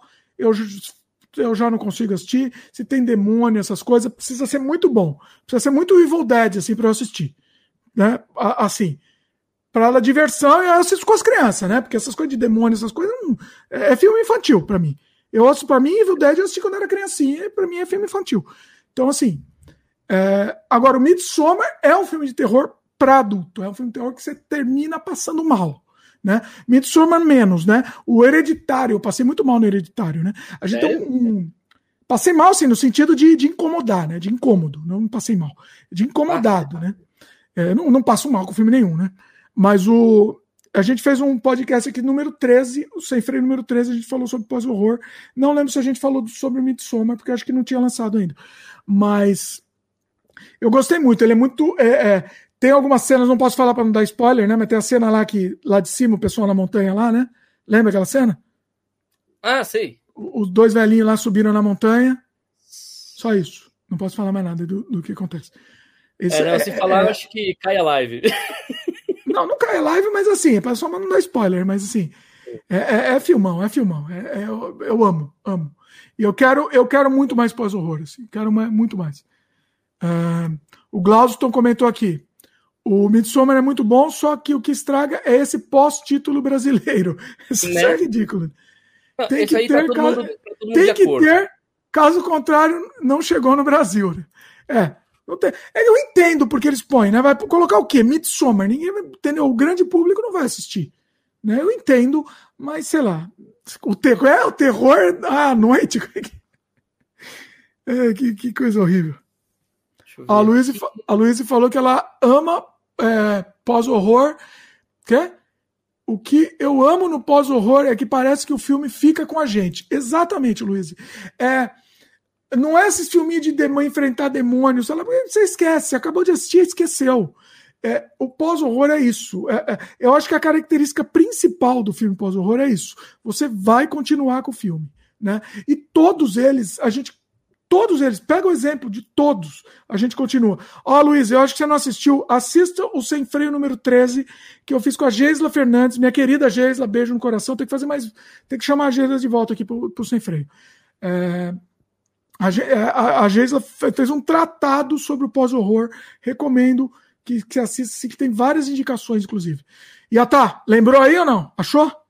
1974, 1 hora e 52 minutos. O nome era L'Anticristo. Ah, italiano? É. Era por Pera isso que eu não estava achando aqui o negócio certo. 1974. Isso. Tá no IMDB como L'Anticristo, né? O L, aquele trocinho É apóstrofe. Ah. É, já mandei até no chat privado o link do IMDB para ter certeza. Ah, não, já até achei aqui.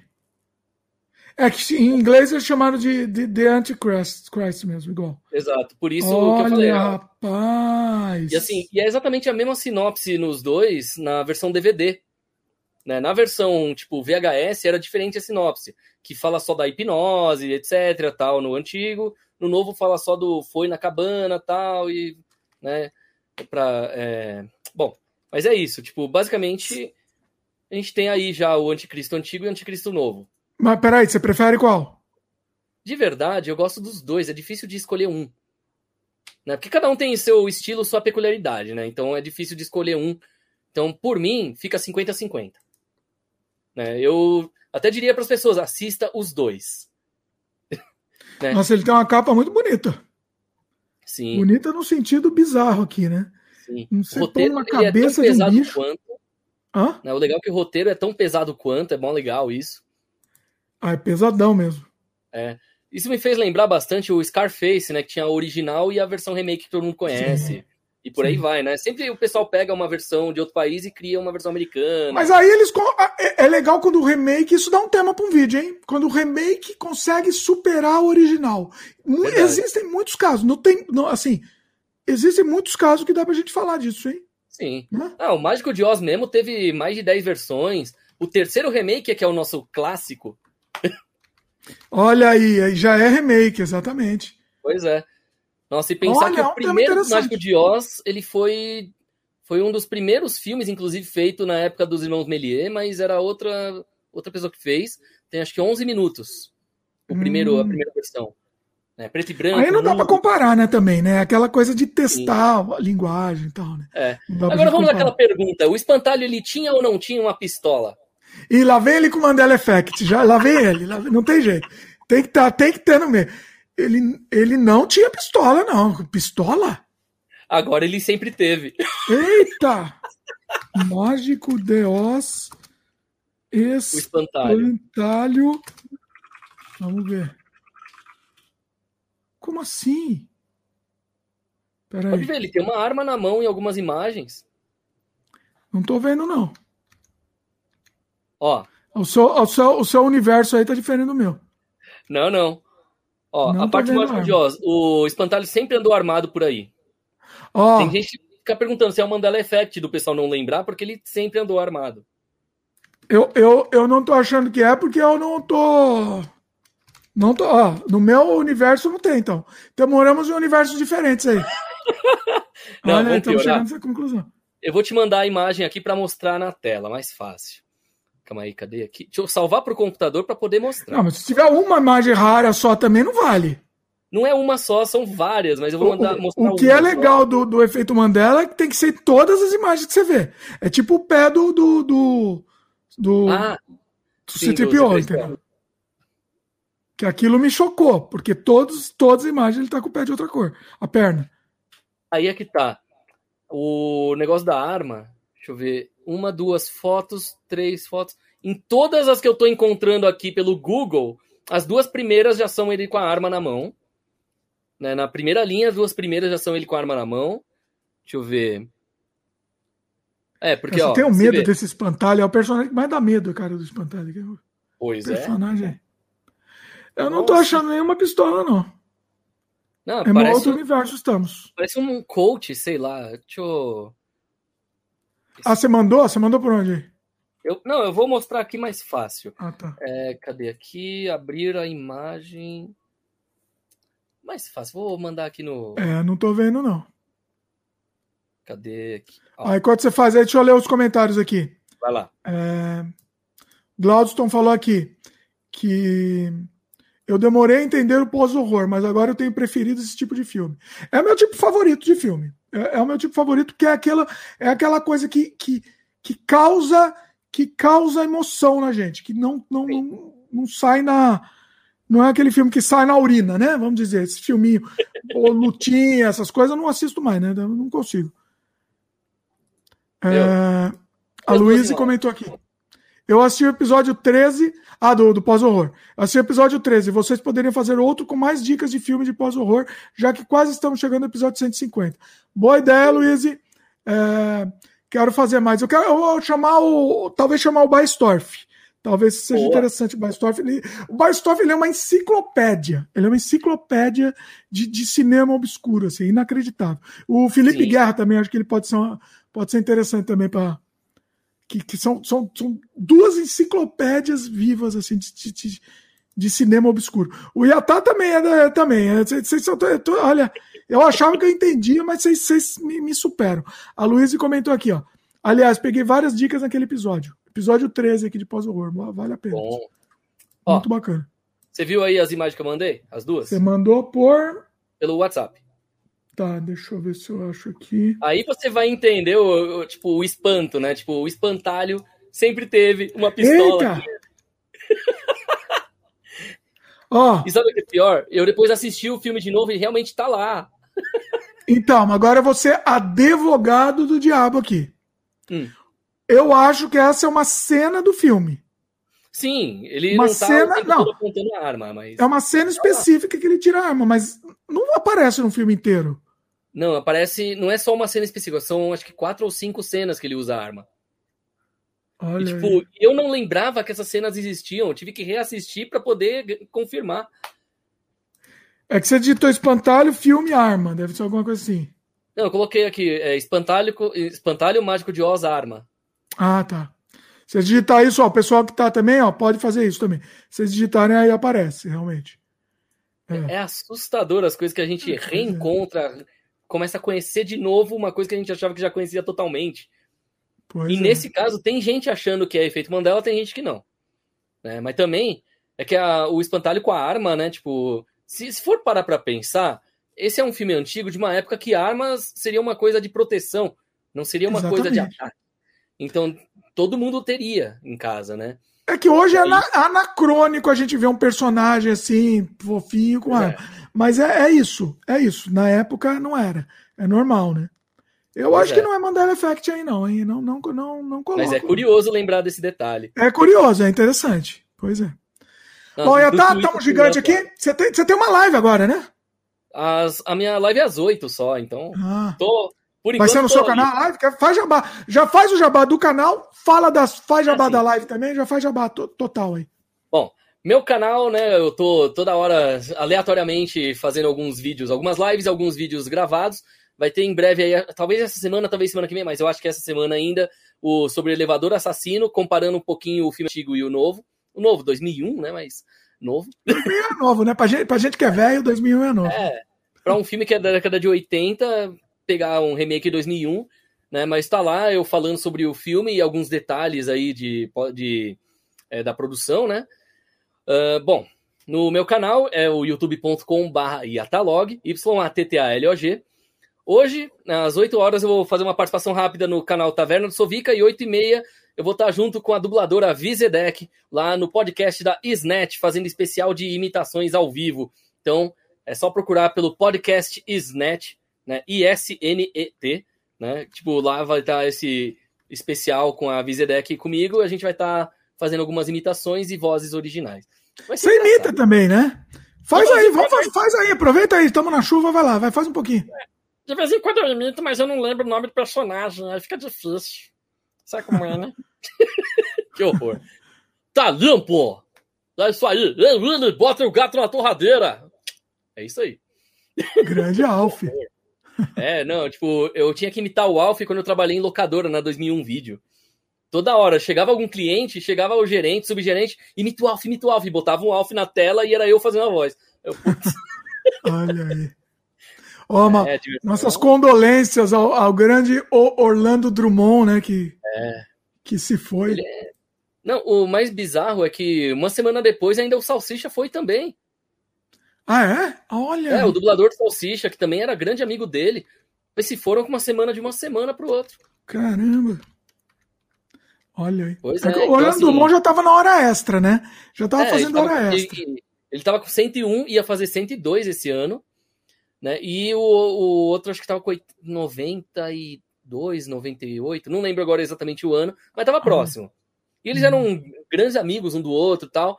E um fazia o Scooby e outro Salsicha. E, tipo, é como se o Scooby estivesse falando: Salsicha, vem, preciso de você aqui em cima. É o que pareceu. Porque, tipo, pô, foram juntos praticamente, né? Era quase como se fosse um casal, a dupla. Tipo, literalmente, uma semana depois aconteceu. A maioria das vezes, quando um casal tá há muito tempo junto, amigos estão muito tempo juntos, quando um morre, o outro já morre em pouco tempo depois, né? E a, isso aí é uma prova de que eles eram bem ligados mesmo um ao outro. É. Interessante, verdade, verdade. Oh, bom, o Yatá vai voltar aqui no canal. Em breve, vamos pensar em outras pautas também. Ou pauta livre. A, a, com a gente, acho que vai ter que ser assim: pauta livre mesmo. E Porque sempre um vai ter um monte de assunto. Que vier na cabeça aqui. Vai ter vários é. cortes, já já anotei vários cortes que vamos, vamos ter aqui, inclusive. O corte sensacional principal, você sabe qual é, né? Sabe qual vai ser? Ok, ok, ok, não, já me. Ah, já tô falando errado aqui. Para, para, para, tudo. oh, Incrível, incrível. Tem, tem mais outros cortes também que eu, que eu selecionei aqui. Inclusive, de fazer o jabá do canal de cortes. Ninguém assiste, é um fracasso, mas eu vou continuar fazendo corte porque eu gosto. Eu acho legal, é importante. É importante a gente pontuar a conversa, porque a gente fala tanta coisa, a gente tá 3 horas e 20 falando aqui. Então, assim, precisa pontuar algumas coisas para a gente separar coisas tão interessantes que que o papo rendeu, entendeu? Acho que é importante ter isso. Mesmo Sim. o pessoal não, não, não, não, seguindo lá o canal de cortes, mas é, é sem freio oficial, cortes oficial, alguma coisa assim. Procura aí. Tá o link também aí no. no tá o link por aí. É isso? Maravilha. Mais é, algum jabá, tá? Ó, é, de jabá mesmo agora só que vai ter músicas novas no Spotify da banda Arigatões. É só procurar no Spotify, Deezer, iTunes, Amazon e por aí vai. Todas as plataformas, músicas dos Arigatões. Tá saindo pelo menos uma a cada duas semanas aqui, quando pouca, né? Então, estamos aproveitando bem aqui essa época para gravar e lançar, né? E né, não podemos esquecer o videoclipe, Walk, né? Com os desenhos aqui do Dimitri. Ah, né? O jogo do, da galeria de arte, a versão deluxe. Coisa bonita ali, porque, tipo, a gente viaja, a imagem tá ali, é psicodélico, é para quando você quer viajar e não quer, não quer usar drogas. É isso. É, exatamente isso. É, é, psicodelia total, é, uma sim, é um drug simulator. Exatamente. Pois e é. vou dar uma dica aqui de um filme, quer dizer, filme não, piloto de TV, mas é, é de certa forma pode ser considerado filme pelo tempo, 40 minutos. Que ah. é o Muppet Show Sex and Violence, que era o piloto dos Muppet Show. Olha! Pois é. Muppet Show Sex Muppet and Violence. Sex and Violence. Era o piloto de 1975, que foi pro ar na rede ABC dia 19 de março de 75. Que nome é esse? Como assim? Sexo e violência. e um monte de gente famosa nenhum. participando desse piloto. Né? Era um para ser para adulto, é isso? Na verdade, era para assim, eles estavam parodiando, né, o fato de ter muito sexo e violência na TV naquela época. Aí, ah. tipo, tá lá o, o animal da bateria e a cantora ali com uma roupa que, tipo, mostrava bastante até o bico do peito dela, sabe? Aquela roupa bem apertada. Aí ela tentando sensualizar, ele começa a fazer um solo de jazz na bateria. Umas coisas assim. Olha! Meu, é genial. Tem no YouTube, tá no. Se não me engano, tá no box da primeira temporada do Muppet Show antigo em DVD e por aí vai. Então, é uma coisa que vale a pena. É tipo. É difícil. Olha, eu de... achei aqui no YouTube mesmo, vou colocar no link. Cara, é muito bom. E assim, é uma pena que, tipo, tem que ser alguém que entenda bem inglês, porque o áudio não tá aquela maravilha pro YouTube, então aí o YouTube vai lá e a legenda tá toda errada. Já dou a dica aí, é bom que a pessoa saiba inglês para pelo menos entender o que tá sendo falado. O, pra quem não sabe, o Muppets, o, os Muppets não era uma coisa feita para criança, né? Não... É, ele era. Ele, os Muppets, antes de ter o Muppet Show, começou no Saturday Night Live, teve o a Vila Sésamo, teve participação num outro programa lá. Não, Vila Sésamo era para criança. O Vila é, Sésamo era. era. É. E no Vila Sésamo tinha alguns dos Muppets que acabaram indo pro Muppet Show oficialmente depois. Sim. Então, mas é, é tudo porque era o mesmo criador, o Jim Henson. Sim. Que inclusive o... na internet aí, eu, eu, não lembro o nome do canal, um canal exclu exclusivo, acho que britânico, se não me engano, eles lançaram, acho que foi no ano passado, o vídeo antes do Jim Henson ficar conhecido, antes dele é, começar a realmente ter a fábrica dele, ele ensinando na TV durante é, acho que oito minutos como fazer bonecos de, de meia. Oh! Então, assim, lá mostra exatamente o momento em que ele está criando a primeira versão do Caco Sapo, ou Kermit, para quem está vendo a versão atual. Então, assim, nesse vídeo é onde ele está mostrando o sapo, o Caco sendo feito, antes dele criar o personagem, antes de realmente o personagem existir. Então ali a gente vê a primeira versão. É muito legal. Olha.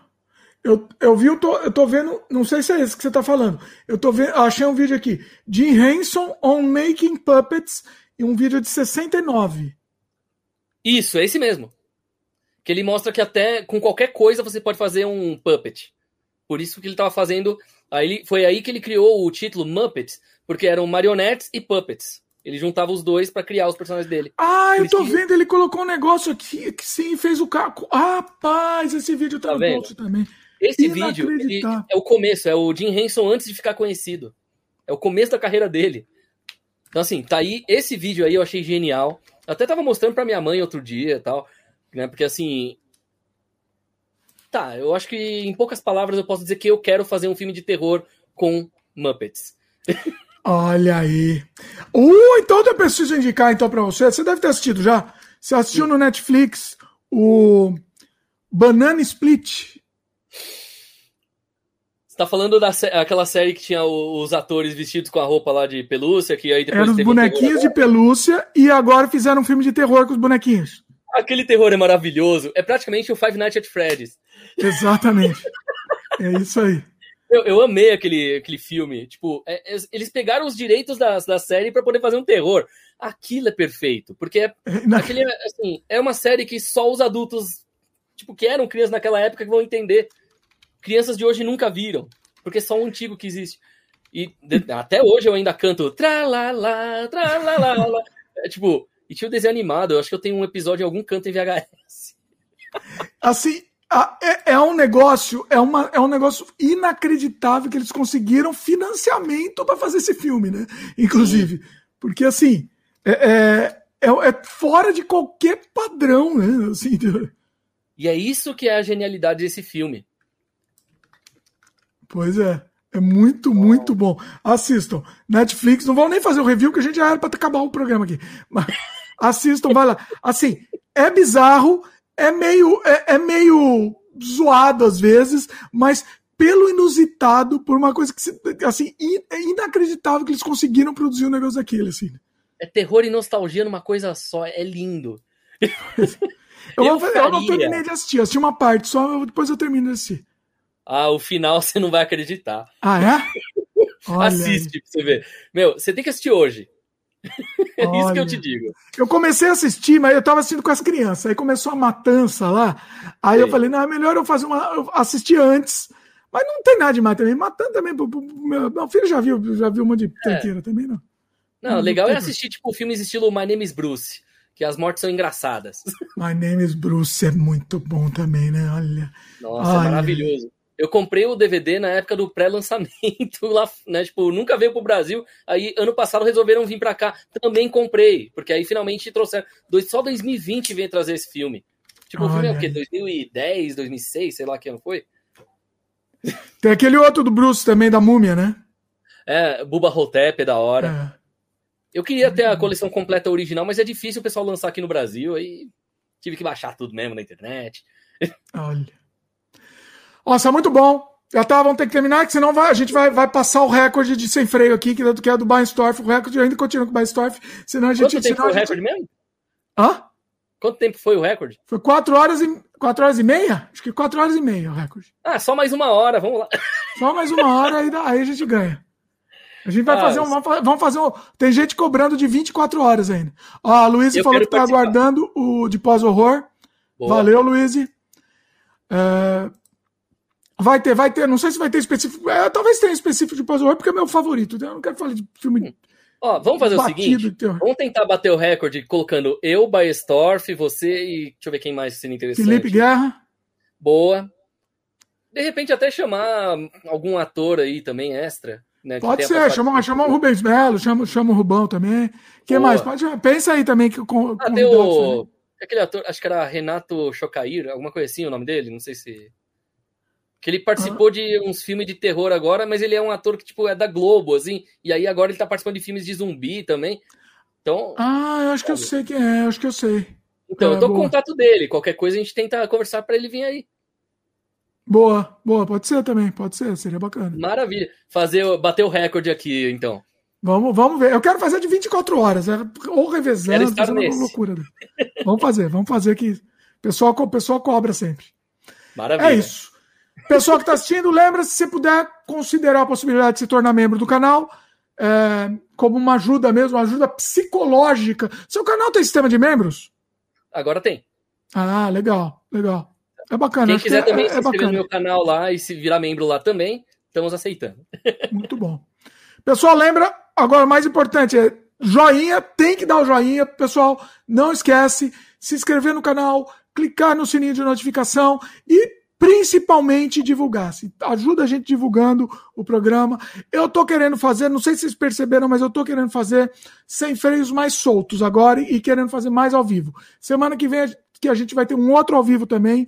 Então, eu estou pensando em fazer cada vez mais ao vivo, para ter essa interação com o pessoal e, e, e, fazer assuntos mais soltos mesmo. Eu não sei. Eu não sei se eu faço assunto mais fechado, tipo que a gente fez, fez com o do, do, do, Mandela Effect, ou fazer tipo o que a gente fez hoje, que é tudo. É vale tudo. Assim, diria Tim Maia, vale tudo.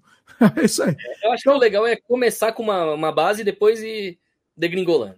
Pois é. Pois, ah, a nossa base a gente ia falar só de filme, a gente ia indicar filme, mas o que menos a gente, fez aqui foi indicar filme. Se bem que a gente indicou um monte também, tem, tem vários aqui é. indicados. Mas eu, eu gosto de tudo, todos os estilos, eu acho legal, eu acho que. Maravilha. Que, que enriquece, é um papo muito legal. É, é isso. E a Tal vai voltar aqui em breve também. Me chama lá para participar também o que você quiser. Estamos aí, a participação que você quiser. E outros canais também, se o pessoal quiser chamar, que você conhecer outros canais também que quiser, estamos aí também. Maravilha. Beleza? Opa. E vamos, vamos que vamos, vamos em frente aí uh, e, e, vamos nessa. Valeu, Maravilha. pessoal. Até a próxima. Beijo no coração aí para todo mundo e valeu.